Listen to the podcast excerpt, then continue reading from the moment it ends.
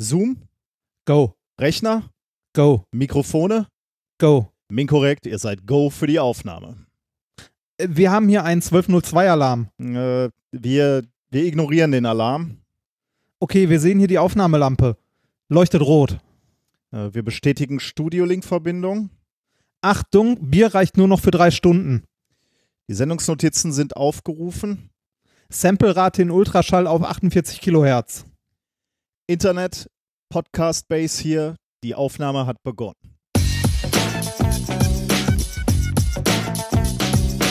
If, if, you, if you base medicine on, on science, you cure people. If you base the design of planes on science, they fly. Um, if you base the design of rockets on science, they reach the moon. It works. Bitches. Methodisch inkorrekt Folge 148 vom 31.07.2019 direkt vom Mond der Wissenschaft. Mit mir heute wieder mein Apollo Reinhard Remfort. Per aspera ad astra. Oder in diesem Fall ad luna. Oh, sehr beeindruckend. Und ich, Ja. bin, ich bin der kleine Schritt der Wissenschaft, Nicolas Wörl. Glück auf. Ja, Glück auf. Ich Mein- wurde gescholten, weil ich immer Maxima sage. Ähm, Oh, du wurdest für, für noch viel mehr gescholten. Wir, oder wir beide wurden auch noch gescholten für äh, Modulen. Äh, Nee, also Ja, eben, ja, eben ja, nicht ja. Modulen. Was haben wir gesagt? De, deine tolle Idee beim letzten Mal, wir sagen einfach nicht mehr äh, der, das, die, E-Modul, sondern wir gehen in den Plural. Plural, ja, und der war auch noch falsch.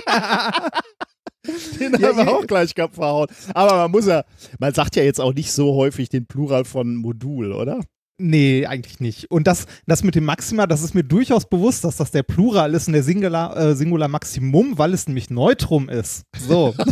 wäre, wäre es feminin, wäre das der Singular-Nominativ. Ich habe nämlich ein großes Latinum. Das große sogar. Ich dachte immer, du hättest nur das kleine gemacht. nee, ich habe das große Latinum. Äh, und, äh, also nicht freiwillig, das war quasi Pflicht bei mir an der Schule. Ich gehörte zum letzten, ähm, zum letzten Abiturjahrgang, der noch Latein nehmen musste. Och, Und ich, äh, ich habe es in der, ich glaube, siebte Klasse als Pflicht quasi. Und äh, ich hätte in der neunten Klasse noch eine Fremdsprache mit dazu nehmen können, wenn ich wollte, aber ich konnte Latein nicht abwählen in dem Sinne. Ähm, und dann äh, konnte ich mir halt aussuchen, ob ich es irgendwie der, nach der zehnten Klasse abwähle oder ob ich mich noch ein Jahr länger quäle und dann halt ein Latinum habe. Und jetzt konntest du voll ausspielen, ne?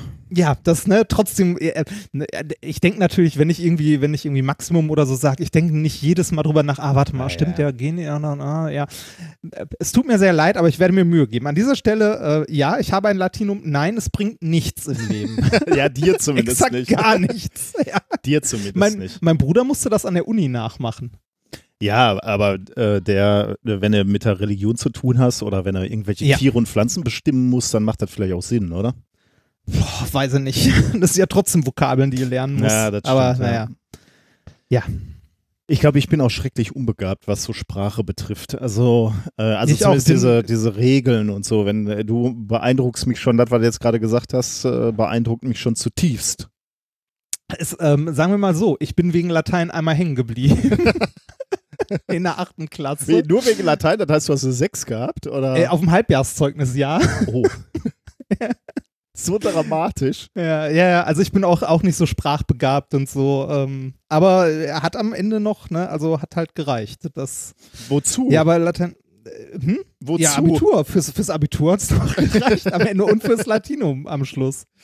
Das, äh, ja, das, also ich, ich bin ja eigentlich ein großer, großer Fan äh, so von, wenn man sich nicht tausend Sachen merken muss, sondern wenn es einfach einfache Regeln gibt. Ne? Mhm. Deshalb mag ich ja Mathe zum Beispiel oder Physik, weil da hat man so eine Idee, ein Modell, eine Regel und fertig. Das ne? stimmt, ja. Und äh, bei Sprachen, da kommen jetzt Leute und sagen, ja, das ist bei Sprachen doch genauso, da hat man doch auch feste Regeln, ne? Und hier gerade bei Latein, das ist so eine logisch aufgebaute Straße, äh, Strafe. Äh, Strafe, ja, eine Strafe ist es, äh, Sprache, so. Am Arsch. Ähm, es gibt immer tausend und eine Ausnahme bei dem Kack. ja, Ja. so, Entschuldigung. Ich, ich bin ja sogar im Französischen gescheitert, also von daher. Ja. das hatte ich nie. Und äh, das finde ich mittlerweile ein bisschen schade, weil ich wohne ja äh, jetzt sehr nah an der französischen stimmt, Grenze. ja. Und äh, als ich das letzte Mal drüben in Frankreich war, habe ich mir gedacht so, ah, das wäre, ne, damit könnte man wenigstens was anfangen. Ja, ja, ich, äh, das denke ich immer, wenn ich in Frankreich bin im Urlaub. Äh, dann Mhm. finde ich es schade, dass ich nicht über ein rudimentäres Französisch hinweggekommen bin. Äh, Ja, es, reicht dann, keins. Ist es so, reicht dann, um so äh, einfache Sachen zu bestellen, aber auch nur mehr so geholpert. Ähm, also nicht wirklich, dass ich irgendwen beeindrucken könnte damit. Naja. Schade. Beeindruckend. Äh, auch beeindruckend unsere Unterstützer. Oh. Remford. Heute, Schlimm, oder? heute hat er drauf. Ich fange einfach mal an. Ähm, die letzte, also die in Klammern letzte Spende ist klein, aber sehr schön. Sehr gut. Von Alexander. Ähm, für die Kratzeiskasse von Paul. Grüß Gott, den gibt es nicht. Jo May, wir Bayern haben Geld, brauchen aber auch länger. Nach 145 gehörten Folgen endlich ein Dauerauftrag von Dimitri. If you base min correct on money, they reach Bielefeld. Von Robert fand ich auch sehr schön. Grüße aus Sur nee, warte mal, Surabaya, Indonesien von Stefan. Oh. Und ein letzten noch, den ich rausgesucht habe, zu Beginn des Studiums mal einen Dauerauftrag einrichten. Vielen Dank für den Podcast von Tjark Mattis. Zu Beginn des Studiums, oh, das war, Ja. da hat man es nicht so dicke. Da finde ich gut, dass noch in, in Unterhaltung und Bildung investiert Finde ich auch wird. sehr schön. Vielen Dank für all eure Spenden. Es hilft ja auch uns sehr. Jeder Euro, Wobei, ne? für Es- die Unter wobei Spende ist das falsche Wort. Unterstützung. für die Unterstützung. Äh, und jeder kleine Euro hilft, ne? Ja, Uns- uns, ja, ja. äh, Wir haben, wir haben relativ viele von euch dabei, die äh, irgendwie sowas schreiben, so hier für euch, ich habe leider nicht mehr und so. Äh, pf, äh, alles gut. Also äh, ein Euro ist schon mehr, als wir erwarten. Genau. Das freut uns schon. Und, Und alle anderen. Unterstützungen, was auch immer, ne? Äh, Dinge über ähm, Dinge kaufen, die wir als Affiliate-Link reinstellen oder äh, mal eine gute Bewertung, eine positive, um die Oder uns auf unseren Tourtermin besuchen Genau. kommen. Alles gut. Super. Hilft uns alles weiter, äh, dass das Genau. hier weitergeht. Ähm, wie ist es uns ergangen? Da kann ich äh, fast nahtlos an, äh, an die Unterstützerinnen angreifen, an, anschließen, weil äh, wir uns hier in unserem, hier wo wir wohnen, müssen wir uns überlegen, also dieses Ha- Haus funktioniert noch mit einer alten Ölheizung. Das haben wir, Ah, konnten wir uns nicht aussuchen oder, ja gut, wenn du, wenn du äh, irgendwo einziehst, dann kannst du dir natürlich irgendwie schon au aussuchen, aber, aber da es, es an gibt der Rand, Ecke war kein Geld über. es war, genau, ja. Also irgendwie äh, bist du Ein froh, neues er- Heizungssystem ist ja jetzt auch nicht gerade billig. Genau. Äh, das heißt, wir wohnen seit einigen Jahren in, in etwas, was eine Ölheizung hat. Ähm, es ist ein altes Haus. Aber ähm, wir wollen, die Heizung funktioniert auch noch, aber wir wollen das Richtige machen einfach. Ähm, wir wollen etwas zukunftsträchtiger handeln und leben und darum denken wir über den Kauf einer Wärmepumpe nach. Äh, und zwar, Ah. äh, also wir denken da nicht nur darüber nach, sondern wir sind da schon sehr aktiv in der äh, Planungsphase. Und da hilft es natürlich, wenn auch noch über Menkorrekt ein paar Euros reinkommen, die man dann noch in, in so einen Topf reinwerfen kann. Denn eine Wärmepumpe ist halt nicht so billig wie eine Ölheizung. Das ist ja eigentlich scheiße in diesem Land. Ne? Wa- Was, was kostet der Spaß? Also, Das kommt, also da kann ich jetzt kein Preisschild hier nennen, weil das kommt sehr drauf an, äh, in welcher Ausführung und welche Arbeiten dann noch sonst Ah. ähm, äh, vonnöten sind. Aber eine, eine Ölheizung kriegst du für, äh, für die Hälfte des Geldes, sagen wir mal so. Ne? Ja. Also wenn er, wenn er einfach nur jetzt einen neuen Ofen da einbauen. Ja gut, die Notwendigkeit hätte ich ja nicht. Ne? Das, äh, aber äh, es ist schon so, dass, dass, die Wärmepumpe etwas komplexer ist als System. Ich meine, eine Ölheizung ist halt, du verbrennst Öl und machst Wasser heiß. Ne? Die Komplexität hält sich in Grenzen, außer dass ja. gelegentlich mal ein, ähm, äh, ein äh, Kaminkehrer rauskommen muss und sich das Ganze angucken muss, dein Verbrennungssystem. Aber die Komplexität ist überschaubar, während die Wärmepumpe natürlich schon ein bisschen komplexer ist, weil da die Idee eben ist, sich Wärme aus der Außenluft zu holen. Ne? Und ähm, also du, ja genau, du holst äh, im Prinzip wie so ein Kühlschrank. Ne? Du, du betreibst einen umgedrehten äh, Kühlschrank im Prinzip. Du hast eine Wärmepumpe, die hat einen Verdichter, der elektrisch angetrieben wird. Da musst du natürlich Energie einbringen. Ne? Also irgendwo brauchst du, also diesen Verdichter, diesen Kompressor, den, den musst du elektrisch antreiben. Irgendwo muss dieser Strom herkommen. Ähm, aber was dann passiert, ist eigentlich ja genial, ne? wie beim Kühlschrank auch. Der Verdichter komprimiert ein Kältemittel auf einen höheren Druck. Dabei wird dieser, dieses Kältemittel warm. Und dann kühlst du dieses Wärmemittel wieder ab und verflüssigst das Kältemittel und dabei wird Energie freigesetzt. Und diese, diese Energie überträgst du dann auf den Wärme, ähm, über das Wärmeträgermedium äh, deines Heizkreislaufes, also Wasser, auf Wasser im Prinzip. Und damit heizt du dann deine Heizung oder deine Fußbodenheizung, wenn du sie denn hast. Äh, die haben wir jetzt nicht, aber äh, also jedenfalls das, was dann im Prinzip dein, dein Haus äh, warm machen soll. Das Kältemittel, was dann die Wärme abgegeben hat, wird anschließend dann ähm, in einem Expansionsventil entspannt und kühlt sich dabei wieder ab. Ähm, ist dann wieder draußen quasi, nimmt dann draußen wieder Wärme auf. Das kann über einen Luftverdampfer funktionieren, das kann über Erdwärmesonden äh, funktionieren. Nimmt also wieder Umgebungswärme auf und dann fängt das Spielchen wieder von vorne an. Und du transportierst eben so ähm, Wärme in dein Haus rein. Also ziemlich genial, weil halt nichts verbrannt werden muss. Ähm, die ähm, das einzige Problem ist halt, dass es natürlich irgendwann eine Grenze gibt. Äh, das hängt ein bisschen von deinem Haus ab und so. Ähm, bis zu welcher Grenze, also Grenztemperatur draußen, das noch funktioniert, weil klar, wenn das irgendwann draußen so kalt ist, dass keine Wärme mehr zu fördern ist, dann, ähm, dann kann das Ding nicht mehr funktionieren. Aber das geht bei uns bis minus 6 Grad, also eigentlich auch, wo du sagst, okay. Ähm, und wenn du dann diese Wärmepumpe eben noch mit, mit Ökostrom oder Solarstrom betreibst, was wir hier machen würden, also leider noch nicht, weil wir noch, wir haben noch keine eigenen Solarzellen. Das ist dann der nächste Schritt, wenn wir wieder Geld haben. Ja, man kann ja zumindest Ökostrom. Genau, wir äh, haben zumindest, also ne? seit Jahren natürlich Ökostrom, aber ähm, das nächste wäre dann, sich auch diese, diese Energie noch selber zu, ähm, zu erzeugen. Äh, aber dafür müssen wir dann halt noch ein bisschen äh, finanziell Luft holen sozusagen. Aber hm. ähm, ja, das lassen wir uns jetzt gerade alles durchrechnen und äh, das ist ganz spannend eigentlich. Also, wo, wo, geht man da hin? Also wie macht man das? Googelt man mal so Wärmepumpe im Netz und schaut dann, wer so in der Nähe sowas vertreibt? Ja, oder? ich habe ich hab halt äh, so angefangen, dass ich erstmal überhaupt geguckt habe, welche, welche Möglichkeiten gibt es denn überhaupt, ne, zu, sein Haus zu heizen. Was ist denn jetzt da im Moment so der the state of the art? So, äh, ähm, mhm. So, ich meine, die klassischen Sachen, Gas oder Öl, klar, das willst du aber nicht oder ich will das nicht. Ähm, und dann ist die Überlegung, ob du zu einer Pelletheizung gehst, äh, wo du Holz verbrennst, wo je nachdem, wie du dir das ausrechnest, könntest du da auch sagen, bist du klimaneutral, weil du natürlich Holz anbaust, was CO2 bindet, was du dann verbrennst. Äh, aber da ist natürlich so eine Sache, weil dann äh, du erzeugst natürlich auch äh, ähm, Partikel, die dann in die Luft gehen. Dafür hast du dann wiederum Filter. Also kann man darüber diskutieren. Besser, glaube ich, öko aus ökologischer Sicht ist dann nochmal die Wärmepumpe. Und deswegen würden wir mhm. gerne in diese Richtung ähm, gehen. Wie gesagt, die Investitionskosten sind ein bisschen größer, ähm, aber dafür fallen beispielsweise dann auch Reinigungs- und Schornsteinfegerkosten weg. Und äh, das Ding hält eigentlich auch relativ lange. Äh, wurde mir zumindest gesagt, es ist eine Investition für tatsächlich relativ lange, während so eine Ölheizung nach einigen Jahren, einigen wenigen Jahrzehnten dann irgendwann wieder ausgetauscht werden muss. Ich glaube, da gibt es sogar gesetzliche Vorschriften, wann das pa zu passieren hat.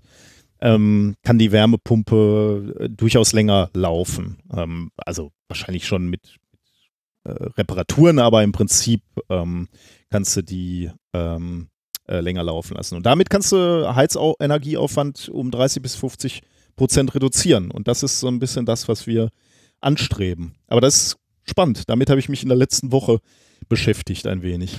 Glaube ich. Das, das hat so ein klein bisschen was von dem, äh, von der Variante, wenn man sich irgendwie einen neuen Fernseher oder irgendwas halt äh, irgendeine größere Anschaffung, Leute, dann fängt man an, äh, da eine Menge zu lesen. Ja, ja, ne? genau. Ja? So, so, so, ich weiß nicht, wenn man äh, ne, neues Telefon, Auto, Motorrad, was auch immer. Ja, ne? Also ja. irgendwas, was eine größere Anschaffung ist. Und dann macht es tatsächlich Spaß, also mir geht es zumindest so, sich darauf vorzubereiten ja so ein bisschen reinnörden in so ein Thema. Ja, ne? genau. Zumal wir, wir dann auch Gespräche hatten. Also, da hast du gefragt. Ich, ich hatte mich halt erstmal erkundigt, welche, welche Energieformen da gibt und dann, so, ja. also welche, welche Systeme es gibt, um, um Wärme, ein Haus warm zu kriegen. Und äh, dann, klar, bei Wärmepumpe habe ich dann tatsächlich einfach gegoogelt, wer, wer ist hier Anbieter und wie ist der bewertet. Und dann haben, haben hat meine Frau und ich so ein, zwei Gespräche geführt. Und dann, dann sitzt du denen gegenüber und dann reden die halt über irgendwelche Fachtermini, die, die dir überhaupt nichts sagen. Ne? Also, ähm, und da denkst du so, äh, ich bin doch Physiker, eigentlich müsste ich da doch, äh, also im Prinzip äh, verstehen, worum es geht, ne? dann haben die halt irgendwelche Effizienzkoeffizienten oder so, die, die dir ja nichts sagen, ne? Also, und da musst du das halt alles nach, nachlesen. Aber das, das ist ganz lustig, immer so Äh, aber du, äh, da haben wir ja letztens schon drüber gesprochen. Ne? Im Prinzip kannst du dich ja in alles reinnörden. Und dass du dich in Heizungstechnik ja. reinnörden kannst, ist ja keine Frage. Ja. Ja, das war eine der Sachen, mit denen ich mich beschäftigt habe. Ähm, nett. Ich äh, habe nicht so, also äh, jetzt nicht so was Tolles gemacht. Ich war im, äh, in der Sternwarte. Oh, da wollte ich immer mal Tage. wieder. Also auch, auch nett, ne? aber jetzt nicht, äh, äh, nicht so umfangreich. Ich kann dazu auch gar nicht so viel erzählen, weil ähm, das, was ich mir angeguckt habe, war äh, jetzt kein, äh, kein Programm im Sinne von äh, irgendwelche Sterne, die dir erzählt werden und so, sondern ähm, ich war in der Sternwarte in Mannheim. Mhm und habe mir dort äh, die drei Fragezeichen gegeben. Ah, das wäre tatsächlich meine nächste Frage gewesen. Warst du dort, um äh, Sterne zu gucken oder warst du dort, um drei Fragezeichen zu hören? Weil aus, aus irgendwelchen Gründen sind ja die drei Fragezeichen äh, Dauergast in Sternwarten und Planetarien, wie ich hier das Ja, es, es, es, es, sind, es sind Produktionen, die extra dafür gemacht wurden. Ne? Äh, also Hörspiele, also. die extra dafür produziert wurden. Welche, welche Folge wurde denn da gespielt? Oder ist das ähm, tatsächlich eine nicht veröffentlichte Folge, die da nur ähm, es ist bitte. tatsächlich eine nicht veröffentlichte ah, Folge, die okay. nur in den Planetarien gespielt wird. Ähm, das versunkene Schiff war es, glaube okay. ich. Ja, und warum also ist die dafür produziert? Weil die äh, akustisch so interessant sind da drin oder weil die visuell untermalt werden? Ähm, also ich habe, äh, also als ich da, sagen wir so, lange Geschichte, warum sind wir überhaupt dazu gekommen? Ähm, der Lars, Lars Naber ja, von Auf Distanz, war, ähm, war hier im Technikmuseum Speyer und äh, ist einen Tag vorher angereist und hat uns gefragt, weil wir in der Nähe wohnen, ob äh, wir wissen, was wir so machen könnten. Da haben wir gesagt, so ja klar, Lars, komm, lass uns mal nach Mannheim fahren, äh, gehen wir mal ins Technoseum und danach abends irgendwie nochmal im Planetarium gucken. Mhm. Weil wir gesehen haben, dass die Fragezeichen laufen. Als ich mit meiner Liebsten und dem Lars dann da war und äh, das Hörspiel so äh, ungefähr fünf Minuten lief, ist mir aufgefallen so, warte mal, das kenne ich. das habe ich schon mal gehört. Äh, ich habe das Hörspiel, das wir gehört haben, schon mal gehört und zwar in der Sternwarte Bochum. Super. Das ist mir beim Titel aber nicht aufgefallen, erst so als die ersten zwei, drei Minuten quasi um waren. Äh, es war trotzdem sehr gut, weil ähm, als ich es in der Sternwarte Bochum gehört habe, hat meine Frau mir das geschenkt äh, zum Geburtstag und da war das untermalt mit, äh, ja, mit Grafiken, also mit Bildern, kann hm. man sagen. Das, äh, da habe ich damals auch, glaube ich, von erzählt. Das fand ich nämlich maximal unspektakulär und auch ein bisschen doof, weil ähm, das war immer so, äh, die Orte im Hörspiel, jetzt irgendwie freier Himmel oder in irgendeinem Raum oder so, waren immer so dargestellt, als würdest du in diesem Raum auf dem Boden liegen und an die Decke starren. Ah, das erzählt gespielt, ja. Äh, mhm. Das fand ich doof. Also das war tatsächlich nicht gut, weil ähm, du hörst halt das Hörspiel, das ist schon unterhaltend, aber äh, wer will denn bitte schön zwei Stunden lang in irgendwelchen Räumen an die Decke starren? Mhm. Ist halt langweilig. Und die Variante, die wir jetzt hier gehört haben, äh, weil das gleiche Hörspiel allerdings äh, unterm Sternenhimmel. Und dann sitzt du da oder liegst da, hörst dir das Hörspiel an und guckst dir dabei den Sternenhimmel an, der einmal so komplett durchgefahren wird, langsam. Also, dass du einmal den kompletten Sternenhimmel ähm, quasi gesehen hast, so von Nord nach Süd und so weiter. Und findest du das besser oder nicht so? Das ist um Längen okay. besser. Wenn ihr euch die drei Fragezeichen mal im Planetarium gibt, dann macht dann das auf mit jeden Stern. Fall. ja, dann auf jeden Fall ähm, Sternenhimmel. Es war auch noch interessant, dass wir den Lars dabei hatten, weil äh, der mir äh, andauernd irgendwie sagen konnte: guck mal da, das ist das und das und guck mal da, das ist das und das. Und wir sind vorher irgendwie noch so ein bisschen durch die Sternwarte gelatscht und da sind dann ja irgendwie ja, weiß nicht, diese, diese großen, diese großen Bilder und Fotos, die man halt kennt, ne? Also so spektakuläre Astronomieaufnahmen von irgendwelchen Nebeln und so, mhm. die kennt man alle. Ich weiß nicht, ich finde die auch spektakulär, fand die aber häufig nur so, so ja, hm, ist halt nett, ne, ja, hat einer fotografiert, könnte jetzt irgendwie auch aus einem, äh, weiß ich nicht, äh, aus einem äh, Science-Fiction-Film irgendeine Animation sein, ne? Mhm, ja. Das, äh, äh, was mich dann aber beeindruckt hat, war, dass äh, der Lars sein Handy dabei hat und mir so ein paar Sachen, wovon wir so hochauflösende Aufnahmen von irgendwelchen Nebeln gesehen haben, von seiner Hos äh, Hobbyastronomie-Fotografie auch Bilder zeigen konnte, wo du jetzt das natürlich nicht in dem Detailreichtum drauf erkennen konntest, aber irgendwie so ein, so ein super Nebel, von dem wir ein richtig hochauflösendes Bild gesehen haben, konnte er mir auf seinem Handy halt ein Bild zeigen, das er selbst gemacht hat, wo du halt so, ein, so, einen langgezogenen, so eine langgezogene Wolke siehst, wo du schon siehst, ah, krass, das ist wirklich das Gleiche, nur halt in einer sehr, sehr schlechten Auflösung. Song und so. Äh, und, und dann, hat, während des Hörspiels hat er dir die ganze Zeit Dinge gesagt und gezeigt? Äh, nein, das nicht. Da nur gelegentlich mal hier und da, sondern hauptsächlich während, während wir vorher draußen waren und als das Hörspiel noch nicht angefangen hatte und da so ein paar Sterne hier und da waren. Na gut. Ähm, Das war super nett, war super, super gut. Was mich richtig angekotzt hat, wo ich geglaubt, äh, wo ich echt gedacht habe, so, das kann doch nicht wahr sein, waren Leute, die in der Sternwarte während des Hörspiels ihr Handy rausgeholt haben. Warum? Weil sie eine Nachricht bekommen haben oder so, Ah. oder was auch immer. ähm, das hat in der, St- also das ist im Kino ja schon ätzend, ne? wenn Leute im Das Kino habe das ich vor dir im Kino, machen. da- glaube ich, noch nie gesehen. dass jemand irgendwie an sein Handy Nee, geht oder so. hab ich noch nicht gesehen. Ja, ist auch, also macht man auch einfach Nee, nicht. Ne? Das gehört nee. einfach mal zum guten Ton, das nicht zu tun. Und in der Sternwarte schon mal gar nicht, weil äh, du sitzt ja so 360 Grad, alle sitzen im Kreis um diesen geilen großen Und Projektor dann wird es irgendwo hell. Ja, genau. Und irgendeine Ecke siehst du dann so an die Kuppel geworfen, den Schatten von einem Typen der, oder von einer Frau, die auf ihr Handy starrt. Weil das ist da drin ja richtig dunkel. Ja, ne? Also in so einer stimmt. Sternwarte, weil ja die, die Dings nach oben projiziert werden, wenn dann irgendjemand auf sein scheiß Handy guckt, äh, strahlt er damit natürlich voll in die Kuppel rein. Und äh, wirft einen Schatten von sich selbst an die Kuppel. Und du denkst nur so, er kann doch nicht wahr sein. Ja, okay, das ist ein bisschen hart, ja. Und dann waren da Leute, die das auch irgendwie nicht gerafft und nicht gemerkt haben, die dann wirklich so 30 Sekunden lang auf ihrem Handy rumgetippt haben und in der Zeit halt in die Kuppel geleuchtet haben. Und du dachtest nur so, äh, kann doch echt nicht sein. Ah, Das ist übel, ja. Ja, naja. Gehen wir Aber mal Stern- davon aus, die hatten alle äh, Kinder zu Hause, die betreut werden mussten Ja, oder so. Und deswegen ja. konnten die leider. Schwerkranke Verwandte und genau. so, das, ja, ja. Genau. Ja, aber ansonsten Sternwarte kann ich sehr empfehlen, ist, äh, also Sternwa äh, Sternwarte ist ja das falsche Wort, Planetarium. Planetarium kann ich sehr empfehlen, sollte man sich geben, mal. Also auch wenn man lange nicht mehr da war. Und äh, ich habe dann direkt mal, als ich mit äh, meiner Frau halt da war, ins, äh, ins Programm geguckt und wir haben direkt beschlossen, mal häufiger hinzugehen, weil eigentlich ist ja, äh, ist ja, glaube ich, noch spektakulärer und schöner, ähm, wenn man dann mal ins Planetarium geht, wenn wirklich so ne, was zu Sternen erzählt wird, zu Planeten und so Mhm, weiter und ja. nicht unbedingt nur die drei Fragezeichen. Ja, ja, glaube ich. da, auch. Glaub ich äh, und, und da sind äh, in der Sternwarte, äh, warum sage ich immer Sternwarte? Im, ich weiß es auch nicht. Im Planetarium in Mannheim sind halt tatsächlich ein paar interessante Vorträge irgendwie so auf den Spuren der Voyager-Sonden, äh, ne, äh, irgendwie Expedition Weltall, alles mögliche, Faszination Mond. Äh, ich glaube wirklich, wirklich spannende Sachen dabei. Oh, ich habe gerade mein, mein Voyager-T-Shirt an. Aha, oh. äh, wir, wir haben irgendwie auch noch, wir hatten irgendwo im Programm auch noch was gesehen, da wollte ich eigentlich noch darauf hinweisen, aber ich finde es gerade nicht.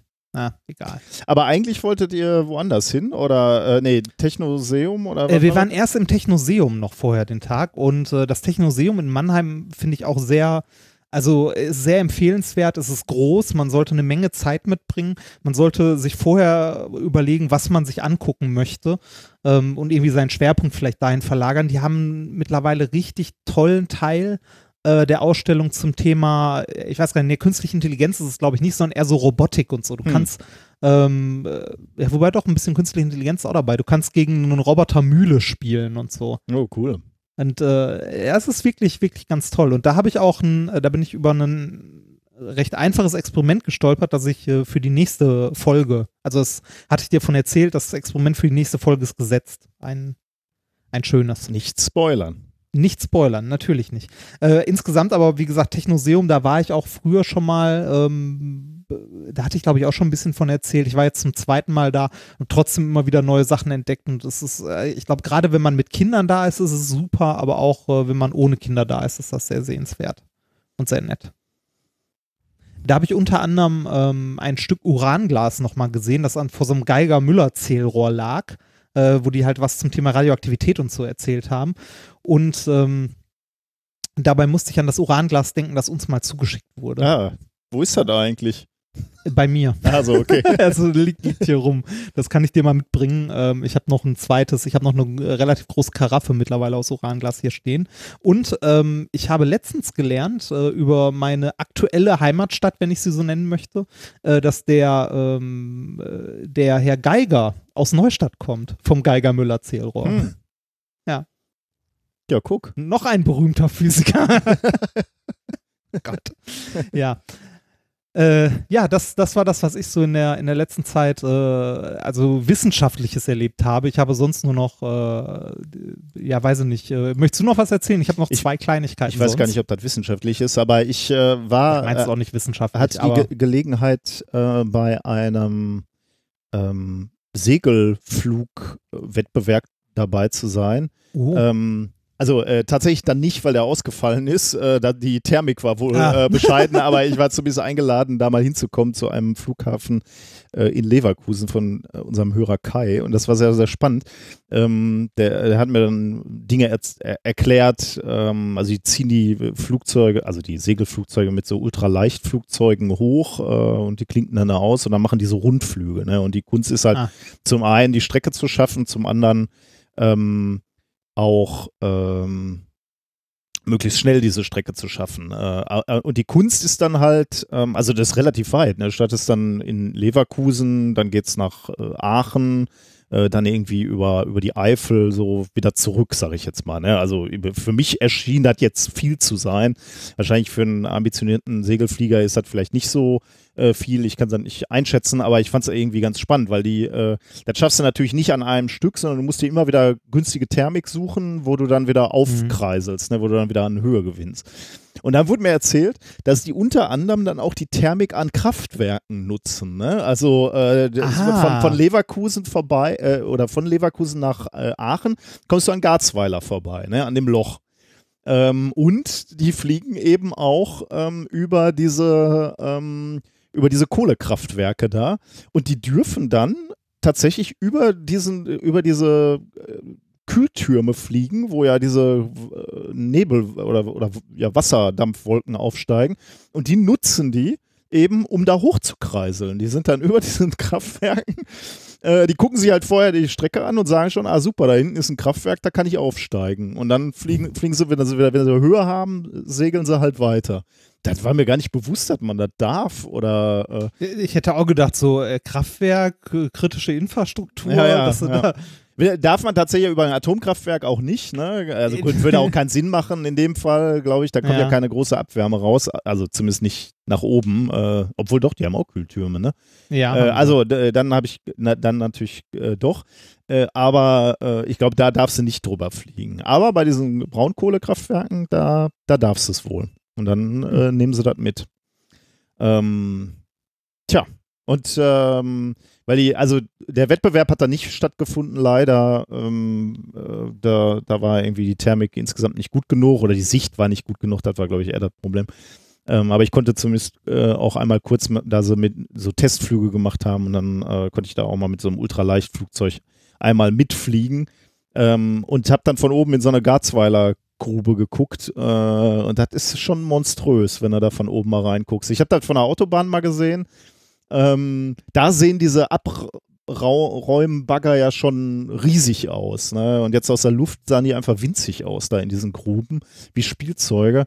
Äh, obwohl gar nicht mit so einem Ultraleichtflugzeug bis jetzt nicht so äh, brutal hoch. Ne? Aber äh, das ist, äh, also diese Gruben, die haben eine, eine Dimension, das ist wirklich gruselig. Ja, dann hat man erstmal, ne, also dann versteht man erstmal, was das für die Natur und für das Drumherum bedeutet, das Ding, ne? Ja, das sind einfach riesige Landstriche, die da, äh, die da verändert werden. Ne? Ja. Das ist wirklich übel. Äh, in dem Zusammenhang äh, nochmal der Hinweis, ähm, wir werden ja mit einem Fahrrad um äh, diese Kohlegruben fahren. Äh, du hast leider keine Zeit, weil du nicht da bist, ähm, Ich bin aber in den Flitterwochen. Das ist ein guter Grund zu fehlen, aber wir werden äh, das machen. Wir sind vor allem erstmal der Podcast äh, Aufwachen und, und methodisch inkorrekt, wobei da auch noch ein paar andere Podcasts sich, glaube ich, angekündigt haben. Ich habe ein bisschen den Überblick verloren. Aber vor allem soll es vor allem ein, eine gemeinsame Fahrt. Also ich ha- hatte da halt Lust drauf. Äh, Stefan Schulz vom Aufwachen-Podcast hatte da Bock drauf. Wir wären auch alleine gefahren, aber jeder, der sie anschließen möchte, das wird so eine schöne Community-Fahrt, also quasi ein, ein Hörerinnen-Treffen auf Fahrrädern. Äh, am 14. September, ähm, der, grob mal geplant, ich weiß nicht, ob das, wie fix das schon ist, von 10 bis 17 Uhr, im Wesentlichen den ganzen Tag natürlich. 14. September. Es geht los vom Bahnhof Düren und dann fahren wir ums Kohlenloch. Ähm, nach Düren kommt man wohl ganz gut mit dem, mit dem Zug aus Köln beispielsweise und dann werden wir links rumfahren. Ich habe mal einen Link in die Shownotes geworfen, da könnt ihr euch die Strecke angucken. Links rumfahren kommen wir zuerst an einen, ich lese vor, an einen guten Aussichtspunkt an den Kohleklippen vorbei, müssen uns dann über den Berg durch den Wald kämpfen, um auf der anderen Seite in Elsdorf eine Verschnauf- und Versorgungspause einlegen zu können. Es ist der Samstag, die Supermärkte haben offen. Dann geht es weiter mit gemütlichem Rollen Wir kommen auf alten Autobahnen, an geräumten Geisterdörfern und am Hambacher Forst vorbei. Ähm, ja, ich äh, freue mich da sehr drauf, muss ich sagen. Äh, die ganze Runde, so wie sie im Moment da auf der Webseite, die wir verlinkt haben, auch ähm, schon mal geplant ist, sind 65 Kilometer. Aber ich sage da schon mal dazu, die werden extrem locker gefahren. Also ich komme da nicht mit Rennrad, äh, sondern mit Tourenrad und äh, wir warten auf den oder die langsamste. Das soll kein Wett, keine Wettfahrt werden. Äh, also ich denke, in dem Tempo, wie wir fahren, sollten 65 Kilometer für alle zu schaffen sein, sonst denkt mal über ein E-Rad nach. Aber da freue ich mich sehr drauf. Äh, da diesen, weil ich habe tatsächlich noch nie so richtig in dieses Kohleloch ähm, geguckt. Äh, und da mal am Rand stehen, wird, glaube ich, eine ziemliche Erfahrung. Weißt du, äh, hast du Ahnung, ob man, kann man diese Bagger eigentlich besuchen, besichtigen? Kann man da unten ganz rein und dann mal auf so einen Bagger steigen? Äh, man, man, also draufsteigen weiß ich nicht, man kommt da relativ nah dran. Äh, ich könnte dir mal die Nummer von meinem Bruder geben, der kann dir das näher sagen. Der hat da nämlich letztens eine Exkursion hingemacht ah. mit seiner Klasse. Aber nah ja dran heißt also, äh, oben am Rand oder äh, wirklich ich, unten ich, in die Grube? Ich habe keine, hab keine Ahnung, wie nah die dran waren. Also mhm. da ähm, müsste ich äh, ihn nochmal genauer fragen. Also so genau weiß ich nicht. Ich weiß nur, dass er da war und mir davon erzählt hat und äh, beeindruckt war, wie riesig das alles ist. Also falls, ähm, falls da einer von unseren Hörern oder Hörerinnen Zugang Zutritt hat, das würde mich mal interessieren, da auf so ein Ding zu gehen. Äh, ja, und jetzt nicht, um äh, Banner auszurollen oder äh, ähm, Bomben zu legen, sondern einfach nur, weil es mich technisch interessiert. Ähm, auch wenn ich natürlich jetzt grundsätzlich kein großer Freund davon bin, äh, heutzutage noch Kohle aus, aus dem Boden zu holen. Ja, aber es ist trotzdem faszinierend, weil es halt so, ein riesen, äh, so eine Riesengeschichte ist. Ne? Also ich, was mich äh, extrem fasziniert, äh, oder ja, fasziniert klingt fast zu so positiv, aber was ich kaum in meinen Kopf kriege, dass sich das finanziell lohnt. Ne? Du guckst halt von oben runter und du siehst halt, du musst einfach ja. irrsinnig Erde abtragen. Du buddelst ein riesiges Loch, damit du unten an die kleinen äh, kohlehaltigen Bereiche kommst. Ne? Die kramst du dann da raus und das lohnt diesen gesamten Aufwand. Ja, ist irre. Also. Das halt, ne, wenn man sich die Maschinen anguckt, die sind halt riesig, ne? Und äh, die Menge, also ich glaube, das geht schlicht und einfach über die Menge, die da abgebaut wird. Da wirst du recht haben. Ja. Das wird ja auch nicht mehr, ich weiß, also ich weiß nicht, wie es ist. Wird das noch groß aufgereinigt oder wird das einfach so verfeuert und weggehämmert? Also ich könnte mir schon vorstellen, dass du eine Kohlewäsche hast. Ähm, also sehr selektiv geht da. Der, der aber ich habe keine Ahnung. Ich weiß es nicht. Bevor ich jetzt irgendwas Falsches sage, äh, meinst du, die kippen das einfach so, wie es kommt in die. Ja, ich denke, die werden auch eine, irgendeine, irgendeine Art der Kohlewäsche haben. Oder die sind tatsächlich beim Ausbuddeln schon so selektiv, dass sie dann lieber den letzten halben Meter drin lassen und sagen, haben wir da keinen Dreck drin. Aber keine Ahnung, weiß ich nicht. Ja. Hm sollten wir uns informieren. Äh, wo wir jetzt über Termine gesprochen haben, habe ich tatsächlich noch äh, einen, einen Termin. Äh, ich hatte ja schon gesagt, dass ich ähm, einen Vortrag halten möchte im, äh, im Museum, ne? Äh, in diesem Museum, wo die Ausstellung von ja, stimmt, äh, Till Brunner hängt. Ähm, äh, und dafür gibt es jetzt auch einen Termin und einen Titel. Ich habe den folgenden Titel gewählt: zu schön, um nicht wahr zu sein. Ästhetik oh. in Wissenschaft und Forschung. Schön. Danke. Schön. Äh, Mittwoch, 11.09.2019 um 18.30 Uhr. Äh, äh, Museum Küppersmühle in Duisburg. Ähm, kost, äh, also ich habe auch mal einen Link reingeschmissen, kostet glaube ich ein bisschen was, aber da ist dann der Eintritt für die Ausstellung schon drin, die man dann sowieso zahlen müsste und ich glaube, das macht auch Sinn. Äh, da werde ich äh, mal versuchen, ja, ein wenig über die Ästhetik in unserer Arbeit zu sprechen. Also ein paar schöne Bilder. Der Aufhänger ist halt, Till Brönner hatte ja auch ein Bild von unserem Plasma und irgendwie hängt dieses Bild da, aber keiner erklärt, sondern dachte ich halt, dann erkläre ich auf jeden Fall schon mal dieses Bild, aber dann halt auch ein paar andere Sachen. Ich meine, du kannst dir natürlich vorstellen, welche Art von Ästhetik ich in Experimenten sehe, aber ähm, Ja, da, da kann man ja lang zu erzählen, ne? Ich meine, diese, diese ganzen klassischen Beispiele, die wir aus der Nanotechnologie mal hatten, ne? diese Kirchenfenster, die rötlich gefärbt waren, ja. das sind ja goldene Nanopartikel. Partikel, die das machen. Ähm, äh, das, das, also allein dadurch sieht man ja schon einen aktuellen Bezug unserer Forschung in Duisburg, also jetzt nicht unserer beider, aber äh, von unserem Institut ähm, hinsichtlich Ästhetik, Schönheit und Kunst. Und von daher äh, wird es da relativ leicht fallen, da irgendwelche Bezüge zu, zu finden. Aber ich habe da auch, äh, hab da mal Lust, äh, drüber zu sprechen. Bin, bin gespannt. Möglicherweise auch ein bisschen mit Experimente, je nachdem, wenn sie mich lassen. Und auf jeden Fall aber mit Zeit nachher äh, für jeden, der da ist, noch ein bisschen zu plaudern oder ein Bierchen zu trinken. Äh, weißt du schon wann? Das El genau 11.09. um 18.30 Uhr. Da bin ich auch nicht da, ne? ich weiß. Nee, weiß das ich, keine Ahnung, aber ich denke, ne, wenn ihr auf Nee, da bin ich auch nicht da. Hochzeitsreise das, das machst du doch mit Absicht. ja, genau, alle Termine, genau, in die zwei Wochen, ja. wo du weg bist. ja, nee, das äh, hätte ich mir hätte ich mir gerne angehört. Glaube ich, ja, äh, natürlich hätte ich äh, dich da auch ähm, gerne gehabt, weil du natürlich auch deine äh, drei Cents dazu geben kannst, aber ja. Ähm, Tja. Ja. Ich werde es mit äh, meinem Professor machen, ähm, weil der natürlich auch schon, der hatte auch schon mal eine, ähm, eine, eine Veranstaltung, wo er über Kunst gesprochen hat und, und Wissenschaft und äh, ein bisschen unter einem anderen Blickwinkel, aber wir wollen das mal zusammenwerfen. Also wer meinen äh, überaus sympathischen, aber auch äh, sehr, ähm, äh, wie sagt man das, ähm, sehr begabt, würde ich sagen wollen, aber äh, also ich, ich äh, er ist halt äh, ein extrem guter Physiker und, äh, und davon mal abgesehen, dass er sympathisch ist. Wer den auch mal kennenlernen möchte, da ist die Gelegenheit. Hm. So, äh, wir haben unheimlich viel. Äh, ich habe auch noch zwei Kleinigkeiten, die ich nebenbei noch erwähnen wollte. Ja. Ähm, du wolltest zum, Be zum nee. wahrscheinlich zu, zu den Kommentaren kommen, oder? Noch nicht, ne. So. Äh, ich, da, ich, Entschuldigung, dann bin ich umsonst reingegrätscht. Dann, äh, nee, macht, ma, äh, macht nichts. Ich wollte, es bezieht sowieso uns beide eigentlich. Ähm, wir haben, du hattest ja ähm, wir hatten über Homöopathie gesprochen in, in, der letzten Folge. Wir reden immer über Homöopathie, aber du hattest äh, einen T-Shirt-Entwurf vorgeschlagen. Ja, stimmt, Was sehr, sehr häufig umgesetzt wurde. Äh, das muss man wirklich sagen. Es gab nicht nur einen Entwurf, sondern es gab äh, mindestens vier, fallen mir auf Anhieb ein, die ich hier auf meinem Rechner habe. Ähm, ein, einer davon ist auch bei Spreadshirts gelandet. Das heißt, wenn ihr da Interesse dran habt, könnt ihr dem Link folgen, der sich ebenfalls in unseren, ähm, in unseren Shownotes befindet. Ähm, dann kommt er in den Shop von Spreadshirt, ist, hat mit uns nichts zu tun, ist nicht unser Shop, äh, verklagt uns nicht.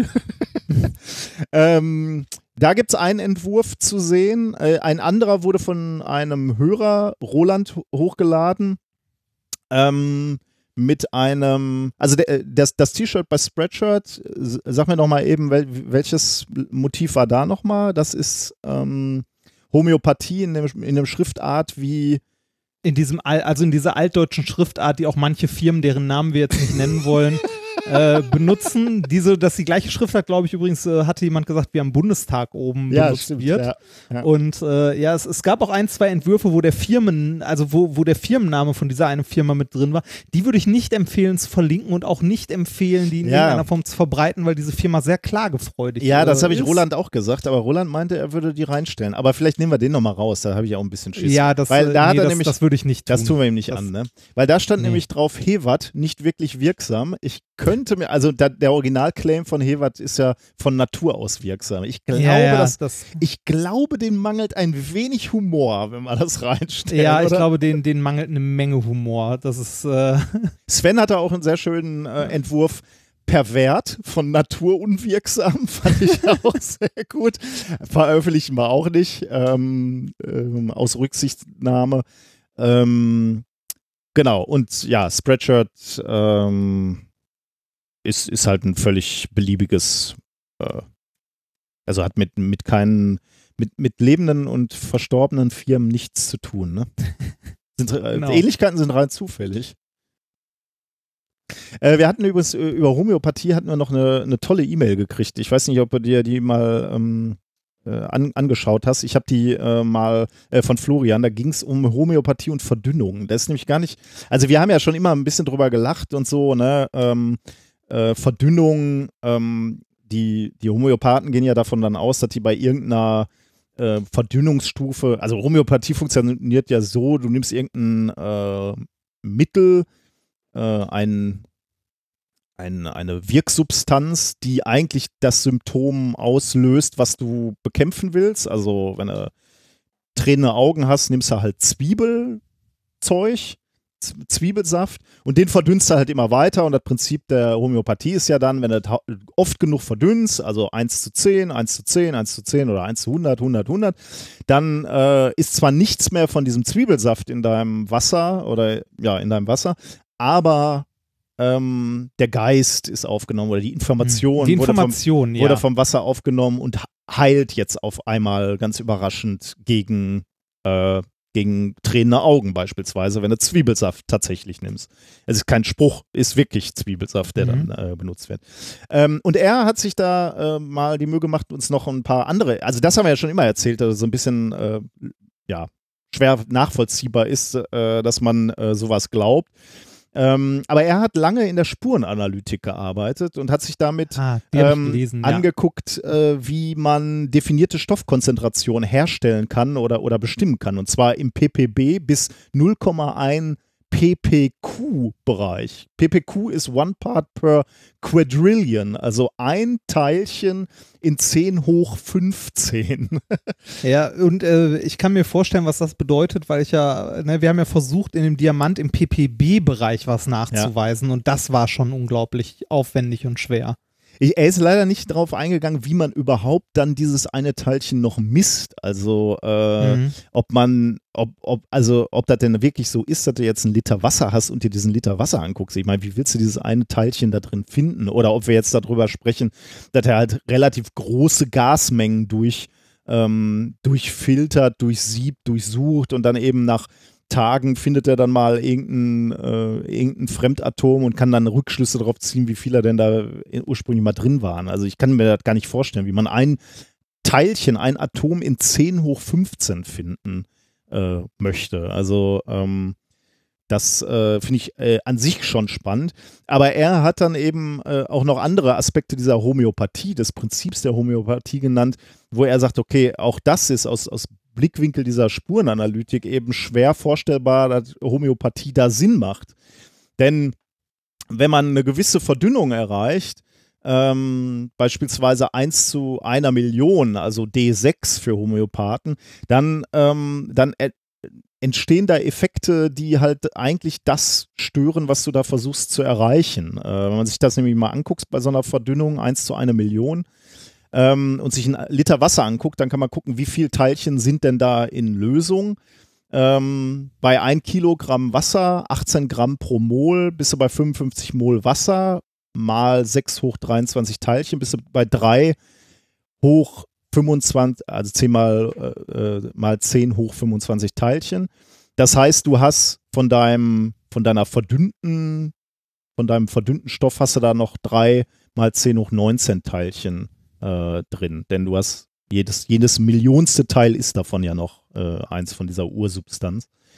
Ähm, und er sagt dann, dann kriegst du halt Schwierigkeiten, weil halt auch Dinge äh, sich ad adsorbieren an der, an der Behälterwand. Ne? Und er sagt dann, bei, bleiben wir bei diesem Liter Wasser, du hast einen Würfel mit sechs Flächen, a 100 Quadratzentimeter, also 600 Quadratzentimeter.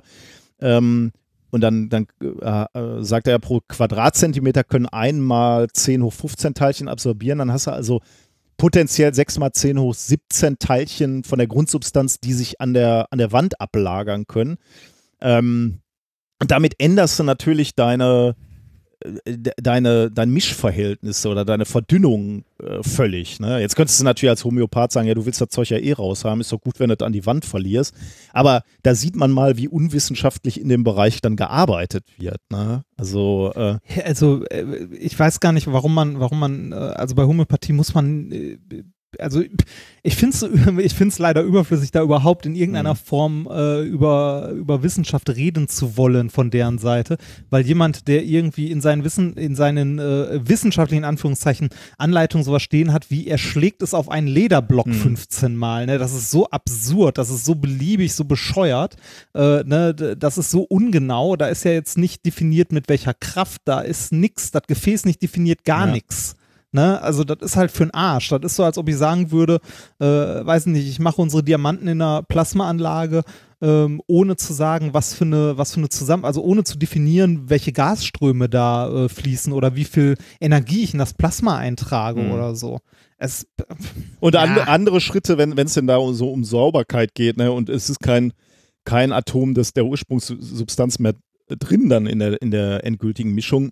Andere Schritte, die auch sehr wichtig wären, ne? nämlich genau mit dieser Argumentation, was ist denn eigentlich an den Behälterwänden ab absorbiert, ähm, werden dann, glaube ich, sofern ich das weiß, in den Anleitungen zur Herstellung dieser, dieser, ähm, dieser Mischung äh, nicht, nicht beschrieben. Also wie, wie machst du beispielsweise diese Behälterwände sauber? Ne? Da kann ja alles Mögliche dran hängen. Ja. Äh, und wenn du, wenn du dann wirklich über saubere Mischungen äh, sprichst, ähm, da musst du dir ja viel, viel Gedanken machen, wie du eigentlich diese Sau äh, die, die Behälterwände erstmal sauber machen willst. Da kann ja alles noch dran kleben von deinen vorherigen Mischverhältnissen. Und was er auch noch sagt, fand ich dann noch ganz lustig, ist, allein wenn du, wenn du so eine Grundsubstanz ein Behälter mit so einer Grundsubstanz öffnest in so einem Labor, ne, oder wo das Zeug immer hergestellt wird, in deiner Giftküche, ähm, dann weißt du ja, jede, jede Flüssigkeit hat einen Dampfdruck. Ne? Das heißt also, äh, jetzt der, der, Dampfdruck vom Wasser beispielsweise bei Raumtemperatur äh, ist 25 Bar. Das heißt, im Gleichgewichtszustand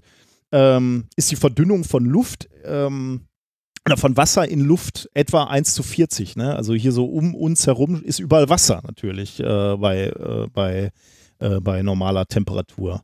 Ähm, und das passiert natürlich auch mit diesen Grundsubstanzen äh, der Homöopathie. Wenn du da so ein Fläschchen öffnest, dann verdampft das Zeug natürlich. Das heißt, dieses ganze Labor, der ganze Raum, wo du das herstellst, ist voll mit dieser Grundsubstanz. Wenn du jetzt deine Mischung da herstellst, dann wechselt wirkt die Oberfläche deiner Flüssigkeit natürlich ständig mit, diesen, äh, mit, diesen, äh, mit diesem Zeug in der Luft.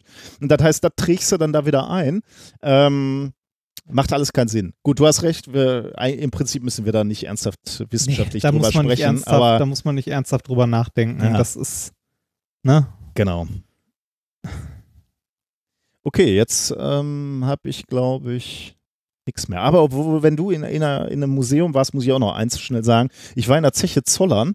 Äh, das ist hier so, ein, äh, so, eine Zeche halt äh, für äh, Industriekultur. Ähm, das war wohl mal so eine Vorzeigezeche ähm, da haben die relativ neumodische Sachen zu der Zeit dann gemacht. Ne? Also elektrisch angetriebene ähm, Förderkörbe beispielsweise und so. Und die wurden dann auch schon, glaube ich, elektrisch überwacht und so. Also, äh, also wenn, wenn, man mal Industriekultur machen möchte, äh, diese Zeche Zollern in Dortmund lo lohnt sich wirklich. Die ist wirklich sehr, sehr schön ähm, aufgearbeitet. Du kannst auf den Förderturm gehen und, und sehr, sehr schöne Ausstellungsräume. Aber die haben jetzt gerade eine Sonderausstellung äh, mit dem Titel Alles nur geklaut.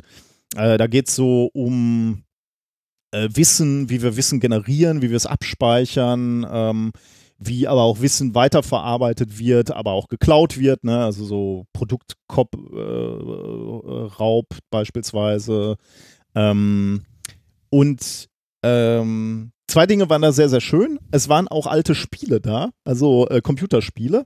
Äh, das fand ich schön, also so Retro-Games. Das fand insbesondere mein, mein Sohn äh, toll. Äh, das heißt, wir waren zweimal da und haben diese Retro-Games gespielt. Äh, Donkey Kong und aber auch äh, oh, cool. Zelda und halt alte Zeldas und so, so Geschichten. Also das hat ein bisschen Spaß gemacht, weil man da, und die wechseln auch. Also ich war in zwei Tagen da äh, weil ich dann nochmal mit jemandem hin wollte und beides Mal waren da andere Spiele.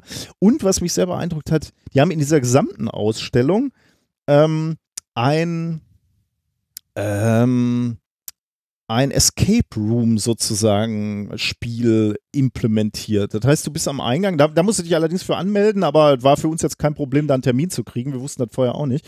Ähm, und das haben wir dann mit der ganzen Familie gemacht. Da kriegst du ein iPad und läufst dann durch diese Ausstellung aber du findest in der Ausstellung und das war geil, weil ich das, ich war äh, zum ersten Mal in der Ausstellung und hab, mir war das gar nicht bewusst.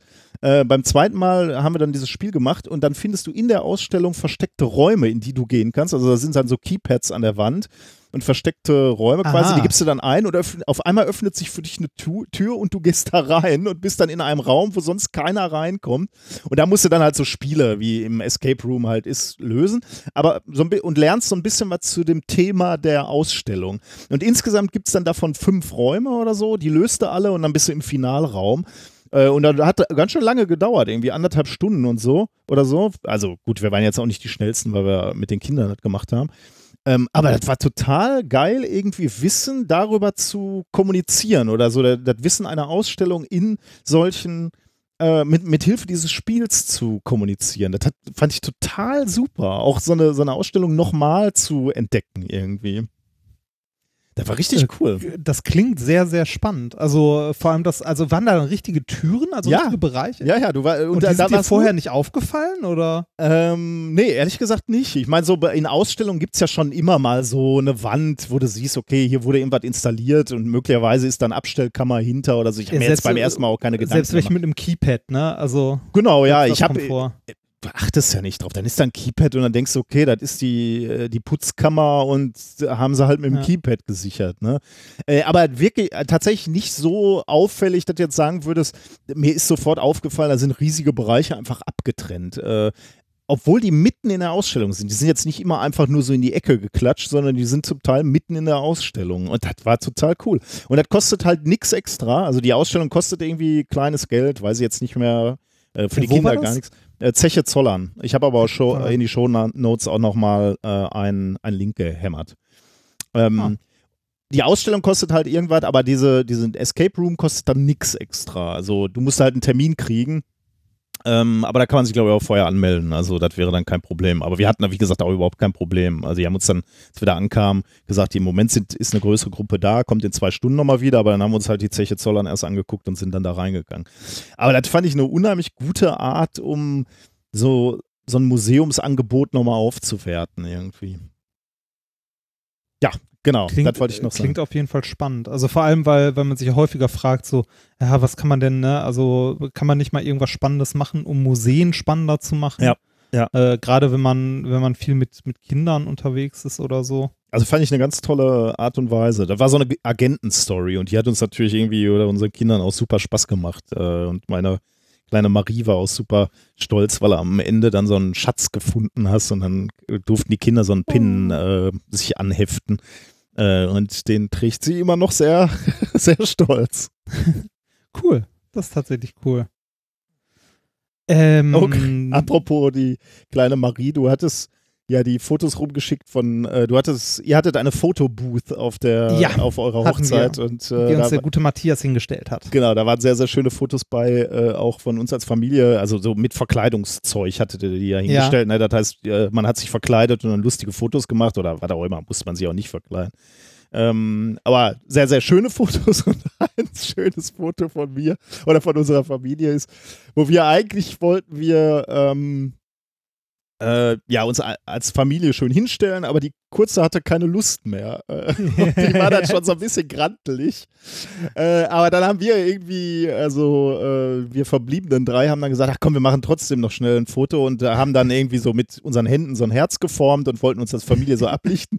Und dann wurde der kleinen Marie dann zu viel. Die hat sich dann natürlich geärgert, sie wollte eigentlich weg, aber auch dabei sein, wie das so ist als Kind. Ne? Und dann bist du hin und her gerissen und es ist äh, es war dann halt so, dass sie einfach weinen musste. Und jetzt ist dieses Bild so geworden, dass wir drei da so stehen, total glücklich und, äh, und freundlich und, und als Familie, als Einheit. Und die, die arme kleine Marie steht abseits dahinter Und und, weint aus voller Brust. Das ist ein großartiges Das ist Bild. so niedlich.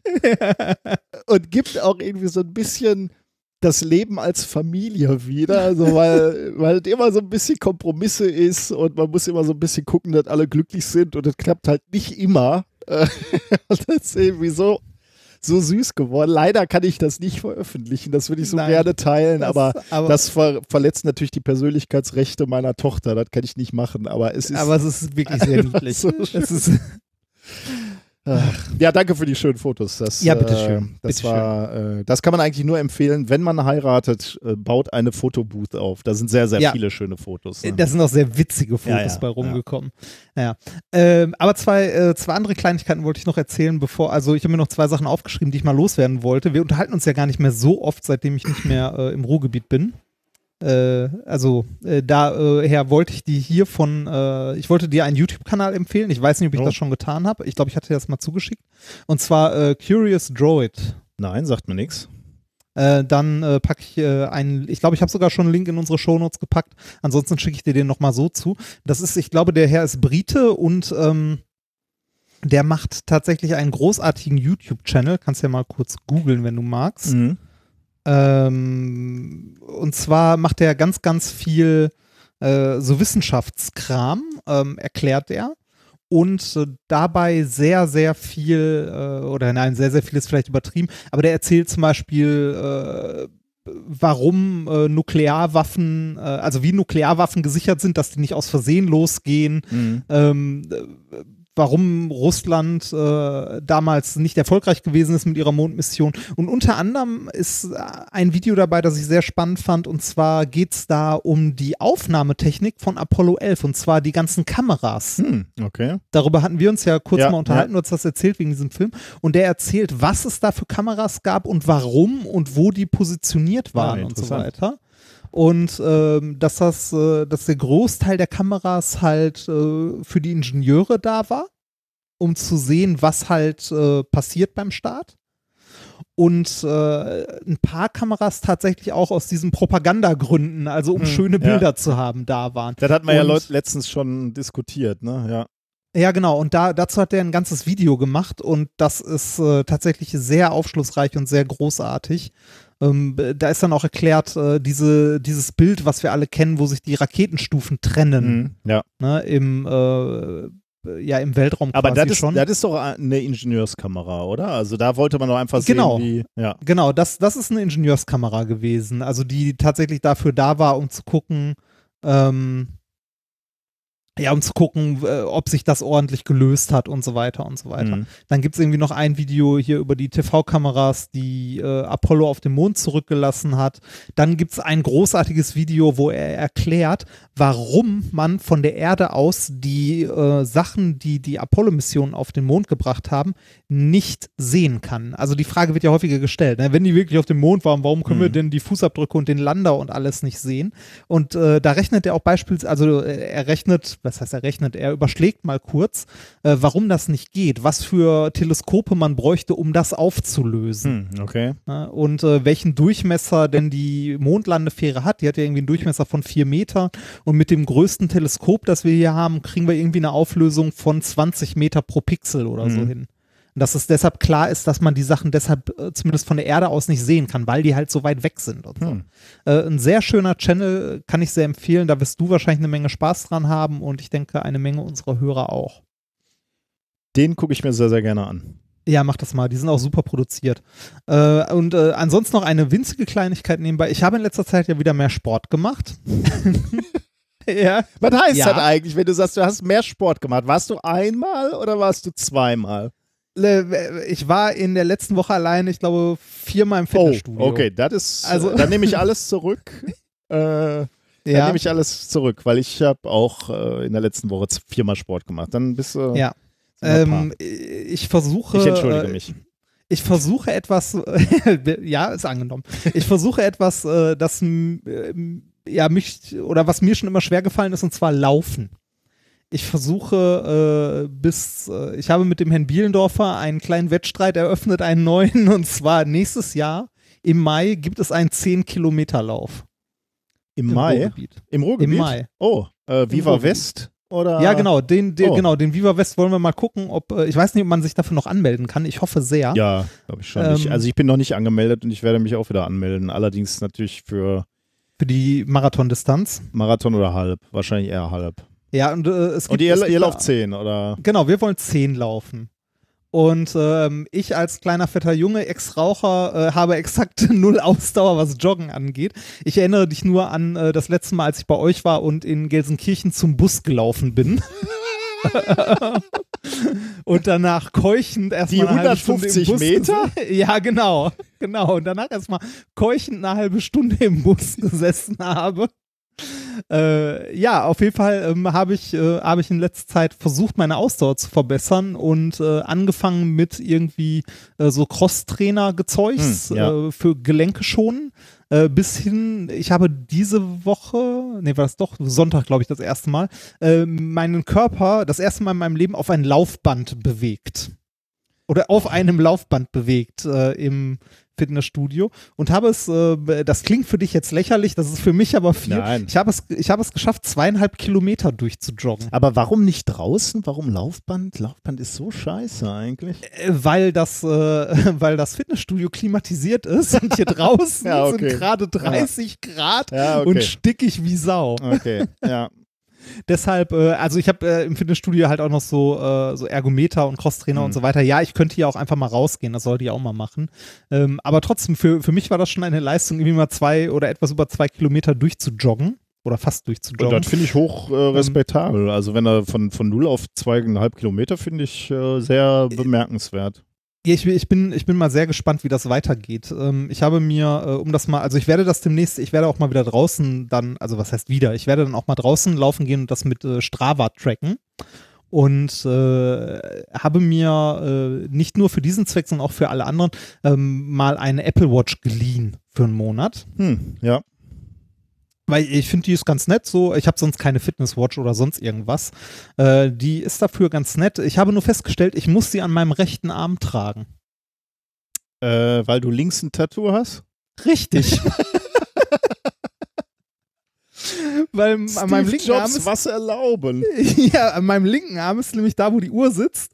Äh, ein Stückchen darüber ist so das Tintenfass und die Ulstein-Eule. Also da habe ich halt ein Tattoo am Arm und dann funktioniert die nicht. Ah, okay. Ja, das ist natürlich blöd. Echt? Das war mir gar nicht bewusst, dass die äh, mit Mir auch Tätowierung nicht. nicht, nicht funktioniert. Mir ich meine, kann man sich vorstellen, aber Also äh, die, die misst ja ähm, auch den Puls und alles. Mhm, ne? ja. Und das macht es ja ähnlich, äh, also auch über Licht und so, ähnlich wie dieses Oximeter, was wir mal Mhm, als Shiner ja, hatten.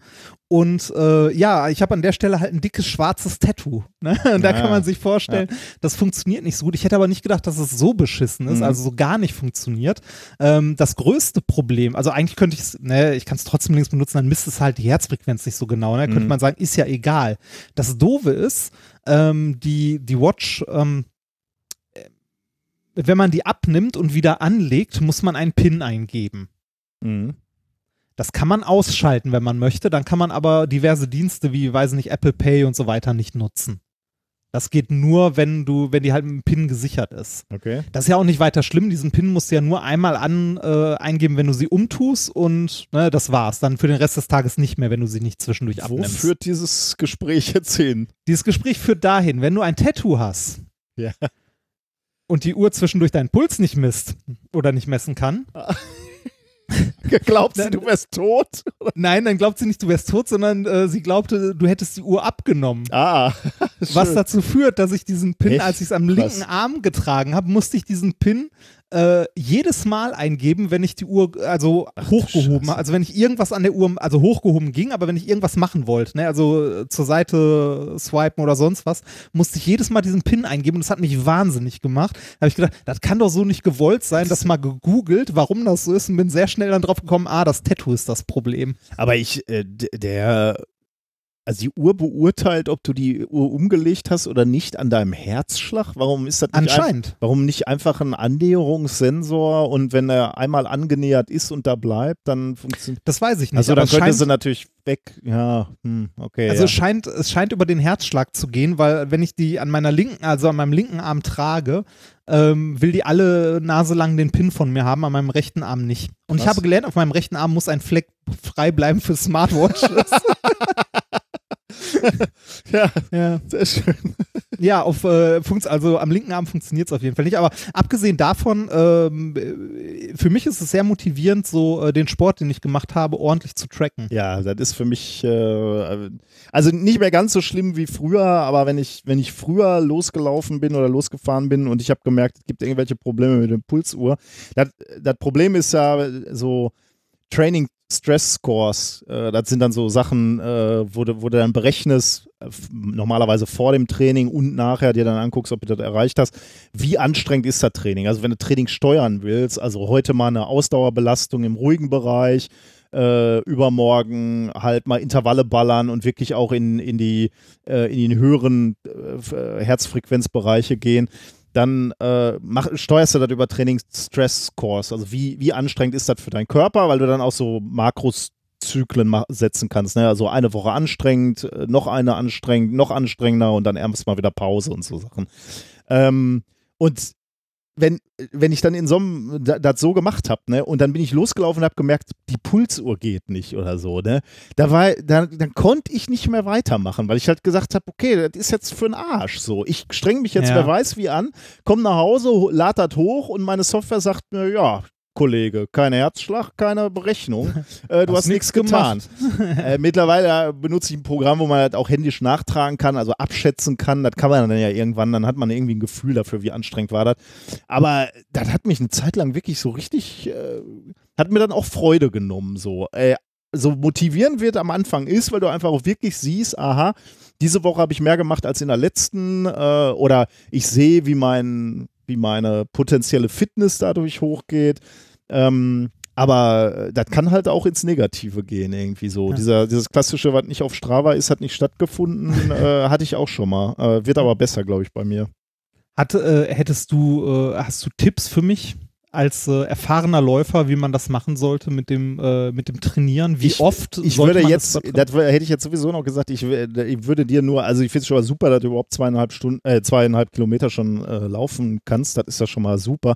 Ich würde vor allem jetzt erstmal sagen, übertreibet nicht, weil das ist das Problem. Also äh, grundsätzlich erstmal laufen, so langsam wie irgendwie geht. Es geht nicht auf Geschwindigkeit, du musst erstmal Kilometer aufbauen. Und selbst wenn es super langsam ist äh, und dich alle überholen und alle sagen, okay, da, so schnell kann ich auch noch gehen, das ist völlig uninteressant. Wenn du nämlich zu schnell läufst und so ans Kotzen kommst und einfach keinen Bock mehr hast, weil dich das so anstrengst, dann hast du einfach irgendwann keinen Bock mehr. Also lieber so langsam wie es irgendwie geht. Ähm, das fällt mir auch schwer. Also ich habe auch so äh, Trainingseinheiten, wo ich sage, äh, ich muss jetzt im, im Grundlagenbereich bleiben und dann fällt mir das wirklich schwer, auch langsam zu laufen. Aber dann muss man einfach machen. Ist ganz, ganz wichtig, diese ersten Kilometer langsam zu machen. Also lang, ganz langsam und am Anfang nicht zu viel, weil dein Körper, dein Kreislauf wird sich relativ schnell dran gewöhnen, die Muskeln werden sich relativ schnell dran gewöhnen, aber Gelenke und Sehnen nicht, die brauchen ein bisschen Zeit. Das, das ist beim Klettern, habe ich das aber glaube ich auch schon mal gesagt, oder das Ja. hätte ich dir da sagen sollen. Du bist relativ schnell muskulär so weit, dass du eigentlich harte Probleme ziehen kannst. Deine Gelenke und Sehnen sind aber noch nicht so weit und dann zerreißt du dir deine Kapseln oder was auch immer, ähm, weil du, weil die einfach noch nicht darauf vorbereitet sind. Da muss man sich wirklich zurückhalten, weil du bist, eigentlich fühlst du dich schon so, als könntest du mehr machen, ähm, holst dir dann aber Verletzungen, die dich wieder völlig rauswerfen. Äh, also lieber jetzt erstmal ein paar Wochen wirklich ganz, ganz ruhig angehen lassen, aber den Spaß dabei behalten und nicht übertreiben. Ja, das ist übrigens eine der, äh, der Ängste, die ich habe, mir die Knie kaputt zu machen, weil ich ja nicht gerade der leichteste Ja, genau, deswegen, äh, ja. Lieber dann mal eine. Einheit äh, aufs Fahrrad gehen, ne? also von mir aus auch äh, im Fitnessstudio auf dem Fahrrad und einfach eine Stunde mal trampeln, weil dein Kreislauf wird gestärkt, Muskeln werden gestärkt, äh, aber das ist nicht so anstrengend für Gelenke und für die, für die Sehnen, denn genau das äh, ist natürlich bei dir die Gefahr. Ne? Du bist ja jetzt schon deutlich leichter geworden, aber wenn du, sagen wir mal, mit 100 Kilo anfängst zu laufen, ist es halt nicht, ist, mal eine andere Belastung, als wenn du mit 60 anfängst zu Ja. laufen. Wie wichtig sind ordentliche Schuhe?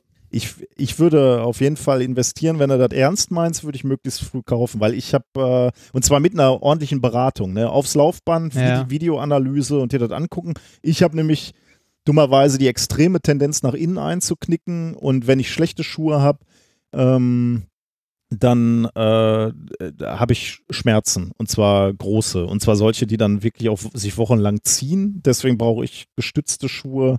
Ähm, also ich würde würd das Geld einmal ausgeben und lieber ähm, in, in guten Schuhen laufen. Also in schlechten Schuhen, da tust du dir keinen Gefallen, insbesondere nicht am Anfang. Ja, aber ich kann selbst jetzt nicht, äh, obwohl ich ja ganz gut eigentlich im Training bin, aber ich habe hab mir mal so, weil ich dachte so für, für Wettkämpfe, dann äh, holst du mal ganz leichte Schuhe. Ne? Die sind dann natürlich auch weniger gestützt und das war, hat mir keine Freude gemacht. Äh, jetzt äh, da hatte ich wirklich ganz schnell wieder Sch- Schmerzen, weil ich zu sehr eingeknickt bin und jetzt habe ich wieder so schwere Klopper.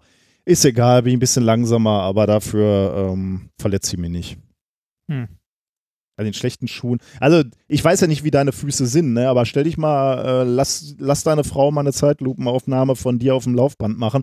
Da siehst du schon relativ viel. Also, bei mir, äh, wenn, wenn du mich auf dem Laufband mit schlechten Schuhen siehst oder barfuß, da, tun, da tut dir sofort alles weh, äh, wenn, wenn du mich laufen siehst, weil ich so extrem einknick. Äh, Also ich, ich knick gar nicht extrem ein, also es gibt Läufer, die knicken viel, viel mehr ein, aber da, selbst das sieht schon so schlimm aus, da ist dir sofort klar, dass das schlecht ist für, für so einen Laufapparat. Okay. Ja, äh, ordentliche Schuhe wollte ich eben mal. Ich wollte tatsächlich mal zu so einem äh, Laufladen. Wir haben hier sowas, äh, sowas in Landau, also in der Nähe, und mal äh, mit ordentlicher Beratung und allem drum und dran. Ja, das lohnt, glaube ich. Schuhe sind eh teuer äh, und dann kannst du lieber die Beratung noch mitnehmen, die sind Ah. Und man, manche haben, haben die auch echt gute Angebote, wo sie sagen, okay, wenn du dann damit gelaufen bist, kommst gar nicht klar, dann kommst du nochmal zurück, dann lassen wir uns schon was einfallen. Hm. Ja, willkommen beim Sportpodcast. Ja.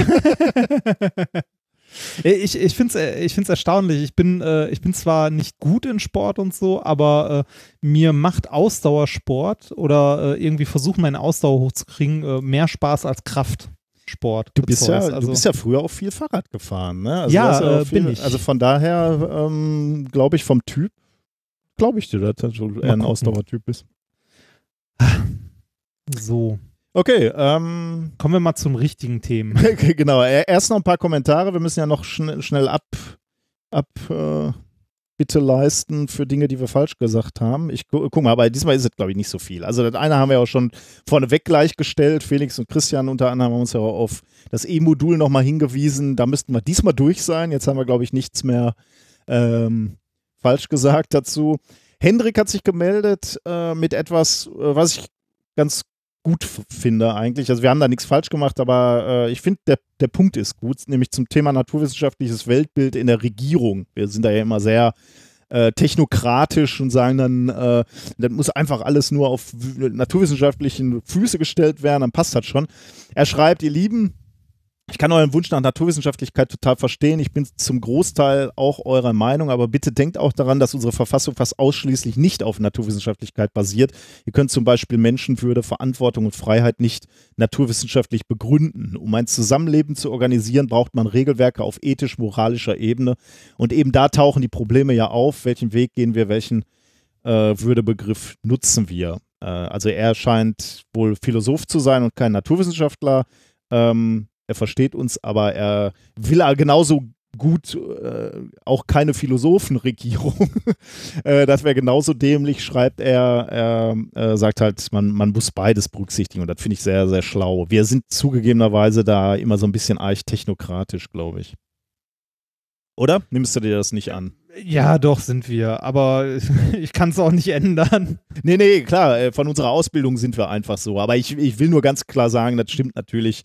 Äh, Ethik und Moral ist natürlich extrem äh, wichtig. Und äh, gerade mit Ethik tut sich ja die Wissenschaft auch manchmal etwas schwi schwierig. Und deswegen finde ich den Austausch mit Philosophen oder äh, Soziologen auch unglaublich spannend, weil, weil die einfach einen anderen Blickwinkel haben auf, äh, auf die Welt. Wir sind zugegebenerweise da. Ich meine, aber das ist halt ein Wissenschafts-, ein Naturwissenschaftspodcast hier. Äh, wir reden aus unserer äh, Sicht. Äh, die ist mitnichten vollständig. Das war aber auch nie unser Anspruch. Also ähm, wir, wir können nur über das reden, wo, wovon wir so, so ansatzweise noch Ahnung haben. Ähm, genau, Tobias schreibt, äh, du hattest das schöne, äh, schöne Thema beim letzten Mal über diese Abtastrate in unserem Gehirn, ne? Du erinnerst Ja. dich, warum, Ja, ja, ich erinnere mich. äh, warum man als älterer Mensch, warum die Jahre dann Die nur so Zeit. dahin rasen und, und als Kind kommen, kommen die Tage einem noch länger vor. Äh, schreibt er, diese Theorie, dass die Abtastrate der Wahrnehmung sich verändert, hatte ich schon mal in Verbindung mit plötzlichen Schockmomenten, wie dem Moment, wenn man einen Unfall auf sich zukommen sieht. Jeder, der so eine Situation erlebt hat, kennt es, dass äh, sich die Sekunden extrem strecken. Man scheint fast wie in Bullet Time zu sein. Äh, er stellt sich hier die Frage, ob in so einer Situation nicht auch vom Gehirn plötzlich die Abtastrate der Wahrnehmung hochgefahren wird. Finde ich auch ein sehr, sehr äh, schöner Gedanke, den ich, den ich auch schon mal hatte. ja. Ähm, und der letzte Punkt ist, Daniel hatte geschrieben, hat einen sehr, sehr schönen, langen Artikel geschrieben über, ich, ich habe ja in der, in der letzten Folge hatte ich einen Artikel ähm, angesprochen, wo, wo ich selber schon gesagt hatte, der Artikel ist nicht so gut, aber der eine Aspekt bezüglich des Klimawandels fand ich ganz spannend und deswegen habe ich den da rausgegriffen. Ich hatte allerdings schon gesagt, dass ich diesen Artikel prinzipiell nicht so gut finde. Und da hat Daniel auch nochmal drauf abgezielt. Der, Daniel hat ganz, ganz viel dazu geschrieben ähm, äh, in, unser, in unseren Blog. Also da könnt ihr mal nachlesen, falls euch das interessiert. Ähm, er, er behandelt all die Sachen, die ich gar nicht erst ansprechen wollte, weil die so blöd waren äh, von diesem Herrn Kloos, der diesen Artikel vor, äh, der, der diesen Artikel geschrieben hatte. Ähm, da hatten wir ja schon gesagt, er, er, schreibt im Prinzip, die ganzen Klimaforscher haben das alles nicht begriffen und, und sehen die Welt falsch und, und, glauben, der Klimawandel verstreckt sich linear, was natürlich Quatsch ist. Äh, natürlich wissen Klimaforscher, dass das alles nicht linear ist, sondern progressiv. Aber äh, gut, ich hätte wahrscheinlich diesen Artikel überhaupt gar nicht erst erwähnen sollen und nur den Aspekt rausgreifen sollen. Also dafür hm. nochmal ganz klar, der, der Artikel war wirklich scheiße und Daniel hat den gut abgehandelt in unserem Blog. Vielen Dank für eure Kommentare. Unsere Folgen werden dadurch besser, dass ihr uns korrigiert oder eure Blickwinkel noch in die Shownotes schreibt. Das äh, hilft äh, nicht in die Shownotes, sondern in die Kommentare. Das äh, macht unsere Themen nochmal deutlich wertvoller, weil ihr von vielem natürlich mehr Ahnung habt als wir. So, dann können wir jetzt zu den, zu den Themen kommen, zu Mann, den ne? Themen der, der Woche kommen. Ja. ja. wir haben uns sehr lange nicht gesehen, ne? dann sprechen wir immer Ja. gerne. Aber wir haben ja Kapitelmarken. Ich äh, weise gerne darauf hin, wen, wen die erste Stunde langweilt, gerne äh, vorspringen. Wen alles langweilt, Anderen Podcast hören. anderen Podcast hören. Gibt, gibt ja zum Glück genug. Ja. Themen der heutigen Sendung. Mein erstes Thema lautet im Gleichschritt heiß. Passend zur Hitzewelle. Natürlich. Ähm, mein erstes Thema heißt äh, Ein Schritt näher am T1000. Ja, da bin ich, äh, das wird wieder Gruselfaktor sein, wahrscheinlich. Ich, äh, Nö, gar nicht so sehr. Okay. Ich mache heute zwei Themen. Äh, Klimawandel mache ich ja jetzt immer und Apollo 11 hatten wir ja gerade schon in, äh, im, im Intro und äh, da mache ich gleich auch nochmal weiter, weil die letzten zwei Wochen waren für mich natürlich die Fest- und Jubelwochen zur Apollo 11 Landung, 50 Jahre. Deswegen Thema Nummer drei hat was mit dem Mond zu tun, nämlich Frischwasser auf dem Mond. Und äh, Thema Nummer vier, Yogi Bär soll's richten. Der, Ja. Bun der Bundestrainer wird manchmal Yogi Bär genannt, Joachim Ach. Löw. Deswegen denke ich schon. Aber der, um Ja, den geht's passt- nicht, oder doch? Äh, äh, nee, aber passt irgendwie auch. okay, Also passt tatsächlich auch. ich bin gespannt. Dann haben wir noch ähm, ein Experiment, was du dir ausgedacht hast. Oder ja, Äh, ja, ausgedacht habe ich es mir nicht. Ja, Ich habe ein, äh, ein super YouTube-Video ähm, gesehen und äh, da passt das einfach unglaublich. Also das passt da einfach unglaublich gut in unsere Sendung, finde ich. so gut wie das YouTube-Video, was ich dazu produziert habe. Ich will dir nicht zu nahe treten, aber das ist besser. Ja, das habe ich fast, nein, nein, das habe ich fast befürchtet. Du brauchst mich jetzt Ja. nicht hier. Nein, du, das Video, das du gemacht hast, ist super. Also die, Ja, ja, äh. Du, du, du schreitest da ja auch sehr fort, was, äh, was die Qualität unserer Videos angeht. Das macht mir ja äh, gerade einfach nur Spaß. Ich wollte mich, äh, ich, ich finde tatsächlich aus, aus verschiedenen äh, Gründen finde ich das ganz spannend. Ne? Also äh, ähm, ich, ich finde visuell mal zu denken, ähm, finde ich irgendwie total spannend. Aber auch, weil diese Videos auf YouTube ja einfach kurz sind. Ne? Zwei Minuten, drei Minuten irgendein Thema runterzubrechen, finde ich auch im Moment äh, super spannend irgendwie, das einfach mal zu versuchen, wirklich äh, knallhart zu timen, während wir hier immer so Ja. lange quatschen, bis es fertig ist, weil ja auch die große Stärke äh, vom Podcast ist und die möchte ich nicht missen und äh, unsere große Leidenschaft ist natürlich der, der Podcast. Ähm, aber mal so in, in andere Formate reinzuschnuppern, finde ich aus verschiedenen Gründen eben ganz, ganz spannend. Eben weil, weil man mal so visuell etwas mehr denken kann und eben auch, weil es einfach andere, andere Arten des Produzierens gibt. Ne? Also das ist Ja. ganz anders getaktet, da sitzt jeder Satz, während wir hier halt ein bisschen rumschwafeln. Ist irgendwie, finde ich spannend irgendwie. Und man muss sich auch irgendwie mal wieder äh, anderen Dingen aussetzen und, und mal wieder lernen. Und die Technik beim Film ist natürlich auch irgendwie spannend. Also äh, ja, irgendwie macht das Bock. mit verschiedenen Kameraeinstellungen spielen, Genau, ja, Musik ja, und ja, sonst was. Ja, kann ich verstehen, kann ich verstehen. Gut, dann äh, können wir eigentlich starten ne, mit dem äh, ersten Thema. Ja. Ähm, Im Gleichschritt heiß habe ich es genannt. Ich muss noch mal kurz gucken, habe ich hier die Kapitelmarke gesetzt? Ja. Ähm, es, äh, ich ich fange mal mit einem kleinen ähm, Prolog an. Ähm, eigentlich geht es in einem, also es geht schon in die richtige Richtung, aber ich möchte noch einen Prolog ähm, davor setzen. Was war die letzte Woche heiß, oder? In der letzten Woche hätte ich, hätte ich nicht aufnehmen können. Also äh, da hatten wir ja hier 40 Grad und ich, ich nehme ja unterm Dach auf. Ne? Es wäre ja, ich nicht sitze ja möglich hier auch gewesen. im Glaskasten. ich weiß, ja. Also, Also in der letzten Woche hätte ich mit dir nicht aufnehmen können oder ich hätte mir was einfallen lassen müssen. Also möglicherweise draußen hinsetzen oder so. Aber selbst das war wirklich. Äh, Aufnahme im Pool. Wir wollten doch eigentlich schon Ja, immer eine Aufnahme das- im Pool machen. ich habe auch, äh, weil du ja auch mal drüber nachgedacht hast, in den nächsten Wochen mal wieder hier vorbeizukommen, äh, habe ich schon äh, nach Experimenten. Also bevor jetzt Für die Leute Pool? glauben, ich habe einen riesen Pool, ich habe ein Planschbecken, ne? also ein etwas größeres Planschbecken für die Kinder. Aber wir können uns da reinsetzen. Und ich habe mal geguckt, ob es Experimente gibt, die man gut im Pool machen kann, also in einem Wasserbehälter. Äh, aber ich habe noch nicht so richtig was gefunden, außer solche wollte- Sachen wie Öl reinkippen, damit die Oberflächenspannung sich ändert und dann die Wellenmuster sich ändern. Aber ich wollte jetzt nicht unbedingt da Öl reinkippen und so. Ähm, ja, ich äh, suche noch, aber das wäre natürlich geil. Ich, ich habe mich gefragt, meinst du, es gab in Deutschland schon mal einen Podcast, der im Pool aufgenommen wurde? Äh, ja, gab es. Ich glaube, Fest und Mist. Flauschig hat das mal gemacht. Ah, scheiße. Ich dachte, wir wären die Ersten. Aber dann sind wir halt die Ersten, der, erste Wissenschaftspodcast, der im Pool aus dem Pool, ja.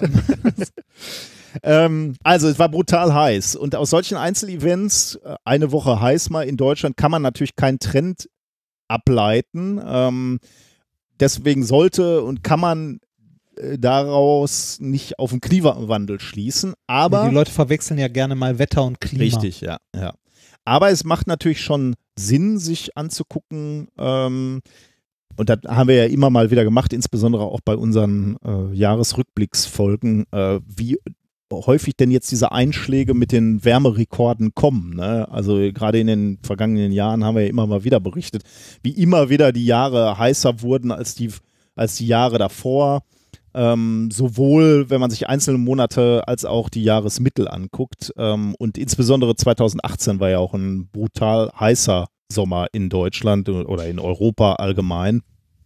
Ähm, und deswegen war 2018 für Europa das wärmste Jahr seit Beginn der Aufzeichnung. Aber jetzt haben wir wieder einen Rekord geknackt. Der Juni 2019 war weltweit der wärmste seit Beginn der Aufzeichnung. Ähm, das wurde veröffentlicht in einem Bericht der National Oceanic and Atmospheric Administration, NOAA. Also heißester Juni seit Beginn der Aufzeichnung. Und zwar ähm, in dem Monat war der Monatsmittelwert um 0,95 Grad über dem Mittelwert des 20. Jahrhunderts. Und wenn, wenn du dir den Mittelwert der Landflächen anguckst, der lag sogar 1,34 Grad höher als das Langjahresmittel äh, des 20. Jahrhunderts. Das ist schon ganz, ganz ordentlich, ne? Mal ist so, schon, so ja. satt, satt, also deutlich über einen Grad drüber. Schon mal ein Trend. Ja, damit ähm, ist äh, gleichzeitig damit auch äh, der sind, sind die neun heißesten Juni-Monate, ähm, also neun der zehn wärmsten Juni-Monate äh, seit 2010 liegen äh, weil ich muss mal eben hier, ich kriege diesen Satz nicht aus. Ich äh, lese mal eben vor, was ich mir hier notiert habe. Damit setzt der Ja. Juni 2019 einen neuen Rekord. Gleichzeitig liegen damit neun der zehn wärmsten Juni-Monate in der Zeit seit dem Jahr 2010. So, nur der Juni 1998 äh, ist wohl auf Platz 8 der zehn Krass, wärmsten oder? Junis. Äh, ich meine, ja, das ist natürlich nur ein Indiz, ne? Das kann man jetzt wieder nicht sagen, kann, kann ja auch alles Zufall sein, ne? Aber Ja. es ist halt schon ein ziemlich starkes Indiz, so, ne? Äh, wenn du sagst, so seit 1910 alle immer wärmer geworden oder, oder sind alles, äh, alles Rekord-Junis, boah, da musst du schon ziemlich mutig sein, wenn du sagst, so, äh, ja, Zufall halt, Fluktuation. Ja, wie gesagt, ist nur, ist nur ein Indiz. Ein weiteres Indiz übrigens ähm, ist äh, auch jetzt gerade wieder, äh, wenn, wenn du dir jetzt, äh, leider ein Negativrekord, wenn du dir anguckst, wie es in der Antarktis aussieht. Ähm, das Meereis der Antarktis ist nämlich äh, so sehr geschmolzen wie seit 41 Jahren nicht mehr. Also die, die geringste Fläche, die da jetzt noch ist, seit 41 Jahren. Ähm, und in der Arktis, also das war die Antarktis, und in der Arktis erreicht die Meereisausdehnung im Juni den zweitniedrigsten Stand, der jemals gemessen wurde. Auch wieder ein Indiz. Mhm. Tja, apropos Indizien, je- jetzt kommen wir zum eigentlichen Thema, worüber ich sprechen wollte. Ähm, das Klima schwankt natürlich von Natur aus. Ne? Es gibt immer wieder Jahrzehnte bis Jahrhunderte lange Phasen, wo es mal wärmer ist, wo es mal kälter ist. Ähm, da gibt es verschiedene Ursachen für. Ähm, beispielsweise sind solche Schwankungen, äh, können beispielsweise die Zyklen, so Zyklen sein wie El Nino oder La Nina. Aber El Nino ist halt, sind so Meeresströmungen, ne? Und die kippen dann irgendwann mal um und dann hast du halt eine, äh, ähm, eine äh, eine Varianz. Ähm, dann, dann ist es an einer Küste wärmer und an einer, an einer anderen auf, auf diesem Planeten ist es dafür dann ein bisschen kälter, weil sich eben diese Strömungen umgedreht haben. Also, sowas gibt es halt, äh, relativ kurze Zyklen, El Nino beispielsweise, aber es gibt auch längere Klimavariationen, äh, Varia äh, Variationen, wie beispielsweise die kleine Eiszeit, die von 1300 bis 1850 gereicht hat, oder die mittelalterliche Warmzeit von 800 bis 1200. Ähm, und soweit wird natürlich immer äh, gerne instrumentalisiert auch von Klimaleugnern. Ne? Die sagen dann, ja, gab es halt immer mal. Ne? Es gibt halt äh, Varianzen, gibt mal Schwankungen. Sind wir halt jetzt gerade in einer warmen Phase. Ne? Ja, Juni, mhm. die letzten zehn Jahre heiß. Ja gut, wissen wir jetzt nicht genau, was der Grund ist, aber äh, wird halt, irgendeinen Grund wird es schon geben. Oder sie geben sogar gleich mal irgendwie welche abstrusen Begründungen an, ne? wie äh, die Sonne ist he heißer geworden oder so. Äh, äh, was natürlich nachweislich Quatsch ist, aber ähm, ist ja egal, kann man ja erstmal behaupten. Also äh, Klimaleugner sagen halt, äh, gut, wir sind einfach nur in einer warmen Phase, so wie es warme Phasen schon immer in der Menschheitsgeschichte oder vor Menschheitsgeschichte äh, gab. Aber da ist tatsächlich ein entscheidender Unterschied ähm, zu dem, was wir jetzt gerade beobachten. Und darum geht es in dieser, in dieser Veröffentlichung. Äh, wenn man sich jetzt beispielsweise Al, ähm, El Nino anguckt, äh, das habe ich gerade schon gesagt, ähm, das stimmt, da wird es manchmal, du hast halt eine Varianz und du hast halt an manchen Stellen dann auf einmal wärmer, um, um, um einen Grad wärmer. Aber dafür ist es halt woanders auch kälter. Ne? Das heißt, das ist ein Phänomen, was ähm, zwar eine Varianz zeigt oder eine, eine, eine, Veränderung der Temperatur zeigt, aber im Mittel, wenn du so willst, bleibt es stimmig. Äh, also ähm, irgendwo wird es wärmer, irgendwo wird es kälter. Ähm, deswegen ist es ganz wichtig, sich eigentlich mal anzugucken, wie sieht es denn eigentlich jetzt gerade mit der Erwärmung aus, die wir jetzt gerade beobachten. Ne? Ähm, unterscheidet die sich von so lokalen Veränderungen, wie beispielsweise äh, El Nino. Also beobachten wir diese, dieses heißer werden jetzt gerade überall beispielsweise. Und genau das hat sich jetzt mal ein, oder und unterscheiden die sich damit auch mit äh, von, von so kleinen Eiszeiten oder, oder mittelalterlichen Warmzeiten. Wie sah es denn da aus? Und genau das haben sich jetzt mal, hat sich jetzt mal ein Team angeguckt, ähm, von der Universität Bern und die haben eine Publikation dazu rausgehauen mit dem Namen No Evidence for Globally Coherent Warm and Cold Periods over the Pre-Industrial Common Era. Ähm, veröffentlicht in Nature am 24. Juli 2019. Was die gemacht haben, war eine ziemliche Fleißarbeit. Die haben sich nämlich ähm, Klimadaten ähm, angeschaut und zwar Klimadaten aus den letzten 2000 Jahren. Wie, auf was basieren solche Daten? Alles Mögliche. Und sie haben insgesamt sich 7000 Datenreihen angeguckt und die basieren auf Baumringen beispielsweise. Also wie groß waren die Wachstumsperioden? Daraus kann man äh, Dinge rauslernen. Die haben sich Eisbohrkerne angeguckt, Seesedimente, Korallen haben die sich angeguckt. Also da gibt es alle, alle möglichen ähm, Quellen, wo du dir angucken kannst, wie war wohl das Klima zu der Zeit. Und da sind sie eben ja quasi 2000 Jahre zurückgereist in der, in der Erdgeschichte oder in der Menschheitsgeschichte und haben sich äh, eben genau angeguckt an verschiedenen geografischen Orten, wie waren da die Temperaturen, wie haben die sich, die, äh, wie hat sich das Klima da entwickelt ähm, oder dargestellt und haben das jetzt verglichen mit der Erwärmung, die wir seit Beginn des 20. Jahrhunderts tatsächlich messen. Also da müssen wir uns jetzt keine Baumringe mehr angucken, da haben wir ja einfach Messdaten, die wir äh, reichlich. Äh, reichlich, genau. Und, und zwar auch über, über den ganzen äh, Globus verteilt.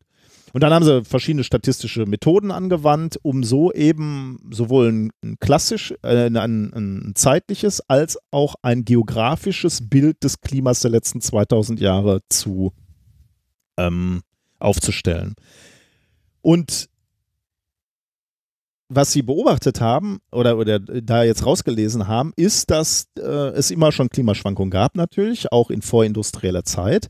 Aber ähm, dass äh, und, dass sie die auch zurückführen können, konnten auf verschiedene äh, Ursachen, beispielsweise auf äh, Vulkanausbrüche, die beispielsweise zur Abkühlung der Nordhalbkugel während der eben beschriebenen kleinen Eiszeit geführt haben. Äh, also wann war die nochmal? 1300 bis 1850. Also da kann man sagen, die, die Ursache waren Vulkanausbrüche, die vermehrt stattgefunden haben.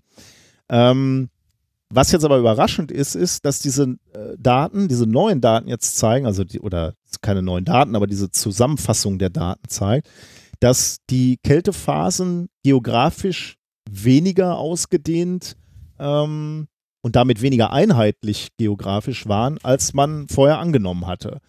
Ähm, zwar war wohl während der kleinen Eiszeit generell überall auf der Welt kälter, aber nicht überall gleichzeitig. Also da siehst du einfach eine gewisse Varianz, die, äh, die so um den Globus sich spannt.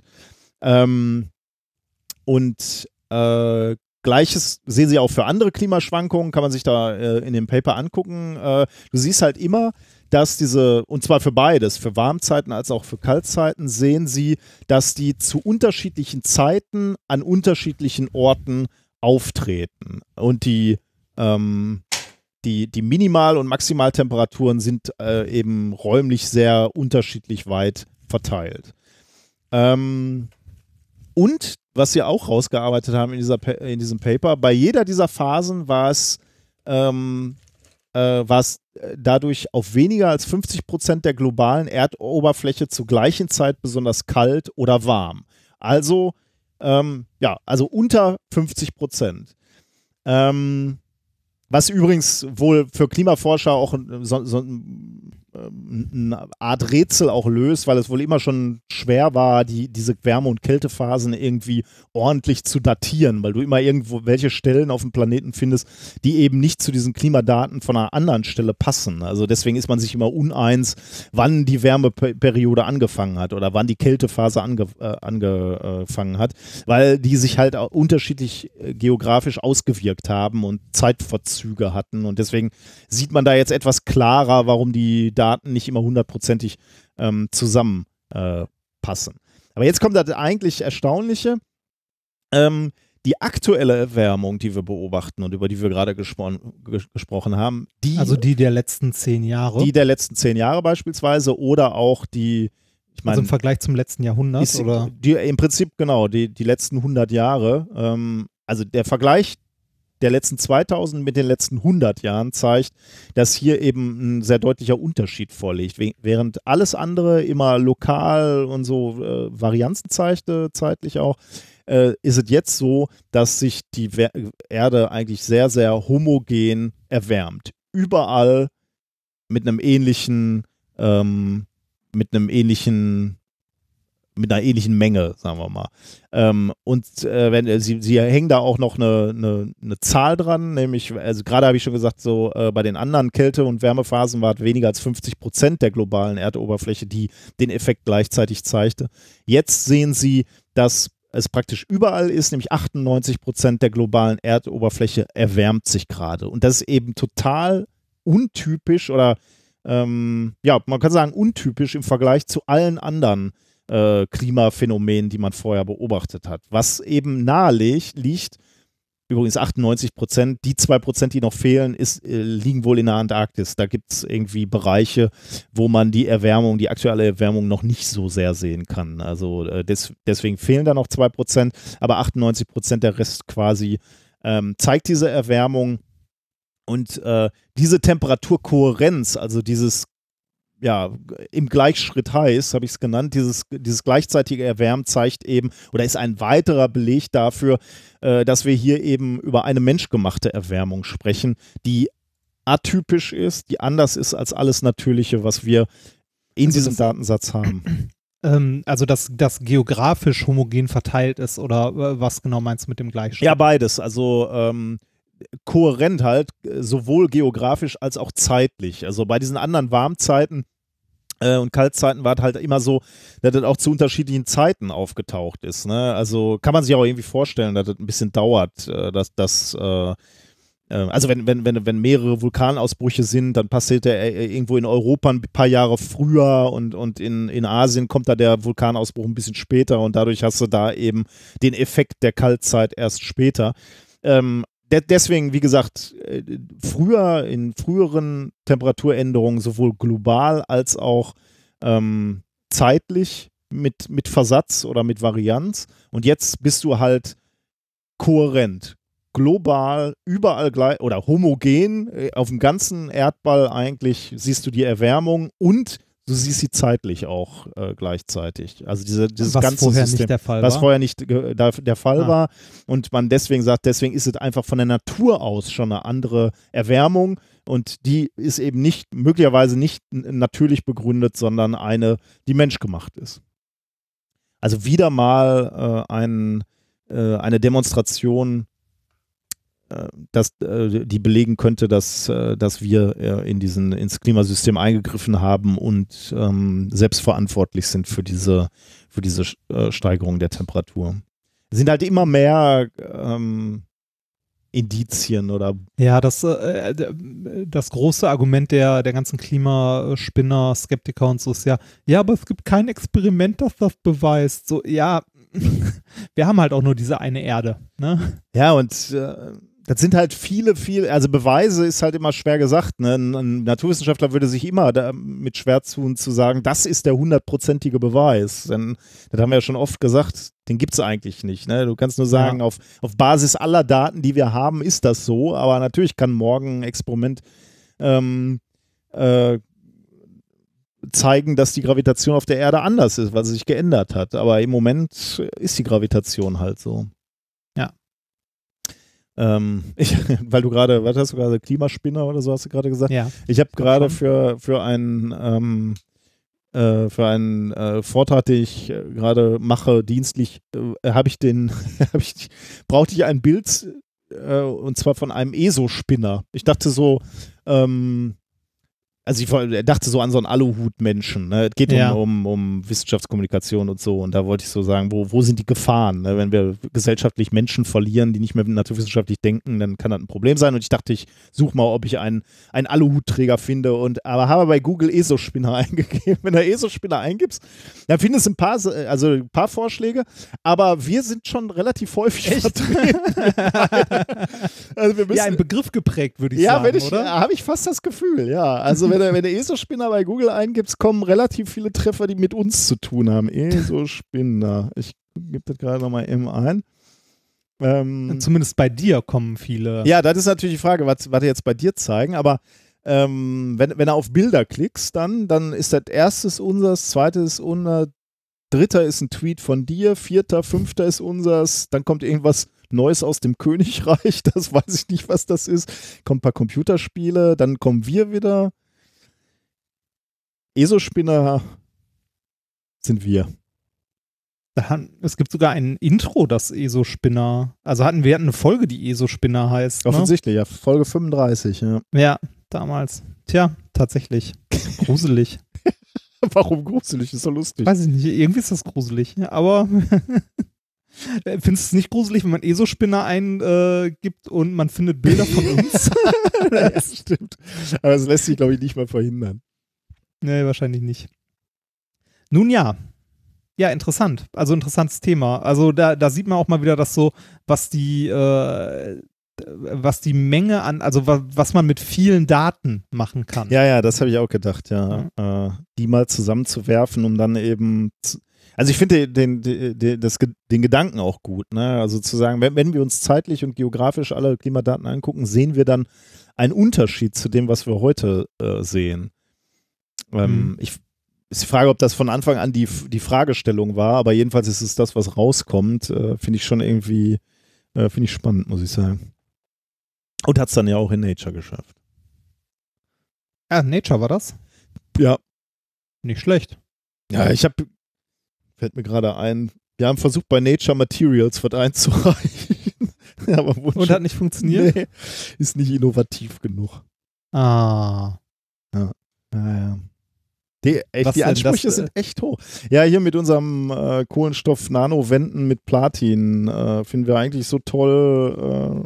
Das fanden die nicht innovativ genug? Äh, ja, ich finde, äh, und da haben wir schon echt auch ein bisschen aufgeblasen und gesagt, dass du damit dann im Prinzip äh, große Probleme der, der Brennstoffzellen äh, lösen kannst, wenn du das in die Anwendung bringst. Sie haben äh, halt auch gesagt, was man noch verbessern könnte, in welche Richtung man noch weitermachen müsste und man müsste noch viel allgemeiner zeigen, dass das funktioniert und äh, auch mit anderen Materialien.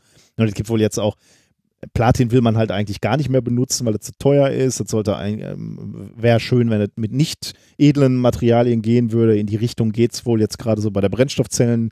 Ähm, Technik äh, und dann wäre es halt spannend, wenn wir das auch zeigen könnten mit unserem Prozess. Ja, ja, kannst immer mehr zeigen, ne? Aber ähm, wir hatten halt irgendwie gehofft, dass wir damit trotzdem jetzt schon mal, äh, also Nature Materials ist nicht Nature, ne? Also wir haben jetzt nicht nach den Sternen gegriffen, aber schon hochgegriffen.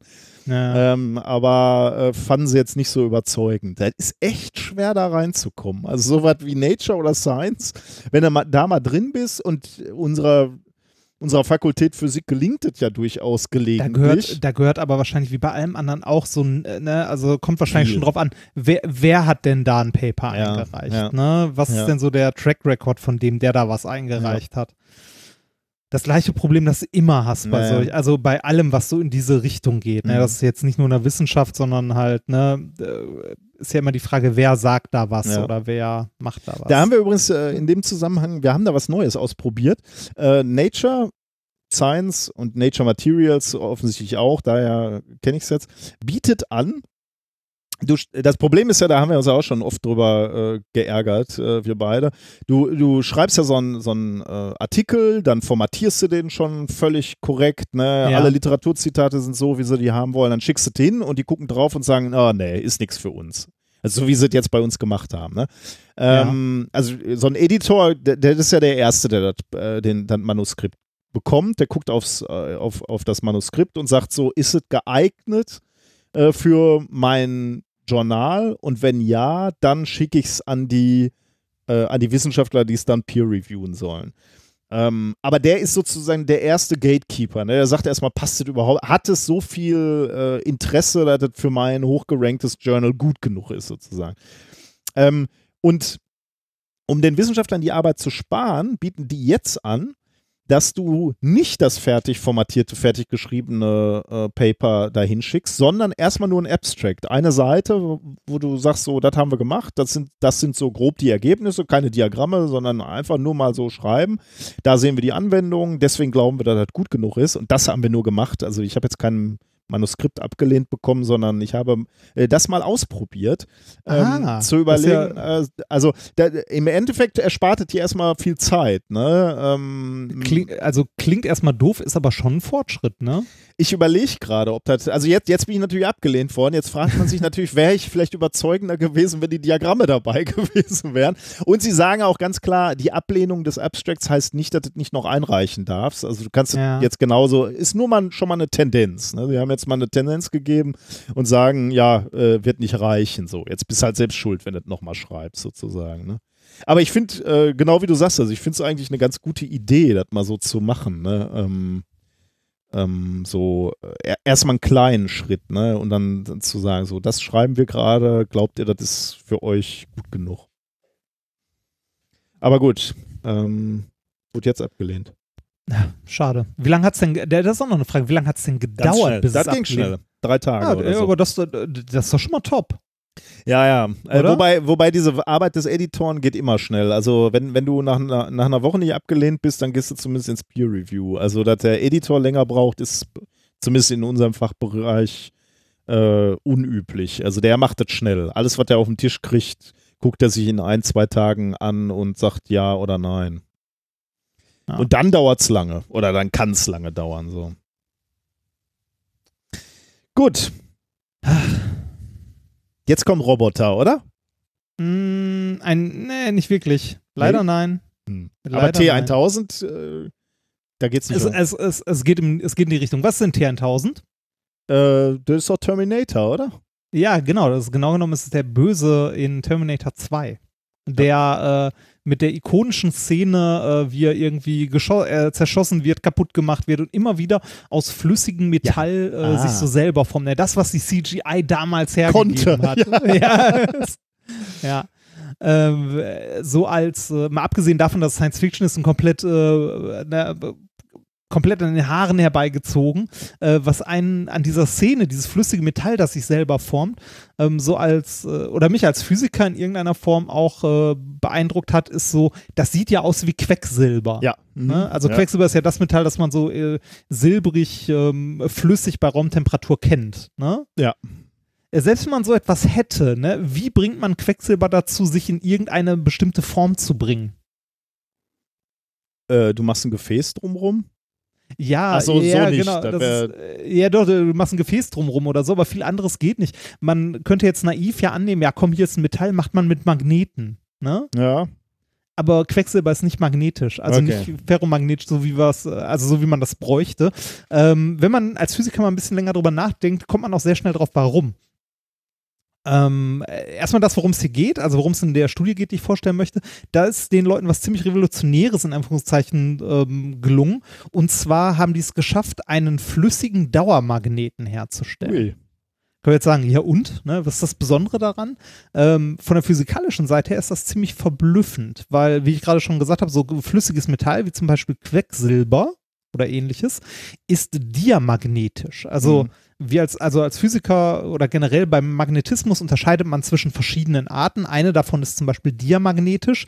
Das heißt, äh, wenn man ein diamagnetisches Material in ein magnetisches Feld bringt, dann ähm, bildet sich im magnetischen Material ein Feld aus, das diesem äußeren Feld entgegenwirkt und das quasi auscancelt sozusagen. Deshalb haben diamagnetische ähm, Körper oder diamagnetische Materialien die Eigenschaft, aus Magnetfeldern herauszuwandern. Mhm, ja. ja? Ähm, dieser, äh, ja, dieser Diamagnetismus, wie er zum Beispiel bei Quecksilber vorkommt, ist nur eine Erscheinungsform von Magnetismus in Materie, die wir so kennen. Erstmal, äh, wie entsteht dieser Magnetismus überhaupt in Festkörpern? Ähm, der entsteht dadurch, dass äh, Atome, ne, eine Eigenschaft haben, die sich Spin nennt. Mhm. Und wenn dieser Spin in eine gewisse Richtung ausgerichtet ist, dann ist das das, einfach gesagt, was für ein magnetisches Feld verantwortlich ist. Ja. Ne, also die, diese kleinen Spins, diese, man kann sich das ein bisschen vorstellen, wie winzig, winzig, winzig kleine Elementarmagnete, äh, von denen jedes Atom einen hat. So ja. ungefähr. Ja. ja? Ähm, und wie gesagt, jetzt kann man, jetzt kann man Magnetismus äh, darin äh, einteilen, wie sich diese Elementarmagnete verhalten oder was sie mhm. in Summe tun. Ja. Da haben wir einmal, wie, wie wir gerade gelernt haben, den Diamagnetismus. Da verhalten die sich in solchen Materialien so, dass die sich so ausrichten, dass sie dem ursprünglichen Feld entgegenwirken und das halt versuchen auszublenden, mhm. also auszucanceln. Ja. Ja. Dann haben, gibt es neben dem Diamagnetismus noch den Paramagnetismus. Im Paramagnetismus ähm, verhalten sich die, die Spins der einzelnen Atome so, dass sie sich am Magnetfeld ausrichten, also in Richtung des Magnetfelds.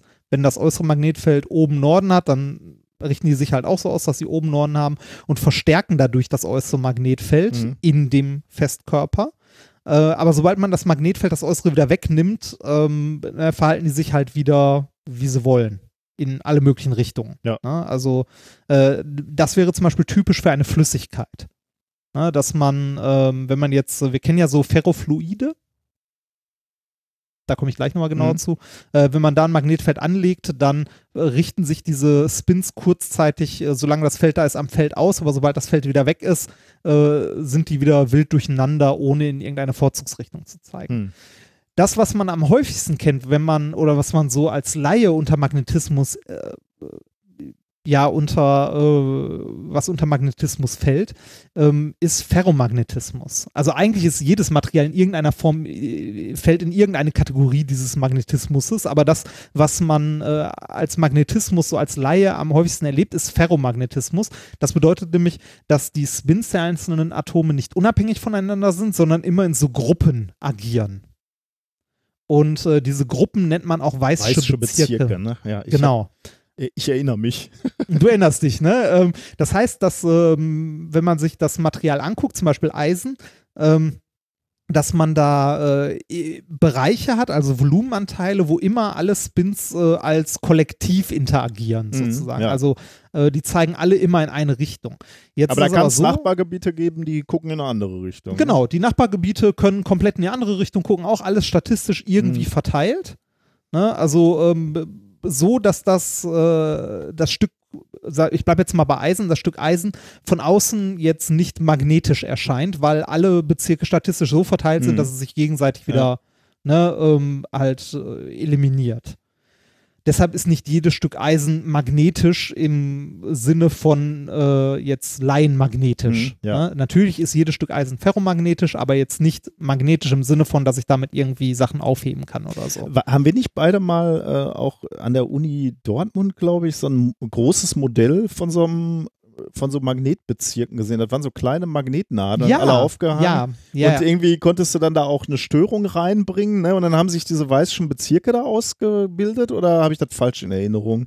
Ich weiß nicht mehr, ob das in weiße Bezirke aufgeteilt war oder ob das einfach nur ganz, ganz viele Nadeln waren, womit du quasi Feldlinien sichtbar machen konntest. ah, könnte auch sein, ja. Ich glaube, das waren eher so Feldlinien-Sachen. Das findet man häufiger auch in so Museen, also in so Science Centern und so, wo man ganz, ganz viele kleine Stabmagnete hat und dann außen ein Magnet anbringt und dann so die Feldlinien sehen kann. Hm.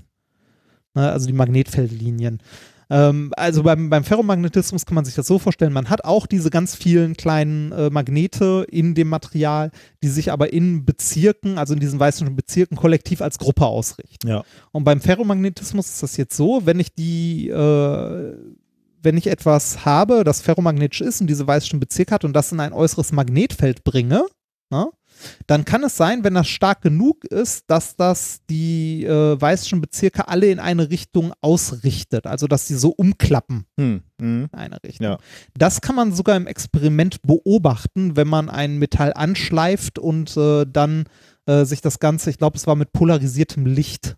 Wenn man Ah. mit polarisiertem Licht drauf strahlt auf so ein angeschliffenes, ordentliches Stück äh, Eisen, dann äh, kann man durch den äh, Faraday-Effekt, der so ein bisschen die Polarisationsrichtung dreht, äh, kann man mit Polarisationsfiltern diese weißen Bezirke sichtbar machen Hm. und äh, dann in einem entsprechend starken Magnetfeld auch sehen, wie die umklappen. Das haben wir, wenn ich mich nicht irre, mal im fortgeschrittenen Praktikum gemacht. Hm. Das war auch schon ein bisschen her, erinnere ich mich nicht mehr so richtig gut dran. Ähm, äh, das Einzige, was man hier behalten sollte, Ferromagnete ähm, können also in einem ausreichend starken Magnetfeld in eine Richtung orientiert werden. Und wenn man das Magnetfeld wegnimmt, dann bleiben die Bezirke zum Großteil so. Ja. Also das ist dann das, was wir äh, so im Alltag als Dauermagnet wahrnehmen. Also das, was wir uns auch an den Kühlschrank hämmern oder so. Da haben wir halt ein Material, das ferromagnetisch ist, also nicht zwingend Eisen, aber es ist zumindest ferromagnetisch, wo wir so Bezirke haben, die alle in eine Richtung ausgerichtet sind und in diese Richtung geordnet wurden Hm. und dann auch in diese Richtung geordnet bleiben. Das ist auch das schöne Experiment, was man mit so einer Nadel machen kann, oder? Du ziehst sie so über so ein Magnet, dann ordnen die sich an. Ja, Äh, genau. Und dann ist eine Nadel erstmal magnetisch und bleibt es auch, ne? Erstmal, bis du wieder irgendwie Unruhe reinbringst ins System, also draufhämmerst oder die fallen lässt äh, und dann Oder die heiß genug oder machst. heiß, genau. Ja. Und dann äh, geht diese Ordnung der Bezirke wieder verloren, ne? Und dann hast du, hast du wieder ausreichend Unordnung, die sich dann makroskopisch so darstellt, dass du kein, kein, kein Magnetfeld Magnetismus, mehr außen kein Magnetfeld mehr misst, ja, genau. Genau. Äh, neben, den, neben diesen Arten, also Paramagnetismus, Diamagnetismus äh, und Ferromagnetismus, gibt es noch den Ferrimagnetismus und den Antiferromagnetismus. Äh, das ist nochmal, also da richten sich die Spins antiparallel aus und auch nochmal in weißen Bezirken, aber antiparallel, aber die lassen wir mal weg, weil die Mhm. sind äh, was, was einem so nicht so oft begegnet. Also die wichtigsten, die wir uns mal merken könnten, äh, sind sowas wie Diamagnetismus. Das sind Sachen, die halt das Magnetfeld ne, so verdrängen sozusagen. Also nein, verdrängen ist falsch, dann sind wir beim Supraleiter, sondern die halt ne, dem entgegenwirken. Dann haben wir den Paramagnetismus, äh, wo sich die Spins halt unabhängig ausrichten, aber ihre Richtung nicht beibehalten, wenn das Feld wieder weg ist. Und den Ferromagnetismus, wo wir die weißen Bezirke haben und ähm, einen Dauermagneten herstellen können Ja. wenn wir möchten. So, das heißt, wenn wir Dauermagneten haben, müssen die ferromagnetisch sein. Mhm. Jetzt habe ich aber gesagt, den Forschern hier ist es gelungen, einen äh, flüssigen Dauermagneten herzustellen.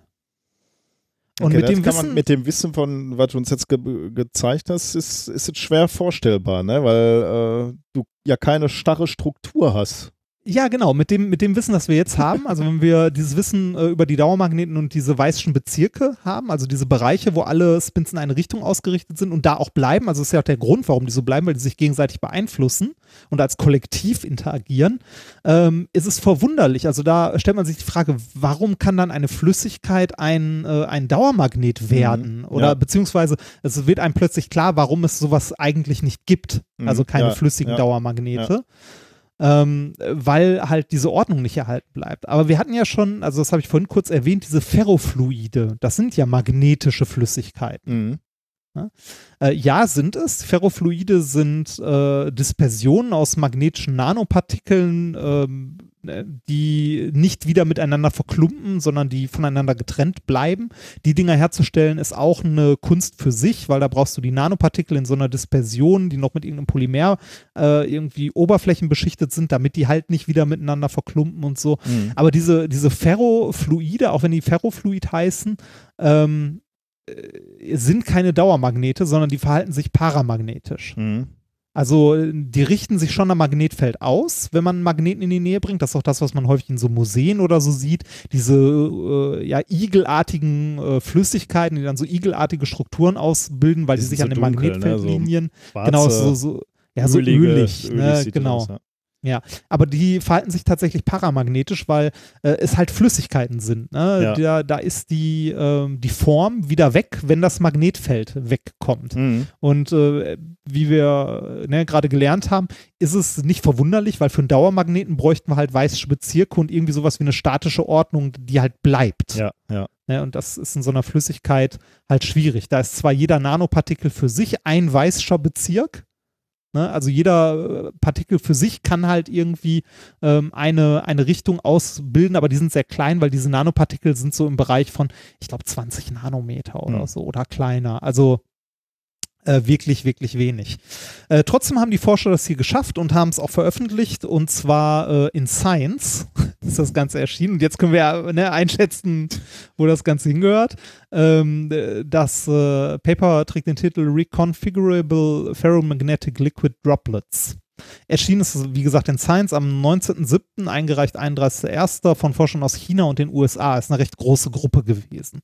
Äh, was haben die gemacht? Die haben ähm, sich im Grunde Ferrofluide angesehen und ähm, ja, die Eisenpartikel in so einem Ferrofluid, in einem Gemisch aus Öl und einem besonderen Polymer gelöst. Wobei gelöst hier das falsche Wort ist. Also die haben Ferrofluid hergestellt mit einer besonderen Art von Polymer. Ich habe tatsächlich mir das Originalpaper besorgt und versucht, das zu lesen und zu verstehen, was genau die dort getan haben, also was an diesem Ferrofluid so anders ist oder an diesem Polymer. Ich habe es aber äh, tatsächlich nicht hinbekommen, das nachzuvollziehen. Ich war nach den ersten beiden Abschnitten, direkt nach dem Abstract war ich raus, wegen den, wegen den chemischen Fachbegriffen. Also nur mal so als Beispiel, ähm, das Paper fängt an mit sowas wie, also ne, wo, wo beschrieben wird, was sie getan haben. We immersed in aqueous dispersion äh, and äh, of carboxylated 22 Nanometer diameter NMPs äh, in a solution of amine modified polyhedral alligiomeric bla und so weiter. Und da sitzt du dann da als Physiker und denkst nur so, ja, Chemie. Verstehe. also, äh, die haben Chemie gemacht, da bin ich raus. Also, wenn, wenn, wenn wir einen Chemiker hier haben, der sich mit diesen Polymeren und so beschäftigt, fände ich super, wenn er mal in die Kommentare schreibt, was genau die da bitte zur Hölle getan haben.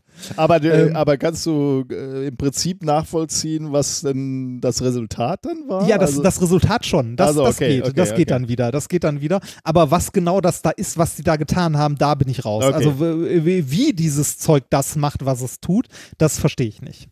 Wir wollen es Ja, ja, also- auch nicht nachkochen. Wir wollen ja nur erstmal. Äh, Nee, aber äh, also in dieser Lösung, die die gemacht haben, ist folgendes passiert. Da haben sich Tropfen gebildet, ne? bei denen die Nanopartikel an der Grenzschicht zwischen diesem Polymer und dem Öl sitzen. Also wir haben Droplets, ne? Ja. kleine. Und die Nanopartikel sind nicht mehr in dieser Dispersion gleichförmig verteilt, sondern sitzen an den Grenzschichten dieser winzigen Tröpfchen. Das heißt, wir haben Tröpfchen in einer anderen Flüssigkeit erstmal. Genau, wir, also, haben, wir, haben, wir haben Tröpfchen in einer anderen Flüssigkeit. Ähnlich wie das so bei so einem Ferrofluid ja auch Ja, ist. ja. Da hast du halt die Nanopartikel, die halt in einer anderen, also die auch in so einem Flüssigkeitsgemisch sind. Aber hier ähm, hast du äh, ein Flüssigkeitsgemisch, wo sich Tropfen bilden, also Okay. tropfenartige Mhm. Strukturen, Und wo an die Grenzpartikeln an der Grenzschicht der sind, also sich an der Grenzfläche? Okay. Grenzschicht Mhm. sammeln. Ja, okay. Und äh, dort im Grunde sowas wie so eine Nanopartikelkruste bilden. Mhm.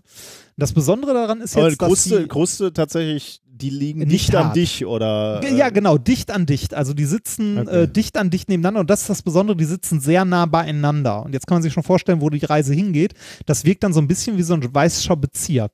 Ne? Also die, die sitzen ganz, ganz nah aneinander und beeinflussen sich jetzt gegenseitig. Okay. Die Partikel sind nämlich jetzt Aber nicht mehr um. Sind die dann Ja. noch mobil? Bewegen die sich dann noch auf dieser Grenzschicht, aber von dieser Grenzschicht dann nicht mehr weg? Oder? Genau, die, die, die sind in dieser Ah. Grenzschicht und bewegen sich da nicht mehr weg. Ähm, was dazu führt, dass die sich immer noch verhalten wie eine Flüssigkeit. Mhm. Also dieser Ja, äh, Tropfen, Tropfen ist kann immer noch fließen, ne? Tropfen. Ja. Genau, der Tropfen kann immer noch fließen. Aber die Nanopartikel sind an der, also sind an der Grenzschicht, also sitzen alle außen und sind so dicht aneinander, dass sie sich gegenseitig beeinflussen. Mhm. Ne, Also die werden eng aneinander gedrückt. Und das hat zur Folge, dass sie sich nicht mehr komplett frei bewegen können. Und so ein bisschen wie in einem Festkörper agieren und sich gegenseitig äh, beeinflussen. Das heißt, wir haben diese, diesen Droplet und wenn wir da jetzt den in ein äußeres Magnetfeld bringen, dann richten sich die, ähm, äh, die Nanopartikel auch, genau wie beim Ferrofluid, an diesem Magnetfeld aus. Ja. Wenn wir das Magnetfeld aber wegnehmen, bleiben sie so, wie sie sind. Weil sie sich gegenseitig wie in so einem weißen Bezirk als Kollektiv gegenseitig beeinflussen, weil sie so eng aneinander gepackt sind. Hm. Trotzdem werden sie aber nicht fest. Der Tropfen bleibt immer noch ein Tropfen. Das heißt, wenn äh, wir das Magnetfeld in eine andere Richtung drehen, können wir den Tropfen damit verformen. Wenn Aha. wir das Magnetfeld Ja, aber wegnehmen, bleibt der Tropfen in der Form, in der er zuletzt war. weil er durch die.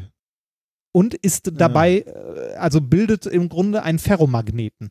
Das heißt, äh, die machen hier so ein, äh, also das, das Ferrofluid an sich ist äh, par, also wäre paramagnetisch, aber durch dieses zu, enge Zusammenpacken auf dieser Grenzschicht wird dieses Fluid ähm, ferromagnetisch. Das heißt, am Ende haben die kleine Tropfen, also äh, kleine Tropfen Flüssigkeit in einer anderen Flüssigkeit, die sie durch äußere Magnetfelder bewegen können In der Form und verändern auch in der. Form verändern können. Ja, das ist spannend, ja. Ja, und diese Form bleibt erhalten, bis man Ja, die irre, ja. wieder, also bis man die wieder löscht, in Anführungszeichen. Also bis man den, das, den Tropfen wieder in eine andere Form bringt. Das heißt, wir haben am Ende einen flüssigen Dauermagneten. Kann man damit was machen? Also ist, haben die da schon über Anwendungen gesprochen? Äh, über Anwendungen äh, müsste ich nochmal gucken. Äh, Anwendungen sind halt alle so technischer Natur, ne, wo man halt äh, irgendwie äh, also kleine Magnete braucht in besonderen Formen, die kann man damit halt bauen. Ne? Also man kann sich im Grunde Magnete äh, von der Form her machen, die halt ein äußeres Magnetfeld so erzeugen in kleinem Maßstab, wie man es gerne hätte. Und das ist sonst für Dauermagneten ja relativ schwierig. Äh, das sagst du jetzt oder das schreiben die auch in ihrem Paper? Äh, das sage ich jetzt. Okay. mhm. Das müsste ich im Paper nochmal nachgucken. Ja, ja, ist ja nicht was, so was, die so als, äh, was die so als Anwendungsfall haben. Ähm, was es aber auf jeden Fall erstmal ist, es ist eine neue Klasse von magnetischen Materialien. Und zwar ein flüssiges ferro, äh, ferromagnetisches Material. Ah, Deswegen sind die in Nature, ne? Genau, deshalb sind die Nature, weil die eine neue Materialklasse damit aufgemacht haben. Tja. Aber interessant, oder? Ja, auf jeden Fall. Keine Frage. Ich, also, das ist Ja. so- bestimmt wieder so ein Zufallsfund, oder? Die haben die Sachen zusammengemischt. Ähm, dann lag ein Magnet da zufällig. mal, mal gucken, meinst du? Nein, äh, wahrscheinlich nicht. Also das Material ist, scheint ja schon so zusammengemixt zu sein. Äh, diese Nanopartikel scheinen ja da drin zu sein, weil sie mag potenziell magnetische Eigenschaften haben. Aber ähm, ich Ja. weiß, meinst du, sie sind angetreten, wirklich, weil sie gesagt haben, wir machen jetzt flüssige Magneten? Ah, Das ist eine gute Die Frage. haben, die haben doch, die haben, wollten das doch eigentlich zusammenmixen, stellen dann fest, Mist, wir kriegen die Dispersion nicht hin. Die, die Nanomagnete sammeln sich da alle auf den, auf den Bläschen oder auf den, auf den Tropfen in der Flüssigkeit. Das wollten wir gar nicht. Wahrscheinlich war, war, da so, war da so beides. Also wa- wa- wahrscheinlich sind da zwei Sachen zusammengekommen. Bestimmt bin ich einfach nur beleidigt, weil die mich nicht. Nein, ist natürlich schon eine andere Klasse. Super, ja, ist schon gut. Bin mal gespannt, wo das wieder hinführt. Ich das finde ich ja immer dann spannend, ne? Also, ähm, das sind dann so Entwicklungen aus der Grundlagenforschung, wo du irgendwie schon das Gefühl hast, da können Anwendungen Da, rausgeneriert da könnte werden. werden. Aber ehrlich ne? gesagt fällt mir gerade nichts ein. Aber das sind dann natürlich wirklich so Sprünge. Ne? Also wenn du nur ein besseres Schmieröl entwickelst, dann ist es halt fast ein bisschen langweilig. Aber wenn du jetzt eine völlig neue Materialklasse, wie du sagst, etablierst, Ja. dann generiert das einfach auch völlig neue Anwendungen. Das finde ich halt brutal spannend. Das stimmt wohl. Das, die haben hier äh, in dem Paper haben sie äh, die, die können die Tropfen quasi in Rotation versetzen und damit, äh, damit Sachen durchmixen. Ah, das ist Ja. natürlich auch cool. Wie so ein äh, Rührstäbchen, Rühr, Rührfischchen oder wie heißen die in der, in der Chemie? Ja, ein Nur Rührfischchen. Ein Nanorührfisch. Wie schön. Ja, der, der, ist, der ist nicht mal zwingend Nano, also diese, äh, diese Tropfen, die die machen können, äh, die halt verschiedene Formen Ja. haben, die sind schon so, so ein paar Millimeter. Also, Ja, stimmt, ja klar, die kannst du natürlich groß machen, ja. Ja, und die dann beliebig formen. Also, äh, so wie du ein Magnetfeld formen kannst, kannst du die Dinge halt formen und die bleiben dann so und haben ihr eigenes Magnetfeld. Also, ist schon, schon spannend. Ne? Aber die müssen schon in der Flüssigkeit bleiben, weil die sind jetzt nicht stab so stabil. Nee, nee, nee, die, nee, nee, also die kannst genau, du nicht nee, die- rausnehmen und Nein, das dann, nicht. Die ja, müssen ja. schon in der Flüssigkeit äh, bleiben. Ja. Tja, das ist ja gesp- da bin ich ja mal gespannt. Da man, könnte man sich auch in der Medizin Sachen vorstellen. Ja, ne? Klar. So Minimagnete in irgendwelche Ja. Zellen einschleust oder in die Nähe von Zellen bringst oder so. Ja, und allein du kannst damit die, die Flüssigkeit halt im Körper mit Magnetfeldern bewegen. Mhm, ne? ja. Also Ja. schon, schon spannend. Gut, haben wir das, oder? Das haben wir, ja. Sollen wir dann mal äh, zu dem praktischen Teil kommen? Kommt nicht vorher Musik? Nee, eigentlich kommt sofort ein Experiment der Woche. Echt? Kommt immer erst das Immer- Experiment? Oh ja, ja, tatsächlich. Steht da. da steht Experiment. Ja, äh, das Experiment der Woche. Das Experiment der Woche ist nicht von uns. Also äh, wir, wir, erzählen euch ein bisschen was dazu, aber äh, ursprünglich gefunden habe ich es im YouTube-Kanal von Steve Mold. Okay. Auch ein YouTube-Kanal, der sehr zu empfehlen ist, den wir auch gerne verlinken.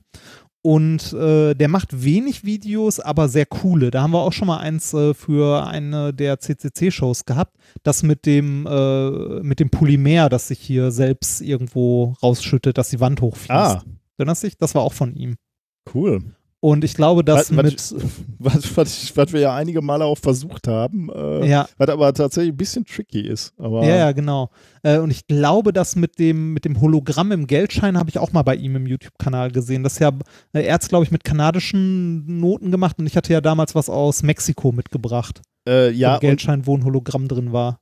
Und dankensweiter, äh, dankenswerterweise mir geschenkt und äh, die sind äh, extrem im Einsatz. Ne? Ich mache ja oh, so eine Op-? Ja, ich mache so eine Optikvorlesung Ah. für Schüler und äh, da bringe ich, äh, bring ich das immer wieder an. Sehr schön. Ja, also die sind äh, sechs, sechs bis zehn Mal auf, pro Jahr im, im Einsatz. Sehr schön, sehr, sehr schön. Auf jeden Fall äh, hat Steve Mold ähm, äh, noch was anderes, also eine andere, äh, eine andere Frage sich mal gestellt, die, äh, wo du auch ein wundervolles Video zu gemacht hast in Da- den letzten Tagen. Vielen Dank. Bitteschön. Abonniert Und zwar- bitte unseren YouTube-Kanal. Einfach nur so, da kommt ja eh nie was, aber dann äh, gehen unsere Abonnentenzahlen hoch. Da können wir endlich Werbung schalten und reich werden. Ja, Und zwar ähm, geht es in dem Video äh, beziehungsweise in dem Experiment um die Frage, warum ähm, Fahrradreflektoren so aufgebaut sind, wie sie aufgebaut sind. Also beziehungsweise warum Fahrradreflektoren, also ihr kennt ja so Katzenaugen, nennt man sie ja auch am Fahrrad, warum die so gut das Licht reflektieren. Ja. Also warum die so, so deutlich das Licht reflektieren. Und ähm, äh, ja, we- wenn man das weiß, kann man damit noch ein paar andere interessante Sachen beantworten und sich ein paar andere interessante Fragen stellen. Ähm, äh, das ist ja so. Wenn wir etwas sehen, dann nur, weil Licht in unser Auge fällt.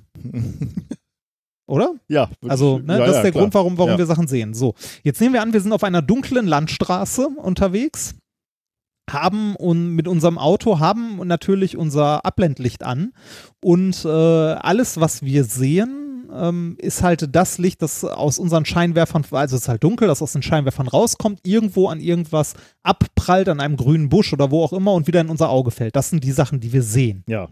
wenn wir jetzt einen Fahrradfahrer mit so Katzenaugen sehen oder wir sehen halt, ähm, äh, weiß nicht, die, diese 50 Meter, ähm, wie nennt man die, die Dinger Ja. am Straßenrand? Ja, ja, ich weiß. So was, was ich meine. Ne? Ah, die haben da diese Barken, die, Ja. die haben ja auch so, so Reflektorteile dran.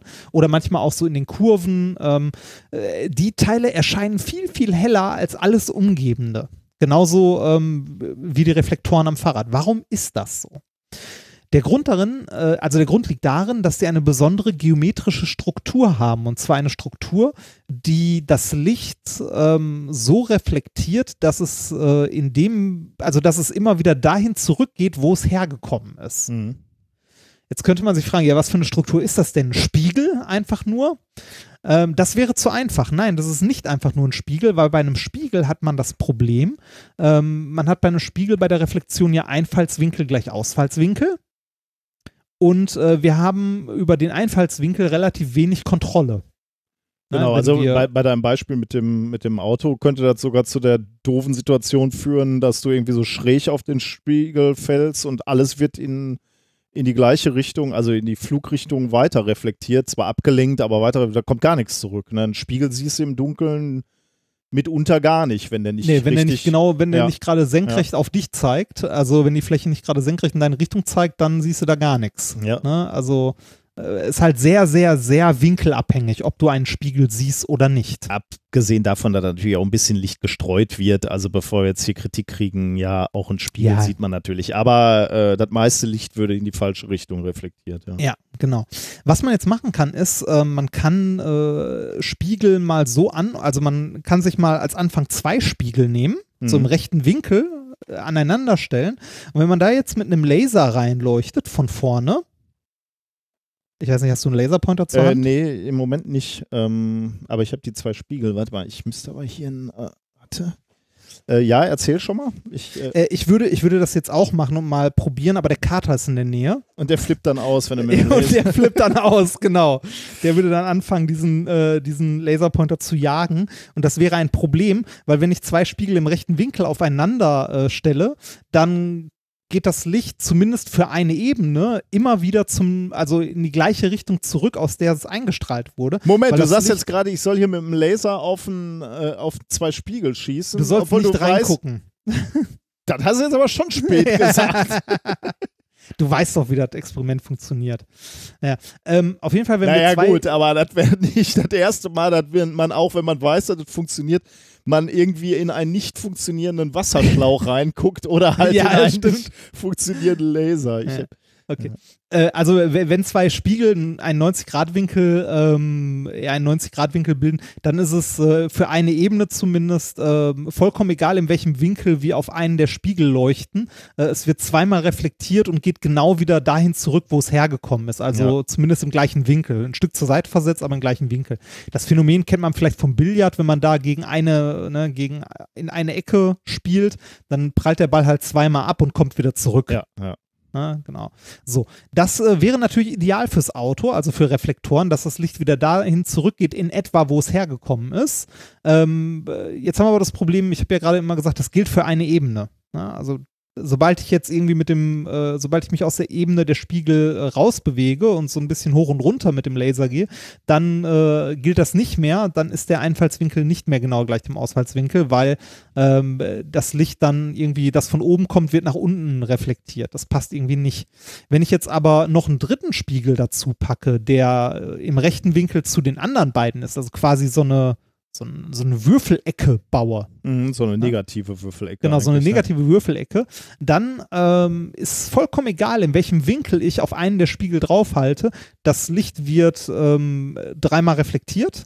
Ja. Mhm. Also mindestens zweimal, aber äh, aus den meisten Richtungen dreimal und äh, kommt wieder genau dahin zurück, wo es hergekommen ist. Und das, das gilt für jede Richtung im dreidimensionalen Raum. Und das ist äh, auch sehr verwirrend, wenn man da mal reinguckt in diese Ja. Ecke, weil man, man guckt sich, egal von wo man guckt, wenn das genau 90 Grad sind, ähm, man guckt sich immer, also man guckt sich immer selbst in die Augen. Egal Ja. aus welchem Winkel man da reinguckt, das ist ein bisschen verstörend.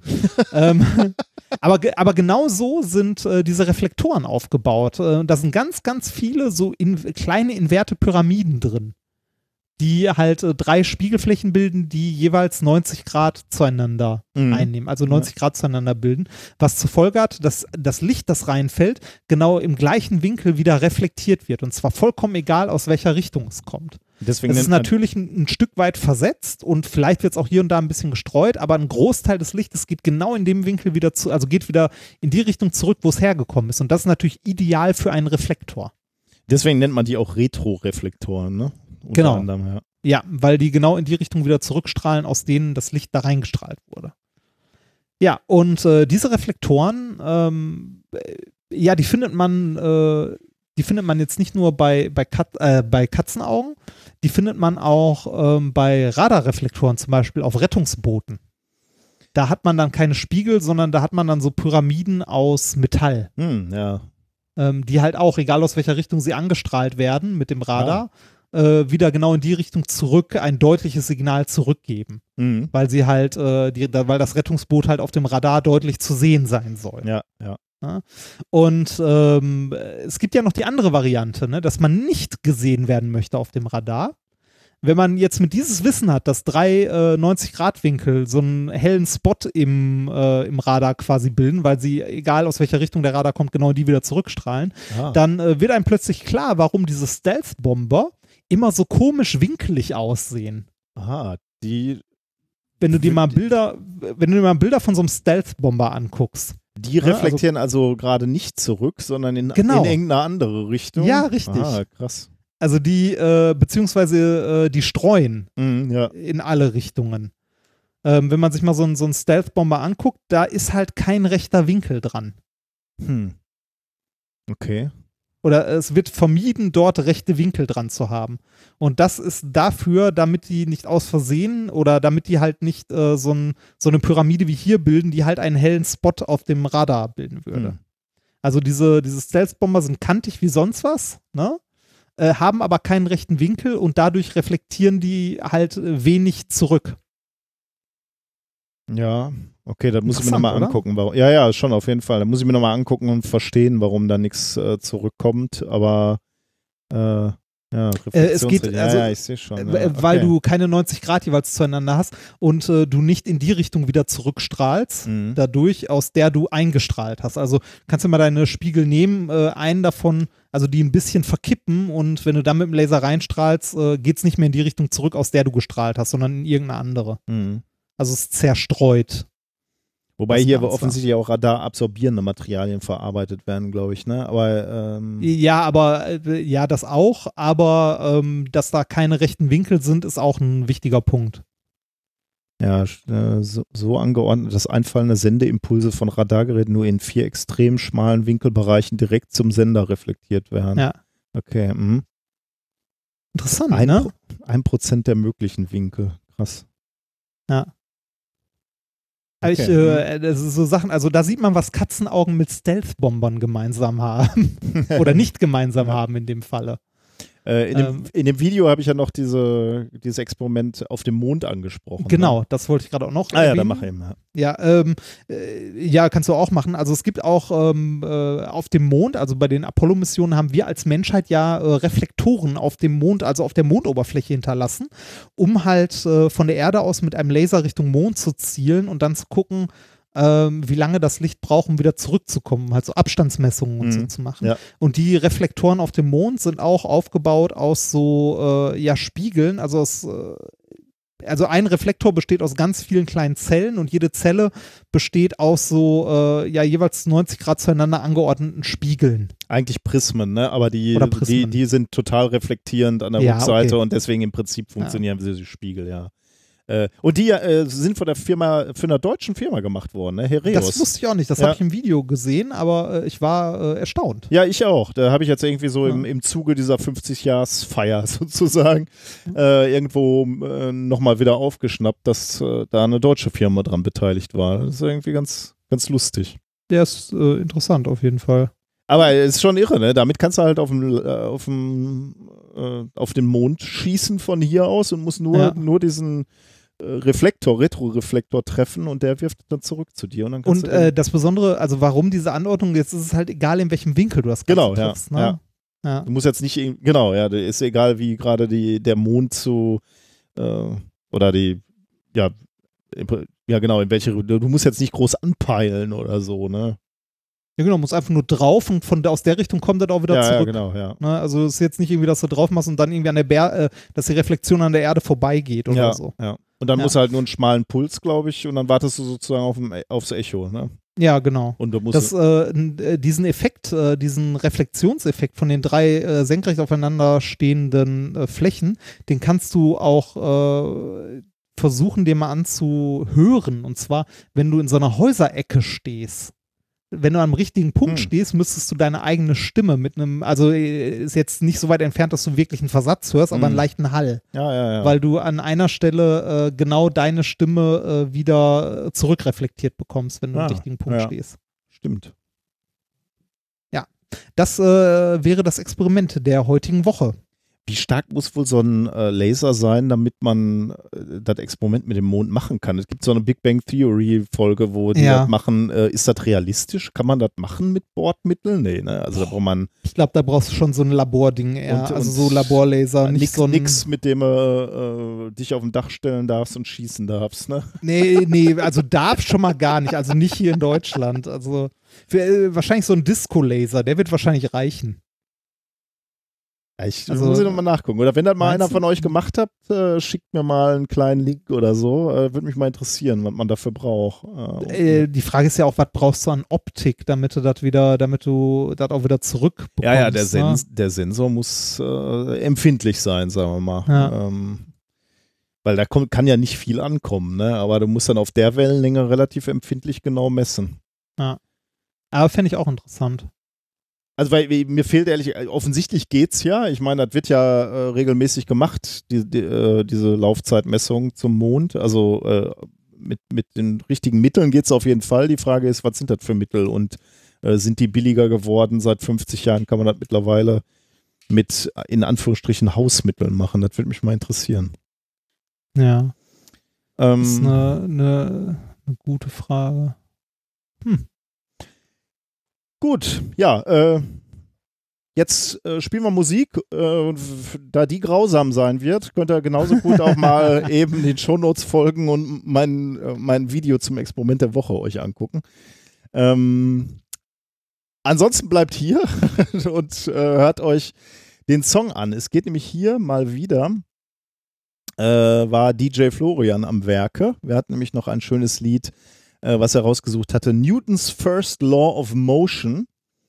Ähm, es ist von einer Firma, glaube ich, produziert worden, Honeywell.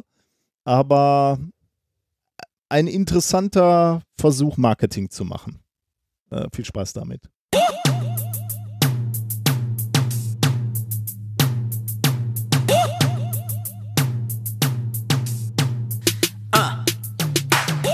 What's inertia? Let me clue you in. The first law from Isaac Newton says objects stay on their course unless affected by an outside force. I was rolling down the street, skateboard on my feet. That's motion, what you think? To the curb, applied the force upon my board. I went soaring, hit the floor. Now I'm at rest, laying in my bed. Mama came in and put ice on my head. She says, I know what hurt ya. It's a little thing called inertia. What's inertia? Well, let me clue you in. The first law from Isaac Newton says objects stay on their course unless affected by an outside force. Drop it down to the road, that's gravity. Make it stop, that's friction. Flight is air resistance. There's a few I didn't mention. What's inertia? Let me clue you in. First law from Isaac Newton says objects stay on their course unless affected by outside force. Es war wenigstens kurz. Also, ähm, Kurz und schmerzlos. was meinst du, wie ist, wie ist der Prozentsatz von Menschen, die die Songs nicht hören und grundsätzlich überspringen? Ah, ich glaube nicht so hoch, weil dafür muss man das Handy aus der Tasche nehmen. Das, Da, also, da ärgern sich immer die Leute, die mal auf dem Fahrrad unterwegs sind und da durchstehen müssen. ja, und das nicht in die Hand nehmen Die können. Ne? schimpfen immer, ja. Meinst du, es ist äh, weniger als 30 Prozent, die da sich verweigern der Musik? Weniger als 30 Prozent. Ja, ich glaube, ich glaube, also ich glaube, die meisten hören das, weil das ist so ein bisschen wie ein Verkehrsunfall. Was meinst du, wie vielen Leuten äh, von unserer Show ist auf, äh, Besuchern von unserer Show ist aufgefallen, dass bevor die Show anfängt, so eine Stunde vorher, machen wir üblicherweise, also an manchen Locations geht es nicht so gut, aber bei den meisten Locations lassen wir alte Intros durchlaufen und Musik im Wechsel von, äh, aus Ja. unseren Shows. Mal, wann meinst du, wie vielen Leuten das aufgefallen ist? Ich glaube nicht ganz so viel. wir machen es auch immer sehr zurückhaltend und leise ne, im Hintergrund. Ja, ja, und es ist bei vielen Locations bis jetzt tatsächlich nicht so gut möglich gewesen. Ähm, es wird dann ja auch, also es ist ja auch schwierig, das von der Lautstärke her richtig zu timen, weil es wird, äh, es ist ja so ein schmaler Grad zwischen, es geht auf die Nerven Ja, und ja. man hört es nicht mehr, weil zu viel Gerummle im Ja. Raum ist. Aber ja. Aber das, ist- das ist insofern lustig, als dass wir natürlich jetzt, wie viele Shows haben wir gemacht? 20 oder so oder knapp drunter. Und wir hören halt immer wieder in der Stunde vorher diese Songs und äh, diese Intros. Und Ja, mittlerweile das- feiern wir einige dieser Songs mehr, als sie es verdient hätten, möchte ich mal so Ja, sagen. äh, oder? Äh, Und auch manche Intro, also vor allem, da sind ja alte Intros bei, da denke ich auch manchmal wieder so zurück, so, jo, das war witzig. Genau. Ähm, kommen wir zum China Gadget der Woche. ja. Was hast du? Wie, was habe ich? ich hab, Wa- Warum ich? ja. Es, Ich, äh, äh, mir wurden tatsächlich ein, zwei Sachen empfohlen von, äh, Oh ja, von Hörern, gesehen, ja. die, die ich auch da äh, tatsächlich direkt bestellt habe. ja, Äh, aber es ist natürlich noch nichts davon angekommen. ich habe es mir nicht angeguckt. Äh, das mache ich ja nicht. Aber äh, ich habe es noch im Auge und äh, arbeite dran. Ich möchte natürlich den Qualitätsstandard so hoch halten, wie er bis jetzt immer war. und nicht höher gehen. Nein, um Gottes Willen. Ja, Okay. ähm, äh, gibt, äh, gibt leider äh, heute auch kein Shiner-Gadget. Äh, es ist halt schwierig, äh, tatsächlich schöne Gadgets zu haben, die man auch machen kann, wenn man nicht zusammen an einem Tisch sitzt. Das Ja. ist. Ausreden. Du hast ja auch noch eins zu Hause liegen. Ja, aber das gebe ich dir nur, wenn ich, wenn, wenn Ja, ich dich siehste? sehe. Siehste? Also die, diese Blamage, das geht wirklich nur dann. Ja. Das will ich sehen. Okay, dann äh, machen wir weiter mit, äh, mit Wissenschaft, ne?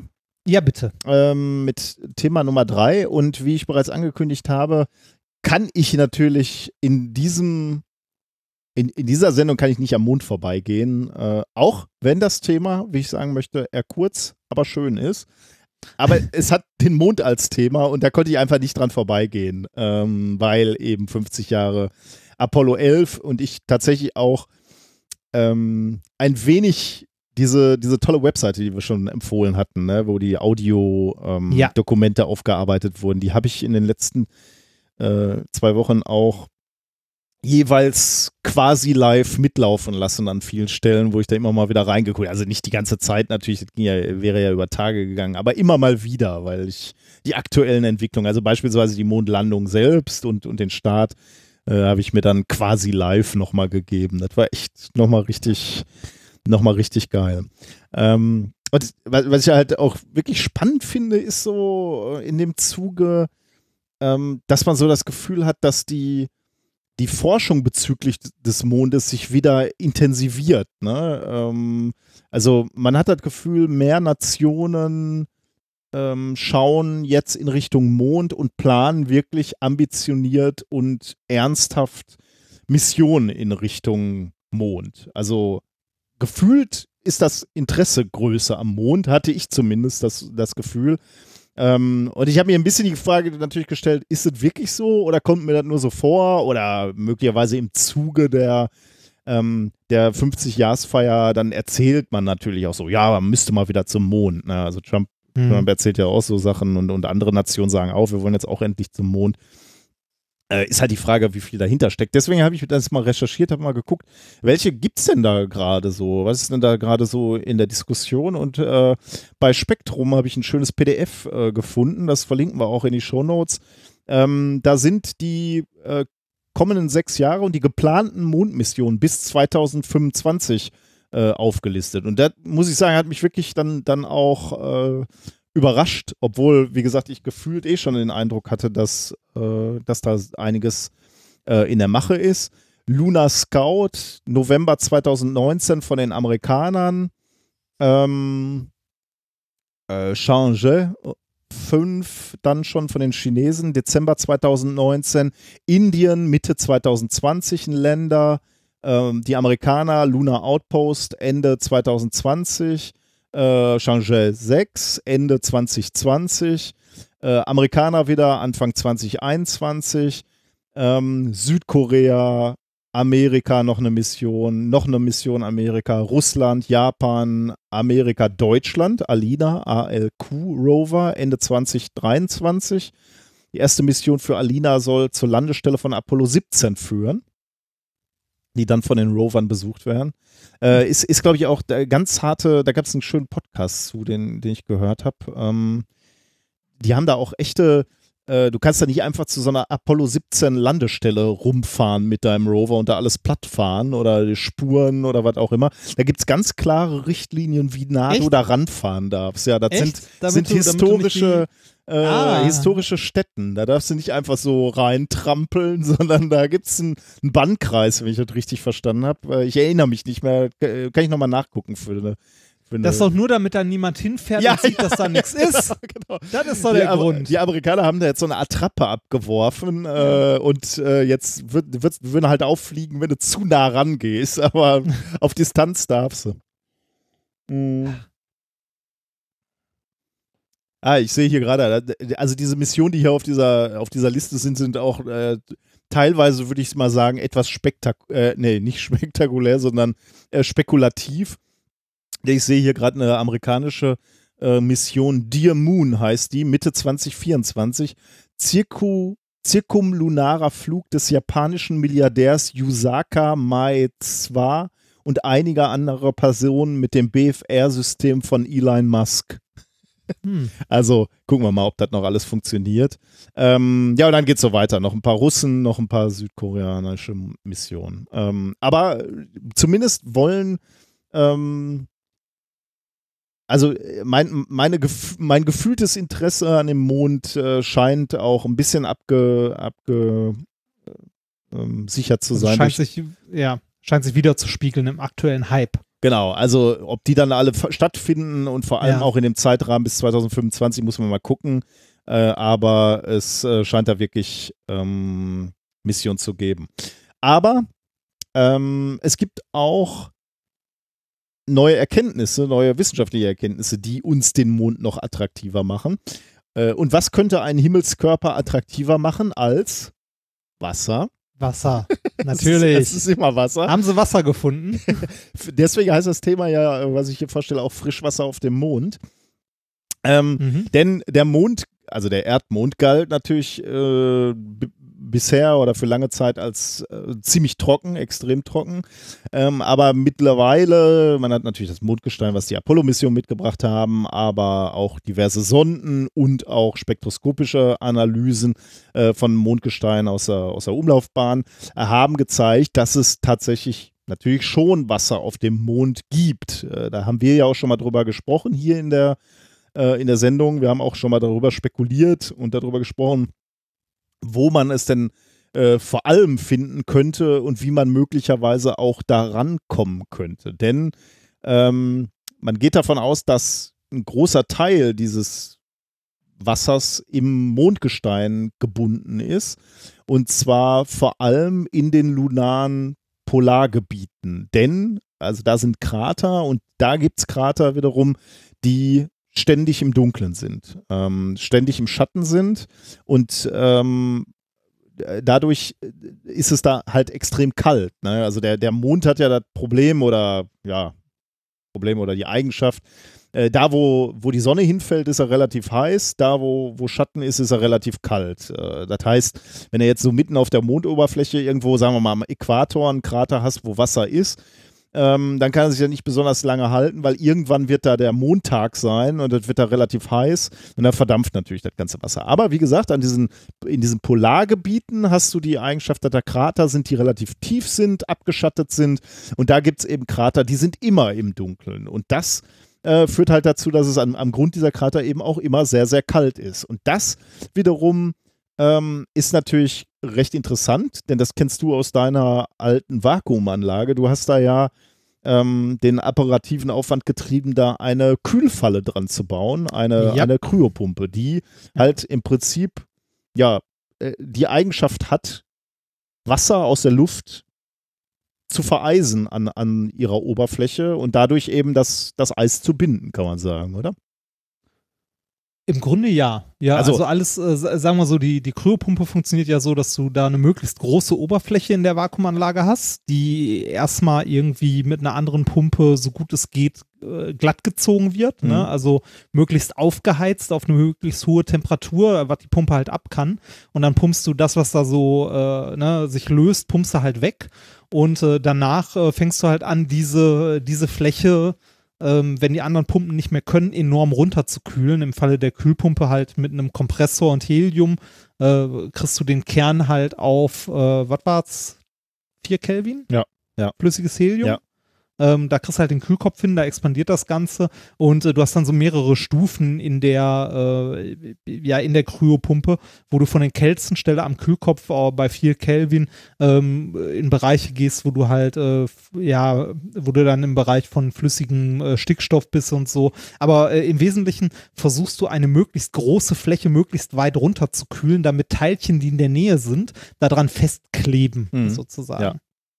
Und genau das, ist, das ist auch die Idee, äh, die hier hinter dieser Vorstellung äh, steht, dass man sagt, okay, diese Kraterböden oder Krater- Kraterränder, was auch immer, sind sehr, sehr kalt und alles, was an, an Wasser dann da äh, vorbeikommt, weil ich meine, wir wissen natürlich, der Mond hat jetzt keine Atmosphäre, aber wenn dann, äh, wenn da Wasser sich befindet oder womöglich Wasser sich niederschlägt, weil da ein Komet reinballert, der, äh, der Wasser mitgebracht hat, dann würde sich das gerade an diesen kalten Stellen, genau wie in deiner Vakuumanlage, ablagern und da dann auch bleiben. Und äh, Ja. die Frage haben sich eben Wissenschaftler auch gestellt, wie beständig sind denn diese Wassereisvorräte, wenn sie da ähm, äh, an diese, in, in, in, in dem äh, Krater sich erstmal befindigen, äh, befinden. Und da war halt die gängige Theorie, dass die, wenn die da erstmal sind am, am Grund des Mondkraters, dass es da so kalt ist, dass dort dieses äh, abgelagerte Wassereis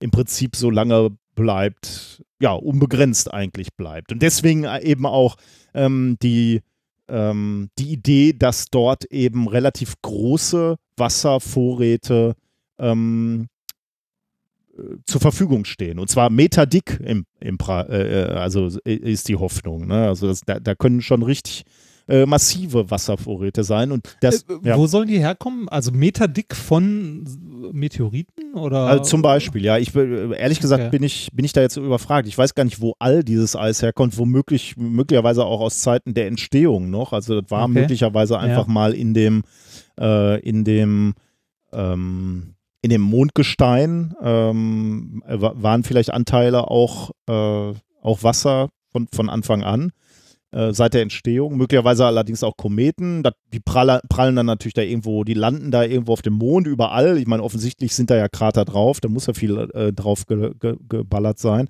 Und wenn dann, wenn, wenn sich dann diese, diese Einschlagskrater, die dann möglicherweise, sagen wir mal, am Äquator sind, die, wenn die dann heiß werden, wird das Wasser natürlich, was die Kometen mitgebracht haben, gasförmig. Dann hast du eine ganz, ganz dünne Wasseratmosphäre oder, oder Wassermoleküle halt in diesem Anziehungs- ähm, in diesem Gravitationsfeld des Mondes und die bewegen sich dann über die Oberfläche und ja, lagern sich dann bevorzugt eben genau an diesen Kältefallen ab. Und da deswegen, äh, ja, sind die über die äh, Millionen oder sogar Milliarden Jahre, die der, der Mond schon auf dem, auf dem Buckel hat, haben die sich da angesammelt einfach. Hm. Ähm, und da unten ist es halt kalt in diesen Kratern, ne? Also wir reden da von minus 200 Grad. Und da ist halt auch so kalt, dass die, dass dieses Wasser, was da sich da einmal abgelagert hat, eben nicht schmilzt äh, und auch nicht verdampft, weil es so kalt ist. Also äh, schmelzen ist ja eh schon so eine Sache, aber könnt ihr auch sublimieren, also verdampfen. Äh, aber diese 200 Grad reichen eben äh, äh, diese minus 200 Grad halt reichen halt auch, dass es nicht sublimiert, also in, äh, direkt in die dampfförmigen Zustand übergeht. Deswegen geht man oder ist man bisher davon ausgegangen, dass dieses Wasser da Millionen bis Milliarden Jahre alt sein kann. Was übrigens unterschied, also das hat unterschiedliche Aspekte. Zum einen äh, kann es eben als Wasservorrat dienen ne, und ist deswegen interessant. Zum anderen ist es einfach auch aus wissenschaftlichen Gründen interessant. Ne? Also ein, ein, Wasservorrat sich anzugucken, der, der da eine Milliarde Jahre schon liegt, äh, das findet man so leicht auf der Erde nicht und kann natürlich irgendwie auch wieder zusätzliche Daten geben, wo man etwas lernt über die Entstehung ähm, unseres Sonnensystems, also oder des Mondes und damit unseres Sonnensystems. Das wäre, äh, also allein deswegen ist es schon mal wissenschaftlich interessant, ne? ganz zu schweigen davon, dass es möglicherweise ein Vorrat ist, was man anzapfen möchte, wenn man da über Mondbasen sprechen sollte. Mhm. Ähm, jetzt gibt es allerdings eine, eine, Studie, die äh, zweifelt so ein bisschen daran, äh, dass das äh, Eis dort an den Polen so alt ist, wie man vermutet. Ähm, und äh, die Publikation äh, oder der Name der Publikation heißt The Young Age of the LAMP Observed Frost in Lunar Polar Cold Traps. Veröffentlicht in äh, Geophysical Research Letters am 16. Juli 2019. Ich, ich sag nochmal The Young Age, ne? Also nur damit ja. wir schon mal, ähm, damit wir wissen, wo die Latte liegt, weil darüber reden wir gleich nochmal. Äh, also warum ist das Wasser nicht ganz so alt? Ähm, die Mondkrater sind natürlich tatsächlich kalt. Also da, da äh, bis, an, an, diesem Modell hat sich nichts geändert. Aber, so sagen die Wissenschaftler, die sind nicht völlig isoliert von ähm, äußeren Einflüssen. Denn die Oberfläche der Mondkrater wird zwar von, von Sonne nicht getroffen, aber trotzdem von Teilchen, die von der Sonne kommen, nämlich dem sogenannten Sonnenwinden. Ähm, nicht nur von diesen, sondern auch von Meteoroiden. Aber fangen wir mal mit ähm, den Sonnenwinden an. Das kann nämlich dazu führen, dass es Reaktionen gibt, die normalerweise erst bei höheren Oberflächentemperaturen stattfinden. Ähm, und genau das haben sie sich jetzt angeguckt in dieser Publikation. Sie haben Modellsimulationen gemacht. Sie haben sich genau also angeguckt, haben einfach mal diese gefrorenen Wasseroberflächen wechselwirken lassen mit dem Sonnenwind zum Beispiel. Und wenn man ähm, sich den Sonnenwind anguckt, was ist der Sonnenwind? Der Sonnenwind besteht hauptsächlich aus ionisiertem Wasserstoff, ähm, also Protonen, aber auch Elektronen. Äh, allerdings auch aus äh, Helium-4-Atomkernen, also Alpha-Teilchen, 8% etwa. Rest ist Wasserstoff, Protonen und Elektronen. Das heißt, und auch noch äh, Spuren von anderen Atomkernen, also Kohlenstoff, Stickstoff, Sauerstoff, aber im Wesentlichen Wasserstoff und Helium. Und die äh, ballern da jetzt auf diese Wasseroberfläche, beziehungsweise nicht Wasser, natürlich Eisoberfläche und spielen dann so ein bisschen Billard. Ne? Da haben wir schon oft. Mit was für einer Energie kommen die da an? Boah, weißt da, du das? Das weiß ich jetzt auswendig nicht. Da müsste ich mal kurz okay. nachgucken, welche, ja, welche Energie ja so Sonnenwind aber hat. Aber es scheint wohl dazu, äh, scheint zu reichen, um ähm, zu erreichen, dass äh, Wassermoleküle aus dem Mondeis herausgesprengt werden. Also das, was halt auch bei höherer Temperatur passieren würde, äh, passiert jetzt extrem lokal. Also ein einzelnes äh, Wasserstoffproton ähm, oder ein, ein Alpha-Teilchen, ein Heliumkern äh, trifft auf ein Wassermolekül und kann es eben raussprengen, rauslösen aus dem Eisverbund. Und jetzt hast du dann halt tatsächlich ähm, also Wasserdampf im Prinzip über dem Krater stehen. Und genau dasselbe ähm, kann auch passieren, wenn kleine Meteoriten äh, einschlagen, beispielsweise. Ähm, da hast du halt, äh, und zwar auch äh, Mini-Meteoriten. Ne? Also müssen nicht riesige Krater sein, die sich da bilden, sondern halt auch Staub oder also etwas größerer Staub, äh, der da einschlägt. Äh, dann vermischt sich eben auch Wasser mit dem Mondstaub, der durch den Au Aufschlag äh, ähm, entstanden ist. Und wenn, wenn dann erstmal Wasser aus dem Eisverbund gelöst wird, ähm, können diese Eisklümpchen, die dann da rausgeschlagen werden, die können relativ weit fliegen auf dem Mond. Wir haben ja nur ein Sechstel der Gravitation, fliegen dann bis zu 30 Kilometer weit, auch über den Kraterrand hinaus oder auf den Kraterrand oder in die Nähe des Kraterrands.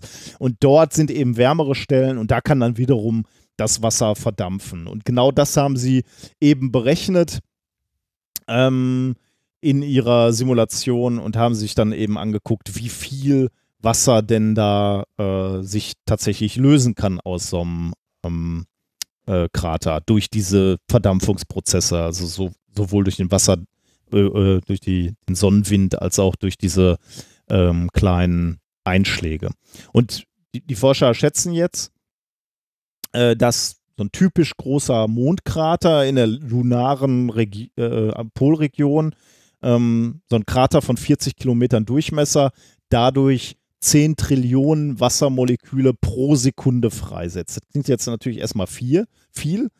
Ähm, die äh, Forscher sprechen dann auch davon, dass sich dadurch eine Wasserexosphäre bildet über diesem Krater. Also Exosphäre so, ja, so ähnlich wie eine Atmosphäre, ne? nur, nur sehr, sehr dünn.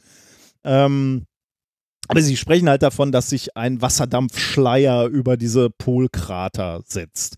Und sie sagen auch, das müsste man eigentlich, äh, also hat man noch nicht, aber könnte man mit Raumsonden nachweisen. Wenn die knapp über der Mondoberfläche drüber fliegen, müsste man diesen, diesen äh, Wasserdampf messen können, denn sie, also was heißt das, diese, diese Menge, die ich da gerade genannt habe, das bedeutet, dass man in einem Kubikzentimeter Volumen müsste man ein bis zehn Wassermoleküle finden. Das ist nicht wenig. Das also ist, auf jeden, das messtechnisch Fall, zu realisieren, ja. würde ich mal sagen. Ja. Ne? Ähm, das ist insofern nicht so viel, wenn man sich, also ich meine, das ist dir auch klar, wenn man das jetzt mit irdischen Maßstäben messen würde. Ne? Also ein bis zehn Wassermoleküle pro Kubikzentimeter.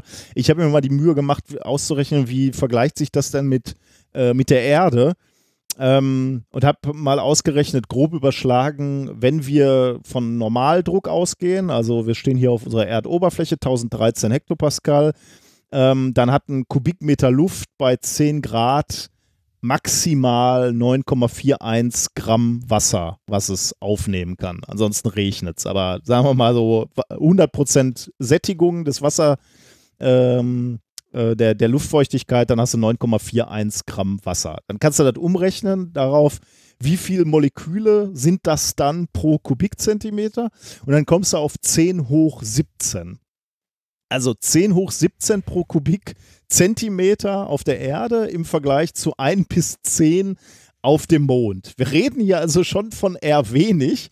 Eher kleinere Mengen, ja. Kleine, eher kleinere Mengen, aber ähm, ähm, immerhin findet da ein Austausch statt. Ne? Also es löst sich Wasser aus diesem, ähm, aus diesem äh, Mondkrater und er schlägt sich halt irgendwo anders nieder.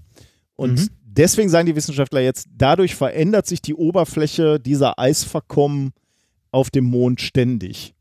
das finde ich jetzt find, find ich schon ein bisschen hart. Also deswegen gerade auch nochmal die Betonung auf ähm, auf den Titel dieses Papers. Äh, ständig ist schon ein bisschen, das ist schon ein bisschen hart, ja, oder? Ja, das äh, allerdings, The Young Age stand ja auch im Titel mhm. und sie sagen jetzt auch, der, der, die Oberfläche verändert sich ständig.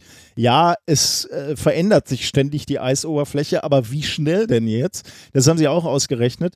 Es dauert weniger als 2000 Jahre, bis ein halber Mikrometer der Eisoberfläche erodiert ist. Das ist ja rapide. Das ist ja Wahnsinn. Da guckst du, Weißt du, blinzelst du einmal und zack ist der Mond weg.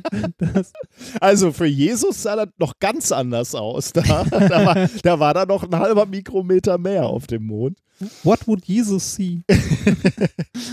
ja. Ähm, also, äh, wobei die Wissenschaftler dann auch sagen, also während dieser Einschläge oder der Sonnenwind ständig Eis abträgt, ähm, kann natürlich auch neues Wassereis dazukommen. Ne? Also wenn wasserhaltige Meteoriten da irgendwie einschlagen, verdampfen, dann scheiden die sich natürlich äh, auch wieder ab. Deswegen sagen sie, da wird nicht nur abgetragen, sondern da kommt auch wieder was drauf. Und deswegen betonen sie auch nochmal, ändern sich diese bisher angenommenen toten Wasserreservoire ständig.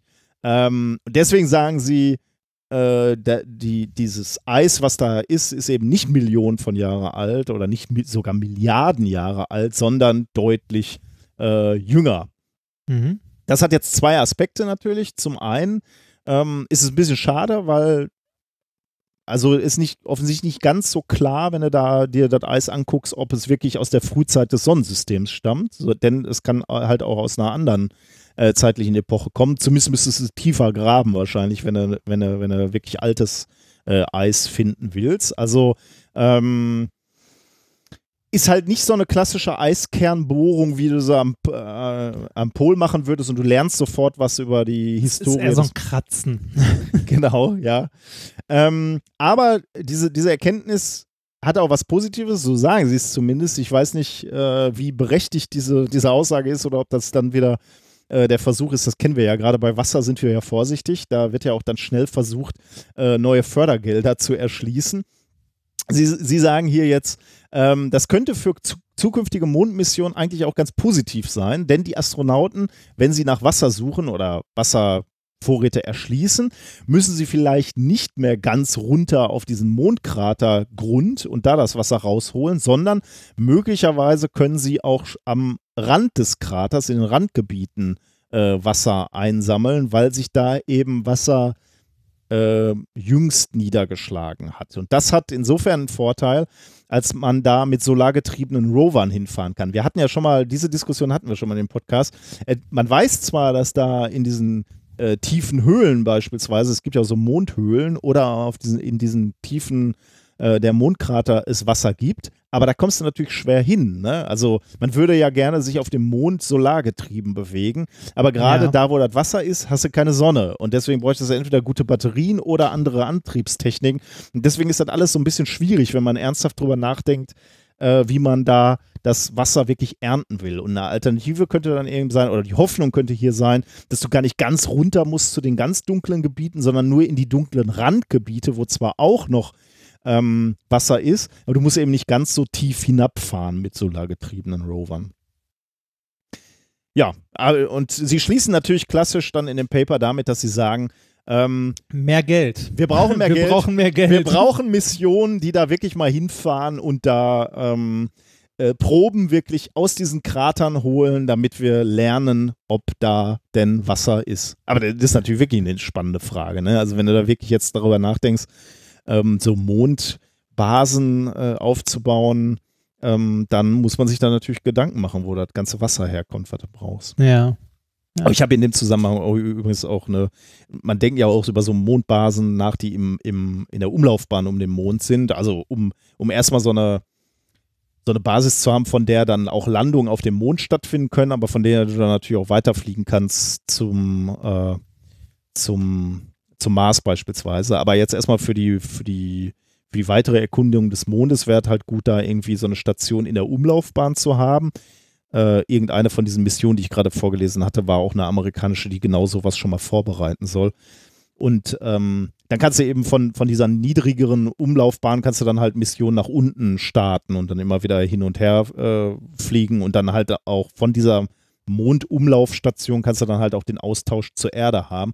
Und da habe ich eine schöne Mission gesehen, die dann eben nicht mit einer kreisförmigen Umlaufbahn um den äh, Mond gerechnet hat, sondern mit einer sehr, sehr elliptischen. Das heißt, die Mondbasis, wenn du sie so nennen willst, äh, ist zeitweise relativ nah an dem, am Mond. Da bietet sich dann eben an, ähm, Lander abzusetzen oder wieder aufzunehmen. Und an anderen Stellen ist die elliptische Bahn so, dass sie wieder näher am, an der Erde ist oder zumindest günstiger positioniert ist, um ähm, Raumschiffe aufzunehmen, die von der Erde sind, die dann nicht, äh, die, die von der Erde kommen und die dann äh, beispielsweise ähm, so günstig positioniert sind, dass sie nicht so äh, hart abbremsen müssen, sondern sich auf einer Geschwindigkeit ähm, mit dieser Mondbasis befinden und deswegen da direkt andocken können. Also äh, fand, fand ich ein ganz spannendes Konzept, muss ich sagen. Mhm. Da passiert jetzt was. Das werden wir bald noch begleiten können hier. Ich, äh, also, die wollen ja wirklich alle jetzt zum Mond, ne? Ich habe den Eindruck, äh, ja. Äh, äh, Ein bisschen ist ja die Frage, wer schafft das zuerst, ne? Die äh, USA oder die Chinesen? Äh, Oder was sind was die meinst du Russen? denn? Äh, meinst du mit, mit wieder Menschen, Menschen. ab. Ah, Okay. Ja, wieder Menschen. Da, da wollen jetzt alle hin, oder? Das habe ich so, also fühlt sich zumindest so an, als ob das gerade das Ding wäre. Ich glaube auch, dass das Leute wieder zeigen wollen, dass sie es wieder können. Ähm, ich guck noch mal eben hier auf diese Liste, ob da auch. Aber ich glaube, so richtig, äh, nee, sind alles Rover, glaube ich. Ja, doch, Hm. da 2024 bemannter Flug des Orion SLS-Systems zum Gateway, möglicherweise Landung mit einem von privaten Anbietern, Blue Origin oder SpaceX, zum Gateway gebrachten Länder und mehrtägiger Oberflächenaufenthalt. Nee, das wäre auch kein Mensch. Ja, ja, also Gateway, das klingt ja auch geil. Ne? Ich hätte ja schon gerne ein Gateway irgendwo am Mond. Wenn, wenn man sich das mal vorstellt, ne? 1969 war, sind wir bis zum Mond geflogen und seitdem bewegen wir uns wieder nur in einer, ja, in der Umlaufbahn der Erde. Ne? Also so eine richtig weite Reise haben wir da seitdem nicht mehr gemacht. Und mal so eine, ich meine, die ISS ist geil, ne? aber die hängt Ja, ja, geht, relativ ne? Also, also zumindest jetzt nicht mit Menschen, ne? Also ich meine, so Ja, äh, Sonnen und so ja, haben wir halt auf den Mars geworfen. Ja, ja, ja, ja, ja. Ey, oder Churi, alles geil, klar. Aber. Aber so ist ja nochmal was anderes, wenn der Mensch auch irgendwo ist. Ne? Und, das stimmt wohl. und allein, also was das für mich irgendwie so emotional bedeuten würde, wenn wir mal wieder so eine weite Reise als Menschheit machen würden. Ne? Oder, oder gar ähm, so, so, ein, so ein Labor wie die ISS eben nicht äh, in der Umlaufbahn, wo du im Prinzip in acht Minuten bist, ne? Ja, ja, ich weiß, bis zum Andocken dauert es ein bisschen länger, aber im, in der Umlaufbahn bist halt in acht Minuten. Die Reise ist kurz äh, zur ISS. Ähm, und, aber zum Mond dauert es halt drei Tage, ne? Also so ein richtig weit, äh, weit draußen schon mal so ein Outpost. Ach, fände ich ja schon schön. Ja, kann ich verstehen. Ich gerate Ich, ins äh, Schwärmen. Ich frage mich ja auch noch, also, ne, dass wir, dass wir nochmal Menschen auf dem Mond miterleben, halte ich für sehr wahrscheinlich. Also glaube ich auf jeden Fall, weil da halt gerade die großen Bestrebungen sind, dass da alle irgendwie nochmal hinwollen. Von den Amis über die Chinesen äh, bis zu Privatleuten. Äh, ich frage mich äh, aber, ob wir Mars noch. auch. Mars. Doch, wir Genau. werden wir Meinst noch du, Mars kriegen ja. wir noch mit? Ja, ich glaube, also Mond machen die jetzt nicht, weil sie nochmal zum Mond wollen, sondern das ist nur ein Zwischenschritt. Dann ziehst du durch. Wenn jetzt, da sind jetzt so viele Player drin, wenn jetzt der, wenn der Chinese jetzt auf dem Mond nochmal steht und, und sich anschickt, äh, zum, zum Mars zu gehen, dann, dann müssen die Amis wieder Gas geben. Ja, die Frage ist, ob sie können. Ja, das ist tatsächlich eine berechtigte Ja. Frage. Nee, aber dann, dann zeigt, also, nee, die ersten, wahrscheinlich sind die ersten auf dem Mars, sind die Chinesen, die ziehen das durch demnächst. Irgendwann. Hm. Also gut, das ist natürlich zugegebenerweise ist das komplex und schwierig. Also das ist nochmal eine ganz andere Hausnummer als, ja, was das auch bedeuten würde. ne? Wenn die Chinesen das übernehmen, das wäre schon, das wäre schon ein Ding, wenn die das, Das dann wäre können. schon, Das wär ich glaub, schon das wär für, für ein Zeichen, ne? Ja, wenn dann der, die erste Flagge, die da steht, die kommunistische rote Flagge ist, das wäre dann so ja, interessante Umkehr der Geschichte, ne? Dann sind doch die Kommunisten auf einmal, die da den nächsten Abschnitt gewonnen haben.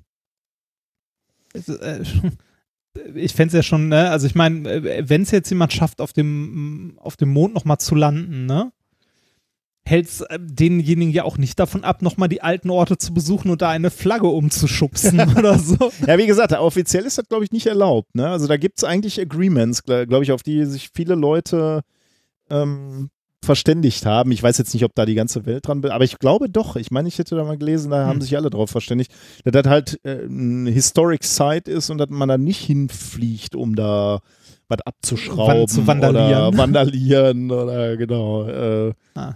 irgendwelche lustigen Fotos zu machen. Ich meine, da wäre ja natürlich so SpaceX wäre schon eine geile Werbung. Landest du da, stellst dich vor das Ding und du machst ein paar Tesla schöne, davor Ja, ja, genau. Parkst dein Tesla da.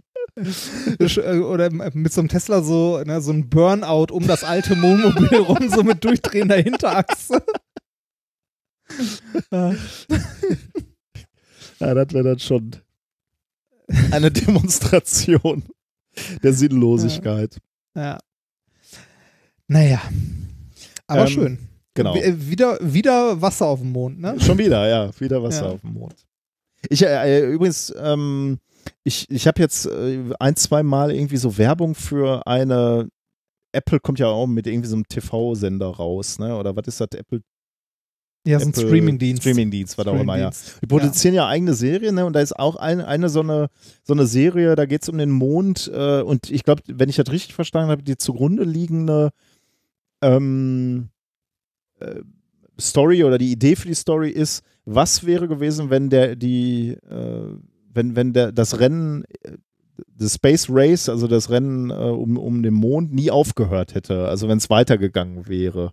Äh, Ja. Und ich glaube, da ist so ein bisschen Science Fiction so, ähm, also ja, ich, ich weiß aber nicht mehr. Also ähm, hast du davon irgendwas schon gehört? Oder? Nee, ah, okay. Nee, da habe ich nichts von mitbekommen. Sei mal ganz also, gut informiert eigentlich. Also das würde mich dann natürlich interessieren, wie das. Äh, ich, äh, wenn ich das richtig verstanden habe, sind die ersten, die auf dem Mond sind, sogar die Russen und allein deswegen ballern die Amerikaner dann weiter und versuchen. Ähm, so, so eine Alternative. Genau, ja. äh, Ich, ich glaube, die, so. die, wenn ich das richtig verstanden habe, gewinnen die Russen diesen, diesen Wettlauf zum Mond und dann geht es aber genau deswegen geht es dann weiter mit dem äh, Race for Space. Aber mehr weiß ich nicht. klingt, Klingt spannend. ich glaube, da muss ich gleich mal nachsuchen, das klingt interessant. Also ich, ich mag ja, ich mag ja auch so Geschichten, die so in äh, alternativen Realitäten spielen. Ja, Hitler hat überlebt so. und so, ne?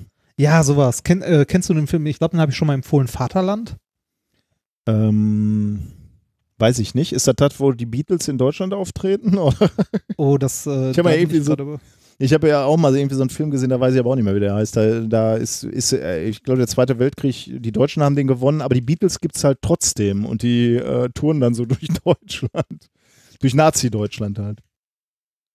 Ah. Aber das ist nur so eine, so eine Randstelle, also darum, es geht jetzt nicht um die Beatles, die durch Nazi-Deutschland äh, touren, Im sondern es geht Roman werden die wohl nur angedeutet, sich gerade im Wikipedia-Beitrag von dem Film. Wahrscheinlich kommen die in dem Film vor. Ja, äh, Vaterland ist ein Film von 94, in dem äh, tatsächlich auch so eine alternative äh, Realität stattfindet. Also es gibt wohl auch einen gleichnamigen Roman, ähm, in dem die Nazis den Zweiten Weltkrieg gewonnen haben. Und äh, ja, so ein Journalist, glaube ich, Ah, ja, irgendwie das ist in, der, in ja. Deutschland äh, dann unterwegs ist.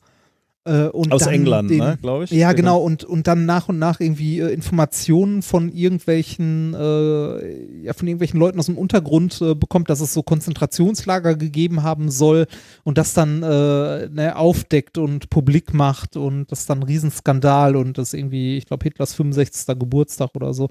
Äh, äh, spannender Film. Also ich finde es spannend, weil ich so alternative Realitäten generell irgendwie spannend finde. Es ist eine Reporterin und sie kommt aus Amerika, aber ansonsten. ja. Äh, Aber die andere Hauptrolle spielt dann, glaube ich, irgendwie so ein äh, SS-Sturmbannführer oder so, der ihr dann irgendwie hilft, der dann anfängt, am System zu zweifeln, Hm. ähm, ne, dem das wohl gar nicht bewusst war, was da alles passiert ist und so weiter und so weiter. Das ist ja auch nicht so äh, unrealistisch. Ne? Ich meine, erinnerst du dich noch, wir hatten ja chinesische Austauschstudenten, denen in Deutschland erstmal ähm, bewusst geworden ist, was bei diesen Studentenprotesten äh, am roten, nicht roter Platz, wie heißt der, äh, Platz, Platz des himmlischen Friedens passiert ist. Ja. Ne? Das sind ja Bilder, die sind da komplett äh, gestrichen worden.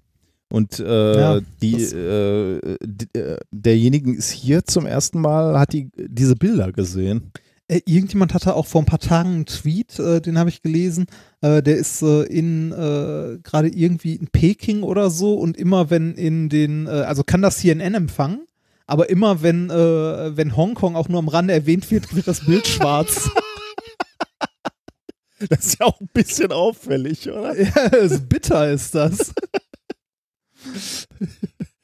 Oh Gott. Das ist bitter.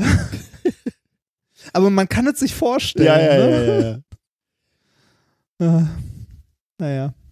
Okay. Kommen wir äh, zum, zum nächsten wissenschaftlichen Thema. Ja. Zum letzten. Ich bitte drum. Ausgiebig und unschön. ähm, Yogi Bär soll's richten. In diesem P äh, Thema geht es um Paper, äh, das sich mit sozialen Strukturen von Menschengruppen beschäftigt, beziehungsweise wann diese oder wann und wie diese, äh, ja, diese sozialen Strukturen geprägt werden oder ab wann wir, äh, naja, geprägt werden ist falsch, also ab wann wir in der Lage sind, soziale Strukturen wahrzunehmen. Äh, ab wann heißt äh, altersmäßig? Ja. Also ob meine Tochter schon soziale Strukturen erkennt, sozusagen. Ja. Ja, Mhm. deine Tochter ist ja schon relativ alt dafür, ne? Aber äh, ja, so, ne? Der, man kann ja sagen, der Mensch ist eine erfolgreiche Spezies, weil er es geschafft hat, in Gruppen, in sozialen Gruppen zu interagieren, was Ja. für Menschen sehr wichtig ist. Ne? Also so soziale Gruppen, die können mitunter sehr komplex sein, äh, sind für den Menschen aber essentiell wichtig. Also Ja. es gibt, es gibt kaum was Schlimmeres für Menschen, als sozial ausgegrenzt und ausgeschlossen zu sein, nicht dazu zu gehören. Ja, Ja? ja. Also der Mensch an sich ist eine sehr soziale Spezies, aber ähm, dieses äh, soziale Zusammenleben in Gruppen ist komplex. Ähm, äh, also innerhalb von solchen Gruppen gibt es ja verschiedene Rollen. Ähm, es gibt ähm, häufig auch Hierarchien, ne? selbst wenn die nicht ausgesprochen werden. Also jetzt nicht so eine Hierarchie im Sinne von, äh, weiß nicht, Militär, da ist der, ne, der Oberstleutnant und irgendwie der Gefreite Mhm. oder so, sondern einfach äh, im, äh, es gibt irgendwie eine, eine Führungsposition oder es gibt irgendwie äh, ne, halt verschiedene Rollen innerhalb solcher sozialer Gruppen. Ja. In einer besonderen Ausprägung sieht man es auch in unserer Gesellschaft ähm, in Form von Gesetzen zum Beispiel. Ne? Wir haben Gesetze, die im Grunde ähm, ja darauf basieren, wie wir sozial miteinander interagieren. Ja, also unsere Gesetze haben als Grundlage ja irgendwann mal mit sowas angefangen wie äh, man haut jemand anders nicht. Ja? Mhm. Und man bringt jemand anders nicht um oder was weiß ich nicht was. Ja, okay. Ja. Äh, also im Grunde äh, basieren unsere Gesetze ja äh, jetzt nicht auf rein logischen, also schon irgendwie logisch aufgebaut, aber jetzt nicht auf rein logischen Überlegungen, sondern auch auf dem sozialen Gefüge unserer Gesellschaft. Sieht man ja auch in anderen Ländern, wo das soziale Gefüge oder die Gesellschaft ein bisschen anders ist, haben wir häufig andere Gesetze. Mhm. Ähm, äh, auch wenn wir an sich hier eine demokratische und äh, gleichberechtigte Gesellschaft anstreben, haben wir trotzdem innerhalb solcher sozialen Gruppen, jetzt auch nicht vom Gesetz her, sondern einfach so innerhalb von sozialen Gruppen, häufig Hierarchien. Ne? Siehe zum Beispiel Arbeit als soziale Gruppe. Ne? Mhm. In deinem Team auf der Arbeit hast du irgendwie einen Chef. Selbst wenn es nicht irgendwie dein Chef im Sinne von dem gehört die Firma ist, sondern selbst wenn du eine Gruppenarbeit machst, in der alle gleichberechtigt sind, äh, hast du früher oder später irgendwie eine Person, die so eine führende Rolle übernimmt oder äh, ne, die irgendwie so ein bisschen dem ganzen Struktur gibt, Probleme löst, ein bisschen organisiert und darauf achtet, dass irgendwie ja, Regeln eingehalten werden, dass Mhm. alle, alle ihren Beitrag halt leisten, also so Führungspersönlichkeiten. Ja. Ne? Äh, diesen Führungspersönlichkeiten äh, schreibt der Rest der Gruppe ja auch irgendwie eine Art von Kompetenz zu oder Talent. Also es ist ja nicht zwingend schlecht, wenn sich so eine Führungspersönlichkeit herausbildet, sondern das kann für so eine Gruppe ja durchaus positiv sein. Ja. Ja? Ähm, selbst wenn wir so Rollen vorher nicht definieren, wie schon gesagt, ergeben die sich ja häufig auch von alleine, so dass man, irgendjemand nimmt halt das Ruder in die Hand und versucht dem Ganzen Struktur zu geben. Ne? Zum Beispiel jetzt im, im Arbeitsumfeld, wenn man eine Person hat, die schon länger dabei ist oder eine Person, die irgendwie eine gewisse Expertise in einem gewissen Feld hat, also Erfahrung, ähm, ne? da passiert es dann schnell, dass diese Person eventuell die, die Führung dieser Gruppe übernimmt und die anderen äh, dieser Person halt au- aus welchen Gründen auch immer, sei es jetzt Expertise oder was auch immer, halt Respekt entgegenbringen und dieser Person dann auch äh, Entscheidungsgewalt geben. Ja. Ne, ähm, also ohne, dass es jetzt irgendwo festgeschrieben steht, sondern allein als soziales, äh, also im sozialen Bereich. Mhm. Ähm, solche Führungspersönlichkeiten, die sich dann herausbilden, bekommen in so einer Gruppe aber nicht nur Rechte, sondern auch Pflichten auferlegt. Also mh, die anderen in der Gruppe erwarten dann von einer Person, die so eine Führungspersönlichkeit äh, freiwillig oder unfreiwillig irgendwie übernimmt oder zugeschrieben bekommt, dass die auch ähm, gewisse Pflichten übernimmt im Sinne von ähm, äh, wir erwarten von dieser Person, dass sie dafür sorgt, dass sie, äh, dass äh, die Arbeit strukturiert wird oder dass, wenn irgendjemand aus der Gruppe eine Arbeit übernimmt, dass er die gefälligst auch erledigt. Mhm. Also äh, diese Person bekommt nicht nur, also diese Führungspersönlichkeit bekommt nicht nur besondere Rechte, sondern die anderen, ähm, also die, die nicht die Führungspersönlichkeit sind, haben auch eine gewisse Erwartungshaltung gegenüber der Führungspersönlichkeit. Soweit kannst du mir folgen? Ja, ja, auf jeden Fall. Die Frage, die sich die Forscher jetzt hier gestellt haben, ist, wann beginnt diese Zuschreibung? Also wann sind Menschen, also ab welchem Alter sind Menschen in der Lage, solche soziale Strukturen zu erkennen und auch Erwartungshaltung gegenüber einer Führungspersönlichkeit auszubilden? Also ab welchem Alter können wir solche Strukturen verstehen, äh, beziehungsweise entwickeln eine Erwartungshaltung gegenüber der Führungspersönlichkeit, dass sie Verantwortung gegenüber der Gruppe hat? Hm. Aber die erste Führungspersönlichkeit, die man äh, kennenlernt als junges Kind, ist ja, äh, sind die Eltern, oder? Richtig, genau. Die Eltern zum Beispiel in der Familie. Ab wann ähm, ist das Kind in der Lage äh, oder ab wann erwartet das Kind, wenn zum Beispiel der große Bruder jetzt irgendwie mich als kleine Schwester ärgert, ne? oder um- irgendwie reines fiktives Beispiel. reines fiktives Beispiel, mir gegenüber ungerecht ist, ab wann sind die Kinder, also in diesem Beispiel jetzt, ab wann ist das Kind in der Lage zu erkennen, dass da ja die Eltern sind, also eine Führungspersönlichkeit, äh, die eigentlich dafür sorgen sollte, dass der große Bruder das nicht tut. Richtlinienkompetenz, die, die, Ja, die genau. durchsetzen. Ja. Ja. Ja, genau. Ab wann? Also man, man kann sich ja relativ leicht vorstellen, so ein dreimonatiges Kind oder so ist dazu noch nicht in der Lage. ja, ja. Ne? Aber ab wann? Wann bildet sich das aus? Wann sind wir in der Lage oder wann ist der Mensch in der Lage, äh, die, so die sozialen Strukturen so weit zu verstehen, dass er nicht nur versteht, äh, das ist irgendwie Mama, wenn Mama irgendwas sagt, Mhm. dann mache ich das, ne? Ja. Oder äh, wenn ich was will, muss ich Mama fragen oder was auch immer, sondern auch so weit in der Lage, dass ähm, das Kind die Gruppe von Mama innerhalb oder von Papa innerhalb der, der Gruppe Familie versteht. Dass Mhm. auch äh, gegenüber anderen äh, diese Person eine, äh, ja, eine Führungsrolle einnimmt und da bitte für Recht und Ordnung zu sorgen Mhm. hat. Sozusagen. Ja, Wann interessant. Also es ist schwer, schwer jetzt für mich rückschauend äh, so Entwicklungen nochmal wirklich zeitlich äh, einordnen zu können, ist immer ganz schwierig. Äh, Ja, Jetzt, äh, die Kleine ist vier, mit drei war es auf jeden Fall sicherlich auch schon so, dass sie, äh, wenn, wenn der Bruder ungerecht war, sie von uns Regulierung erhofft hat, äh, überhaupt keine Frage. Aber wann, wie, wann, ob, ob das auch mit zwei oder eins da war, äh, mit eins glaube ich schwierig, aber weiß ich nicht genau, müsste, müsste ich, also kann ich mich einfach zu wenig dran erinnern. Also die super spannende Frage und natürlich auch, wie testest du das? Ne? Also Ja, du wirst uns jetzt ein ne? Experiment Ja, genau. präsentieren, äh, weil die Frage ist ja, wie du, wie du das au außer mit anekdotischer Evidenz, wie du das wirklich äh, auch quantifizieren kannst oder messen kannst. Da bin ich sehr gespannt. Ja, ähm, äh, genau das wurde tatsächlich auch gemessen. Also das haben versucht ein paar Forscher herauszufinden, und zwar aus Forscher aus Israel und den USA. Ähm, veröffentlicht wurden die Erkenntnisse in dem Paper Infants Expect Leaders to Right Wrongs. Äh, erschien in den Proceedings der National Academy of America, bla bla bla, hier P, NAS, am 20.06.2019 eingereicht, am 26.11. letzten Jahres. Okay. Also nochmal, die Frage ist, wann erwarten wir, dass eine Führungsperson Regelverstöße innerhalb der sozialen Gruppe ahndet äh, bzw. verhindert Mhm, ja. äh, oder irgendwie richtig stellt? Ja. Also wann entwickeln wir diese Erwartungshaltung, äh, also wann verstehen wir die soziale Gruppe und deren Hierarchie? Ja. Ähm, wir hatten ja gerade das Beispiel, ne, mit dieses fiktive Beispiel mit der kleinen Schwester, der große Bruder ärgert, Ja, ne, ja. ab wann, ne, genau. Äh, Das Ganze wurde untersucht ähm, in einem Experiment an 120 Kleinkindern im Alter von im Schnitt 17 Monaten. Okay.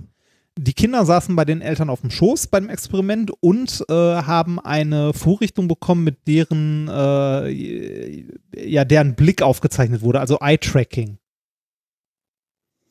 Ja, okay. Man hat bei den Kindern Eye-Tracking gemacht und man weiß mittlerweile, dass, ähm, also auch aus anderen Experimenten, dass äh, die Kinder ähm, in dem Alter auch schon länger mit dem Blick bei etwas verharren, wenn etwas Ungewöhnliches passiert, was sie nicht erwarten. Mhm. Dann äh, weiß man, also, ne, Ja. dann weiß man, da gucken die Kinder Ja. länger hin. Ja. Äh, mal kurz gucken. Um jetzt zu testen, ob die Kinder diese, äh, diese Rollenverteilung in sozialen Gruppen verstehen, hat man Eye-Tracking gemacht und hat mit denen, also hat denen Rollenspiele mit Bärenpuppen gezeigt. da sind wir wieder bei Yogi. Äh, ne? Also Yogi-Bär. Äh, man hat den Rollenspiele mit, Bä äh, mit Bärenpuppen gezeigt und zwar folgendes Setting. Man hat drei Bären insgesamt, von denen einer von den anderen so behandelt wird, als äh, ob er ein Anführer ist. Ne? Also dem Kompetenz entgegengebracht wird und Respekt. Hattest du schon gesagt, wie alt die Kleinkinder waren? 17 Monate im Schnitt. Ah, okay. Mhm. Und wie, Also- äh, weiß er auf welche Varianz? Also, äh, Nein, das weiß ich leider Okay. nicht. Ich wollte, ich wollte das Paper lesen, aber ich konnte nicht und selbst Sci-Hub konnte mir da Oh, äh, aktuell nicht helfen. okay. Nein, das, Obwohl es äh, schon war- relativ alt war, hast du gesagt, ne? Von, Äh, warte mal, wann war es? Vom ja, 20.06. Ja, hat schon einen Monat hinter sich. Aber äh, Sci-Hub äh, hat nicht geholfen. Ich habe jetzt aber dann auch nicht mehr so ja, viel ja, ja, Energie ja. reingesteckt. Okay. hm. Ähm, auf jeden Fall äh, zusammen, also ich habe die, äh, also ich habe eine populärwissenschaftliche Zusammenfassung davon gelesen. Ähm, es wurden Rollenspiele gemacht oder gezeigt mit, mit Puppen, also mit Bärenpuppen, in denen quasi Papa Bär da ist und zwei Kinder, beziehungsweise also eine Respektsperson und äh, zwei Kinder. Und ähm, da wurden folgende Rollen durchgespielt. Und zwar einmal hat die Respektsperson den beiden anderen kleinen Bärchen Spielzeug gegeben, jedem einem. Und ähm, einer von den beiden Kinderbären, also von den Bären, war böse und hat dem anderen das Spielzeug weggenommen und hatte beide für sich. Okay. In dem Setting, wo es jetzt eine Respektsperson gab, ne, Ja. ähm, äh, haben die Kinder auf, also in dem Fall, wo das passiert ist, haben die äh, Kinder auf den Protagonisten geschaut, also auf diesen Respektsbär, wenn er nichts getan hat.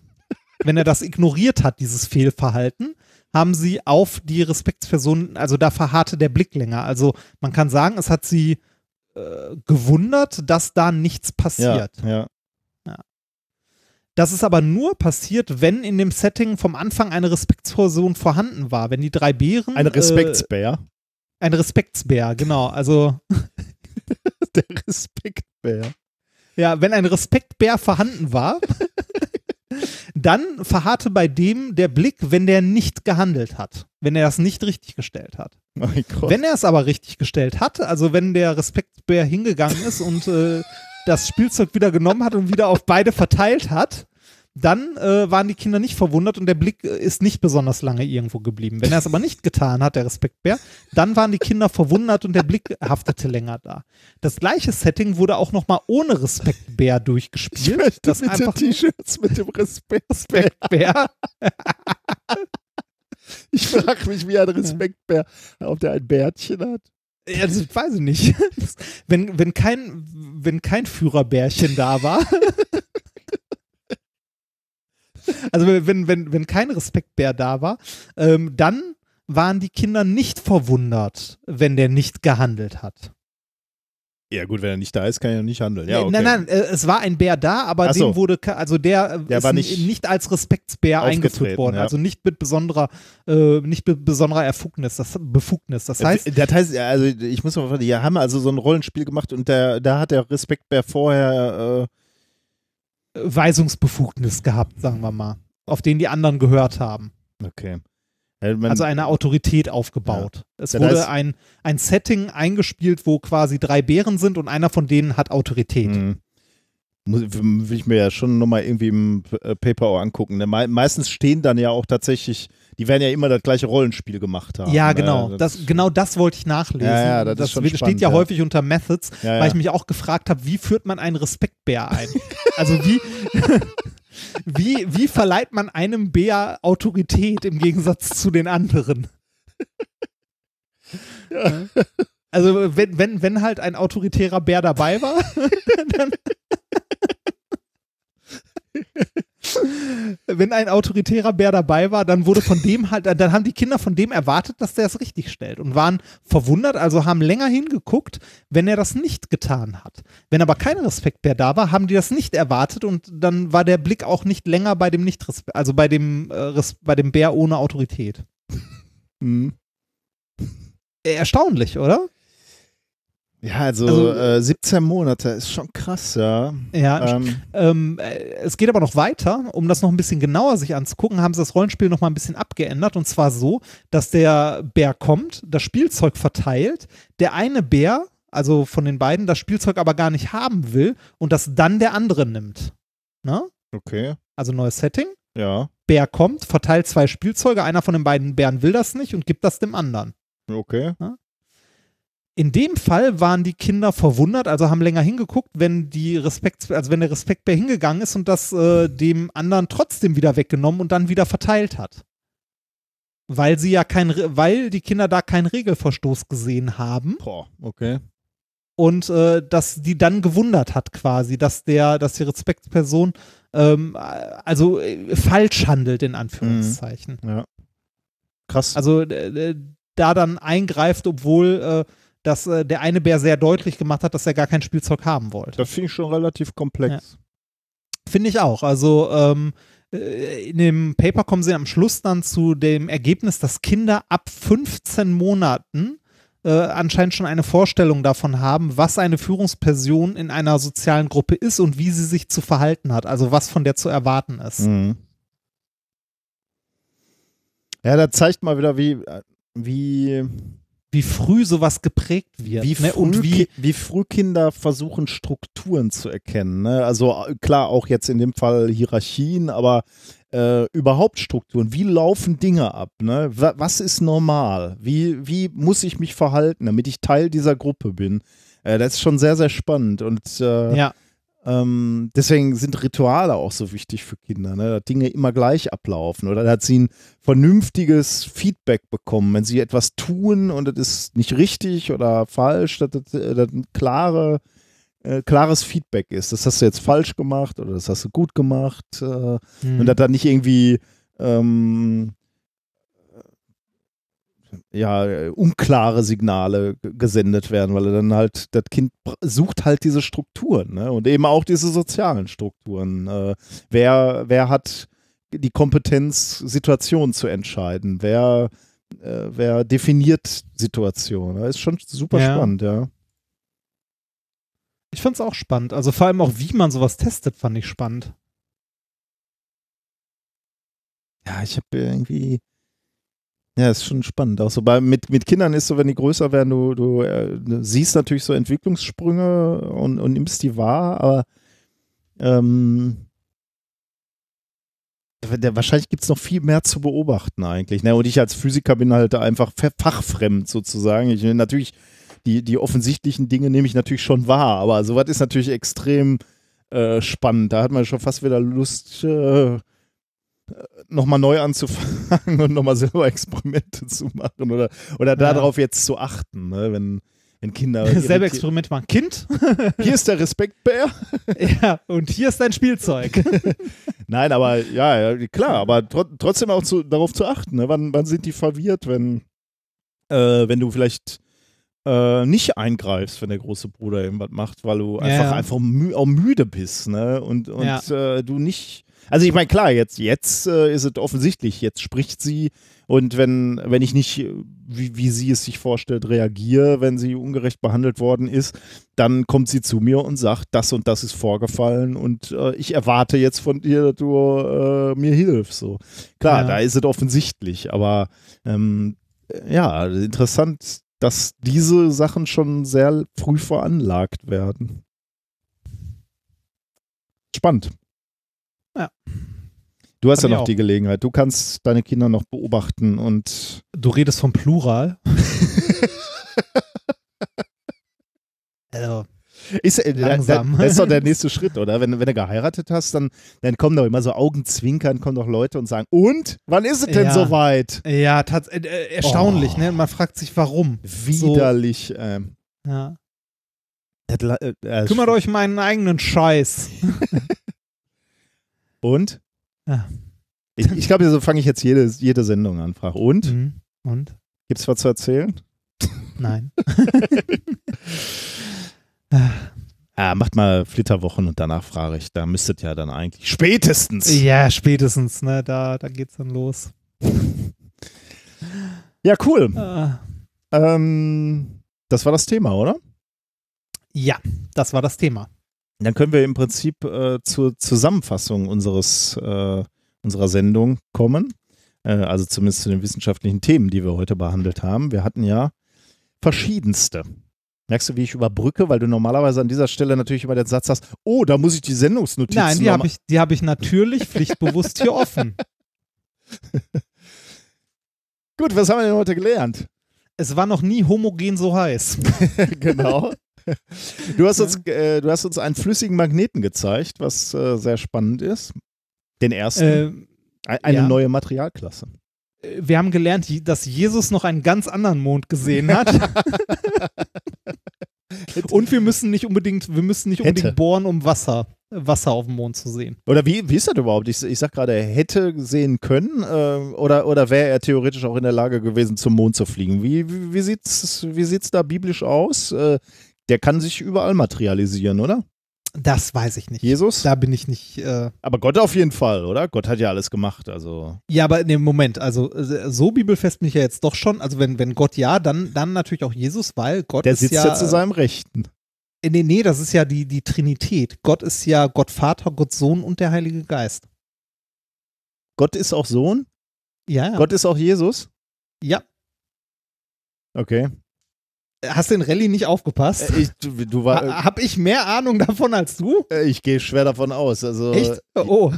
Ja, all- all- allein familiär bist du doch ein bisschen Ja, aber hat, oder? wa- was, warst du, in der- hast du in der Schule nicht auch so, wurdest du nicht auch mit Religionsunterricht Äh, gequält? schon, ja, aber Oder konntest du das abwählen irgendwann? Mm, Nee, ich habe das, glaube ich, durchgezogen. Ich weiß, glaube ich, nicht. Ähm, also klar, in, ich glaube, in, in der Oberstufe habe ich es dann, glaube ich, abgewählt, wenn ich mich recht erinnere. Aber, ah, bei uns ähm, konnte man nicht. aber der, ansonsten war doch, äh, Religion war, so, soweit ich mich erinnern kann, malen, klatschen und singen, oder? Also Nee, hat man da wir- irgendwie wir haben- sinnvolle Dinge gemacht?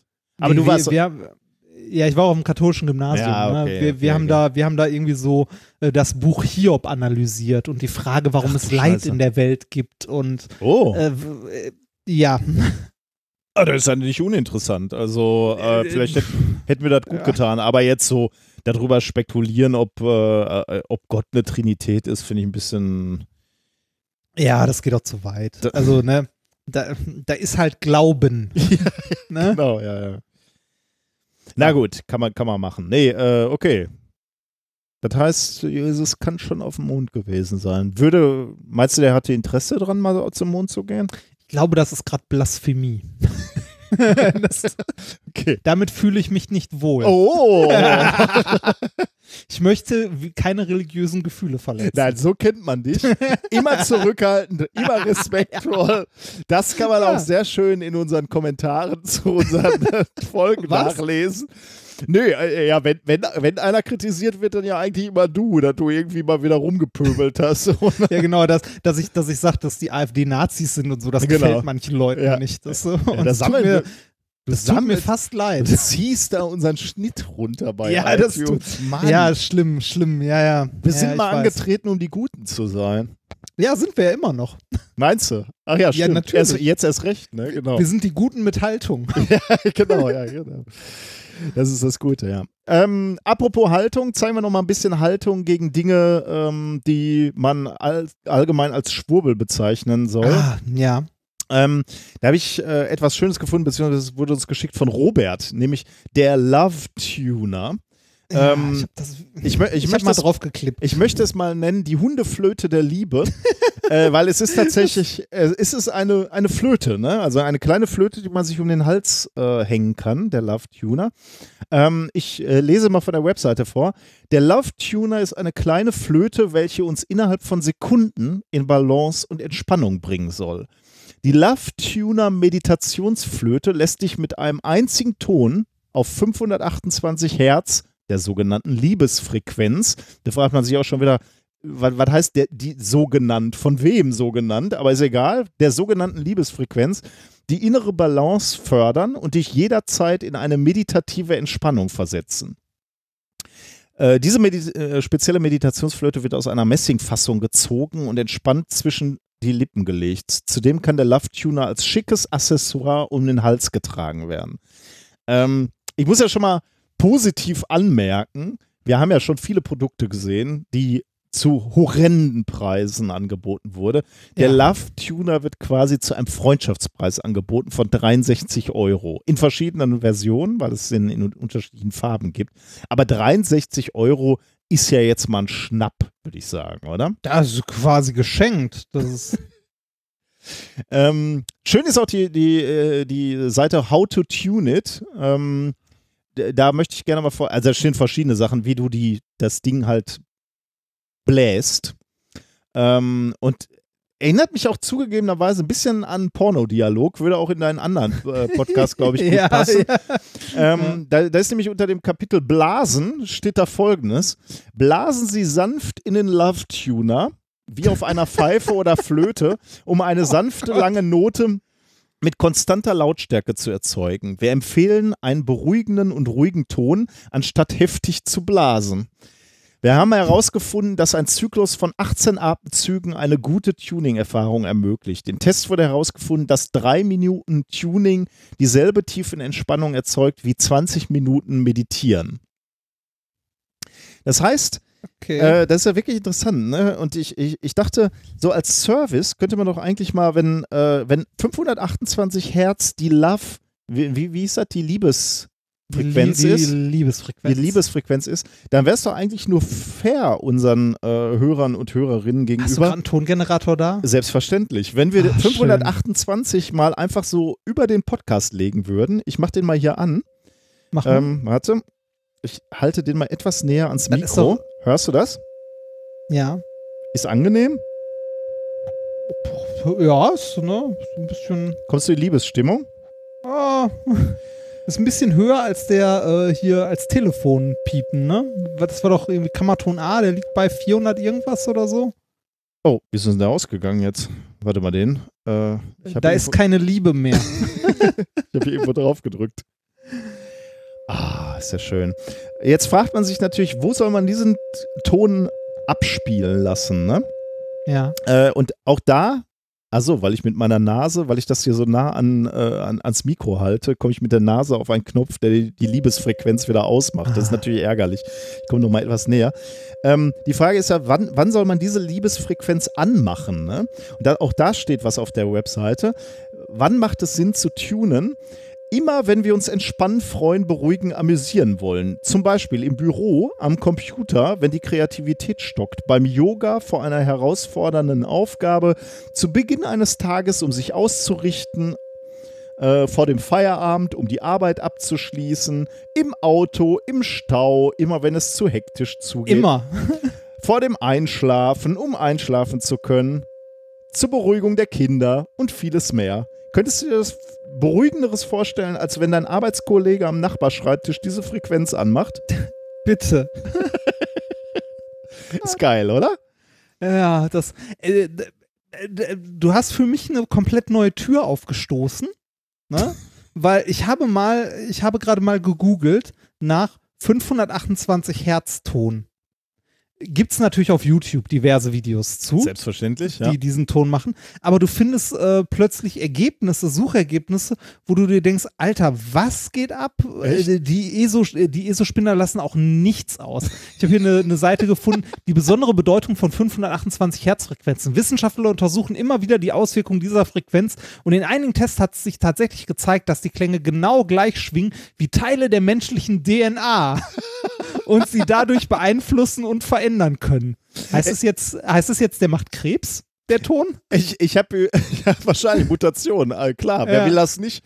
Äh, hier auf dieser Love Tuner Zeitung stand auch irgendwo, dass äh, 528 ist natürlich genau die Frequenz, äh, die, ich, ich weiß nicht mehr genau, ich, ich finde es jetzt gerade so schnell nicht, aber irgendwas mit Herzfrequenz. Ähm, weil natürlich irgendwie, äh, Also, also, weil dein Herz in einer Minute schlägt oder so. ja, aber äh, wie, wie oft denn? 60 Mal? Oder wenn es hochkommt, 180 Mal, aber doch nicht 528 Hertz? Ich habe keine Ahnung. Äh, das äh, ist übrigens nicht die einzige Frequenz. Es gibt äh, noch mehrere, die werden auch unter einem Namen zusammengefasst. Die Solfeggio-Frequenzen. Heilende Klänge sind das. Und da, da gibt es da gibt's noch mehr. Ne? Da gibt es nämlich die 174 Hertz Vereinigung, 285 Hertz universelle Erkenntnis durch Quanteninformationen, 396 Befreiung von Schuld und Angst, Ah. ähm, äh, 528 ist Transformation und Wunder, DNA-Repair. Ne?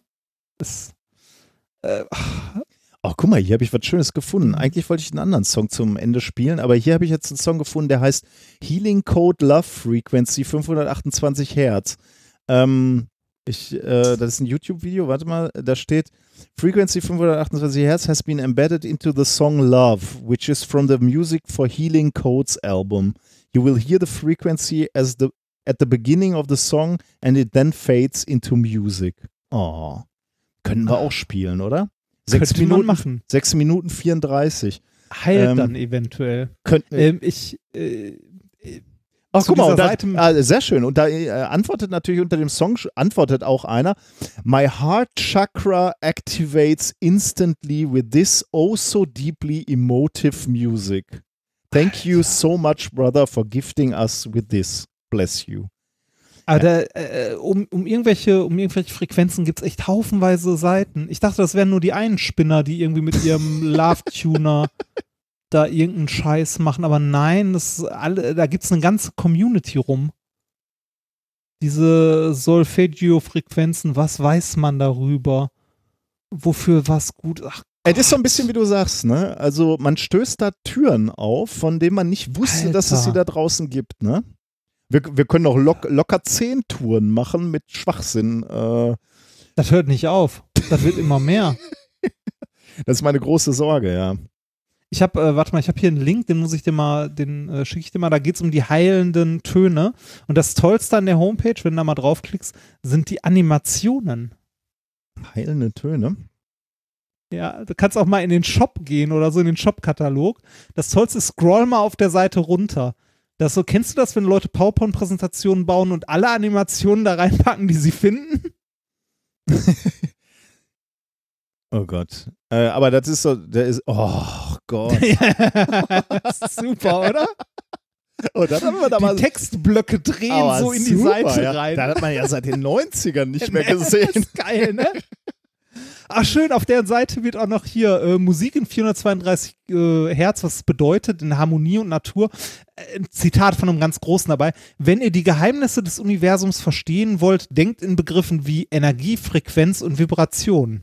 Ja, klar, Nikola Tesla. Das ist, das ist auch gut. Ne? Zu, den, ähm, Ja. zu den sechs Urfrequenzen gehören 396 Hertz, bla bla bla bla bla bla. Später kamen drei weitere Frequenzen dazu. 174, 200, wie kamen die denn dazu? Also, ah, äh, ach so, ja. Äh, darüber hinaus wird häufig von der Solfeggio Masterfrequenz von 1122 Hertz gesprochen, deren Herkunft und Wirkungsweise jedoch genau so undefiniert ist wie die zahlreichen anderen Töne, deren Frequenzen zwar durch drei, sechs oder neun teilbar ist, deren Abstand zum Vorgänger jedoch nicht 111 Hertz entspricht. Ah, man ist sich uneins. Ah, Das, das, das klingt fast so ein bisschen gerade wie Monty Python mit der heiligen Handgranate. Na, Zählen Sie bis zu drei, nicht bis zu zwei. Gar nicht bis zu vier. Ah, aber guck mal, hier ist äh, tatsächlich. Äh, was haben wir jetzt? 528 haben wir gerade gehört. Ne? Ja. Die, die, laut dieser Webseite, die du mit, mit den geilen Animationen gerade geschickt hast, ist die 528 für Transformation und Wunder und DNA-Repair. DNA-Repair, ja, ja, habe ich ja gerade vorgelesen. Quersummer ist- 6, ja.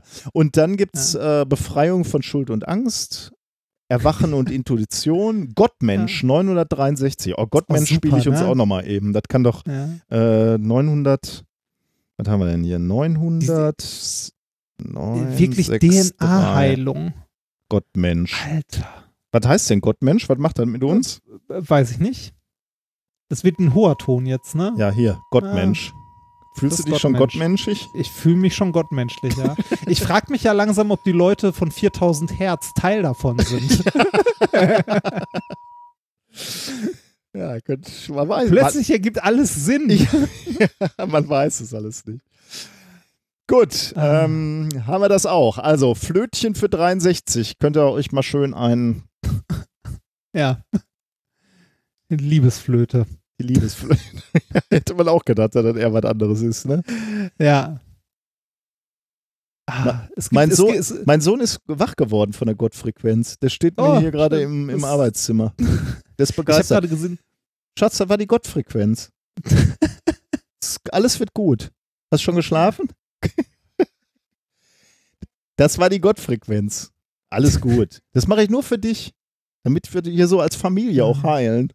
ich habe, äh, es gibt hier Ananda Bossmann, ein Musiker, der mit der Gottfrequenz und so Musik macht. Auch mit der Gottfrequenz. Ambient. Ja, Mit- auch mit der Gottfrequenz, aber mit- auch mit 432 Hertz. Das, Ich glaube, wir haben es, oder? die haben alle nicht mehr beieinander. Bitte, Reinhard. Das, Ein bisschen mehr Respekt oder, Ja. oder Verständnis. Ja, nee. Gut, ähm, kommen wir mal, äh, können wir es abschließen eigentlich? Äh, Ja, haben, wir haben wir noch Hausmeisterei eigentlich? Ähm, ja, wir haben noch die Hausmeisterei, dass wenn ihr welche von, äh, von diesen ähm, Weg nicht über den Placebo-Effekt hinaus äh, Aufklebern haben möchtet, könnt ihr gerne einen äh, Brief an Reinhard Remford, Schöntalstraße, äh, Schöntalstraße 7 in 67434 Neustadt schreiben. Das hat auch schon jemand gemacht und äh, ich habe Adressiert und frankiert, bitte, ne? Adressiert, genau, mit Rückumschlag adressiert und Franken, das hat auch schon jemand gemacht und mir, ähm, äh, ja, oder uns äh, Aufkleber im Austausch zugeschickt, was ich auch sehr nett finde. Es sind schwarze Aufkleber, auf denen weiß drauf steht, geh kacken. auch sehr schön. Äh, aber du hast Ja. nur die Aufkleber, oder? Ich habe nur die, die anderen liegen bei dir. Irgendwie müssen wir das mal. Ah, aber möglicherweise Äh, bist du ja demnächst mal kurz bei mir. Dann, äh, Stimmt, dann nimm- könnte ich davon mal einen Stapel guten, mitbringen. guten Stapel mit, ja. Ich hatte dir bei der Hochzeit auch einen Stapel mitgebracht, eigentlich. Äh, ja, ja, ich habe jetzt äh, äh, die, die zwei, drei Briefe, die hier noch ankamen, äh, Also die habe hab ich, die hab ich auch befüllt mit, äh, natürlich mit den Homöopathie-Aufklebern. Also wenn, wenn ihr uns ein Päckchen schicken wollt, könnt ihr da auch gerne so einen Rückumschlag reinpacken. Ja. Das geht dann auch. Aber wir haben äh, übrigens auch äh, bei unserer Tour immer Sticker dabei. Ne? Ja, also unter, unter Fall. anderem auch diese Homöopathie-Dinger, die haben wir in großen Stückzahlen, hast du die produziert, damit wir äh, die äh, So verschenken groß können. jetzt auch nicht. Ja, 1000, es äh, wird 2000, aber reichen. Irgendwie sowas. Es Ja, wird ja. reichen, um euch äh, welche mitzugeben. Also nicht Ja. Säcke voll, aber jeder bekommt welche, wenn ihr zum, zu den Auftritten kommt. Ja. Äh, apropos Auftritte, wir haben, ähm, ja, jetzt habe ich hier die, die Termine gerade nicht vorliegen, aber ich, ähm, die Verkaufszahlen haben wir äh, letztens mal bekommen. Ähm, Wir können demnächst in der nächsten Folge mal sagen, wo es noch, äh, wo es noch Bedarf ein sehr gibt. persönliches Treffen Ja, gibt. ja, das stimmt. Ja.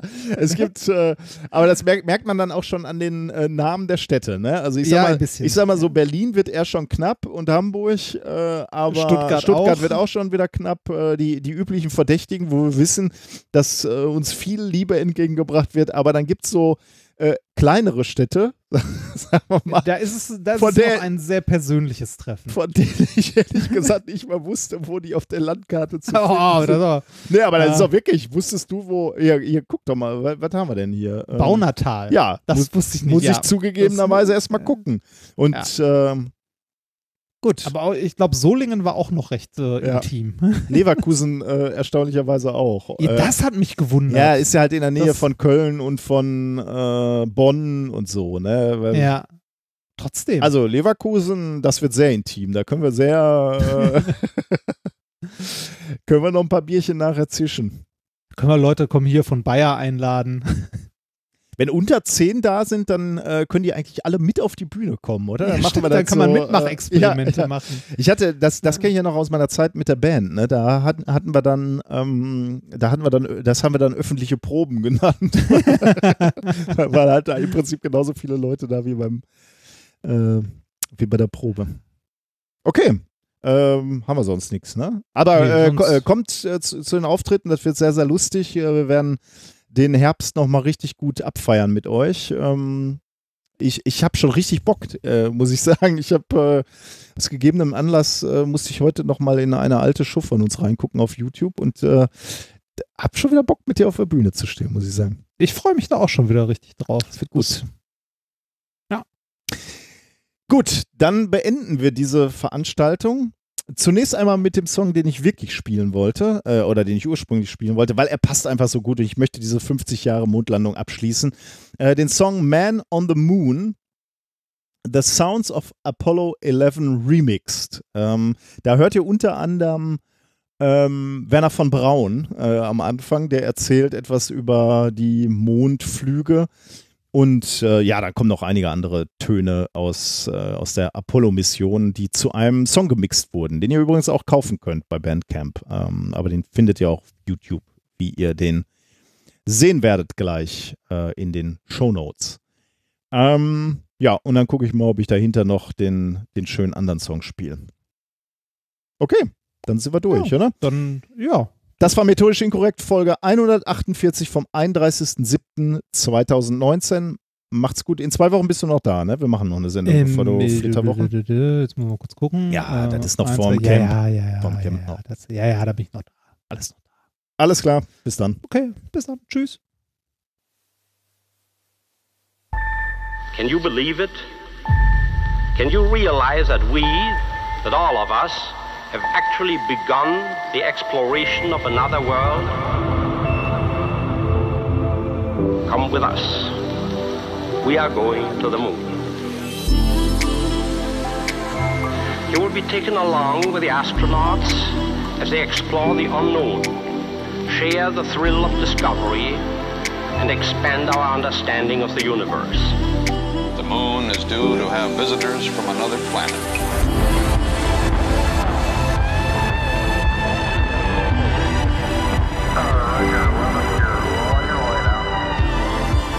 The window of the command module, the Earth gently slipped away. Next stop, the moon. There it is. The treasure of the ages. There it is. Man the moon, man the moon. The lunar age has begun.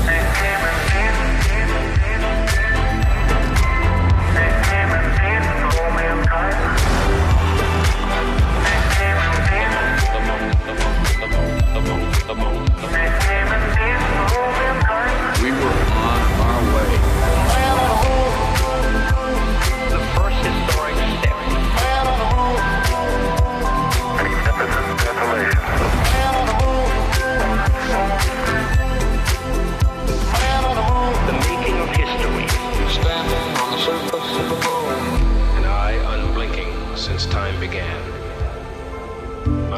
by wind, unwashed by rain. That stared across the sea of space. That watched the blue planet when life began. In the minds of many was the emerging concept of a new era for mankind on planet Earth. Apollo, in the distant past, had represented dawn. Next up, the moon. There it is. Beautiful. The treasure of the ages. There it is. Man the moon, man the moon. The lunar age has begun.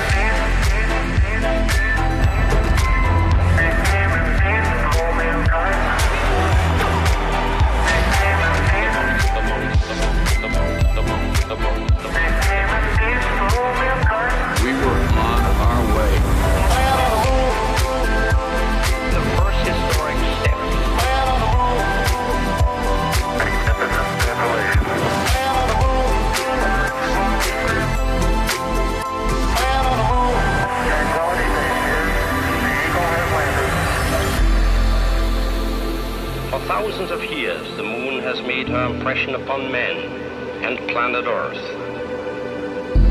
Now man, from planet Earth, has made his impression on the moon.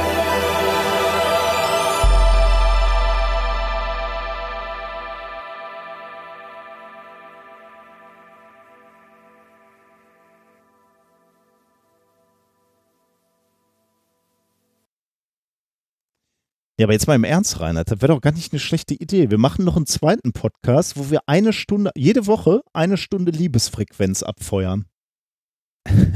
Meinst du, das wird erfolgreicher als unsere Musik? Warum, warum nicht? Also, das Wir könnte, bringen euch Liebe. das, das könnte ja der Grund sein. Es hatte einfach immer die falsche Frequenz. Ah, weiß ich nicht. Ich glaube, dafür gibt es andere Podcasts, die so, ihr so Schwachsinn machen.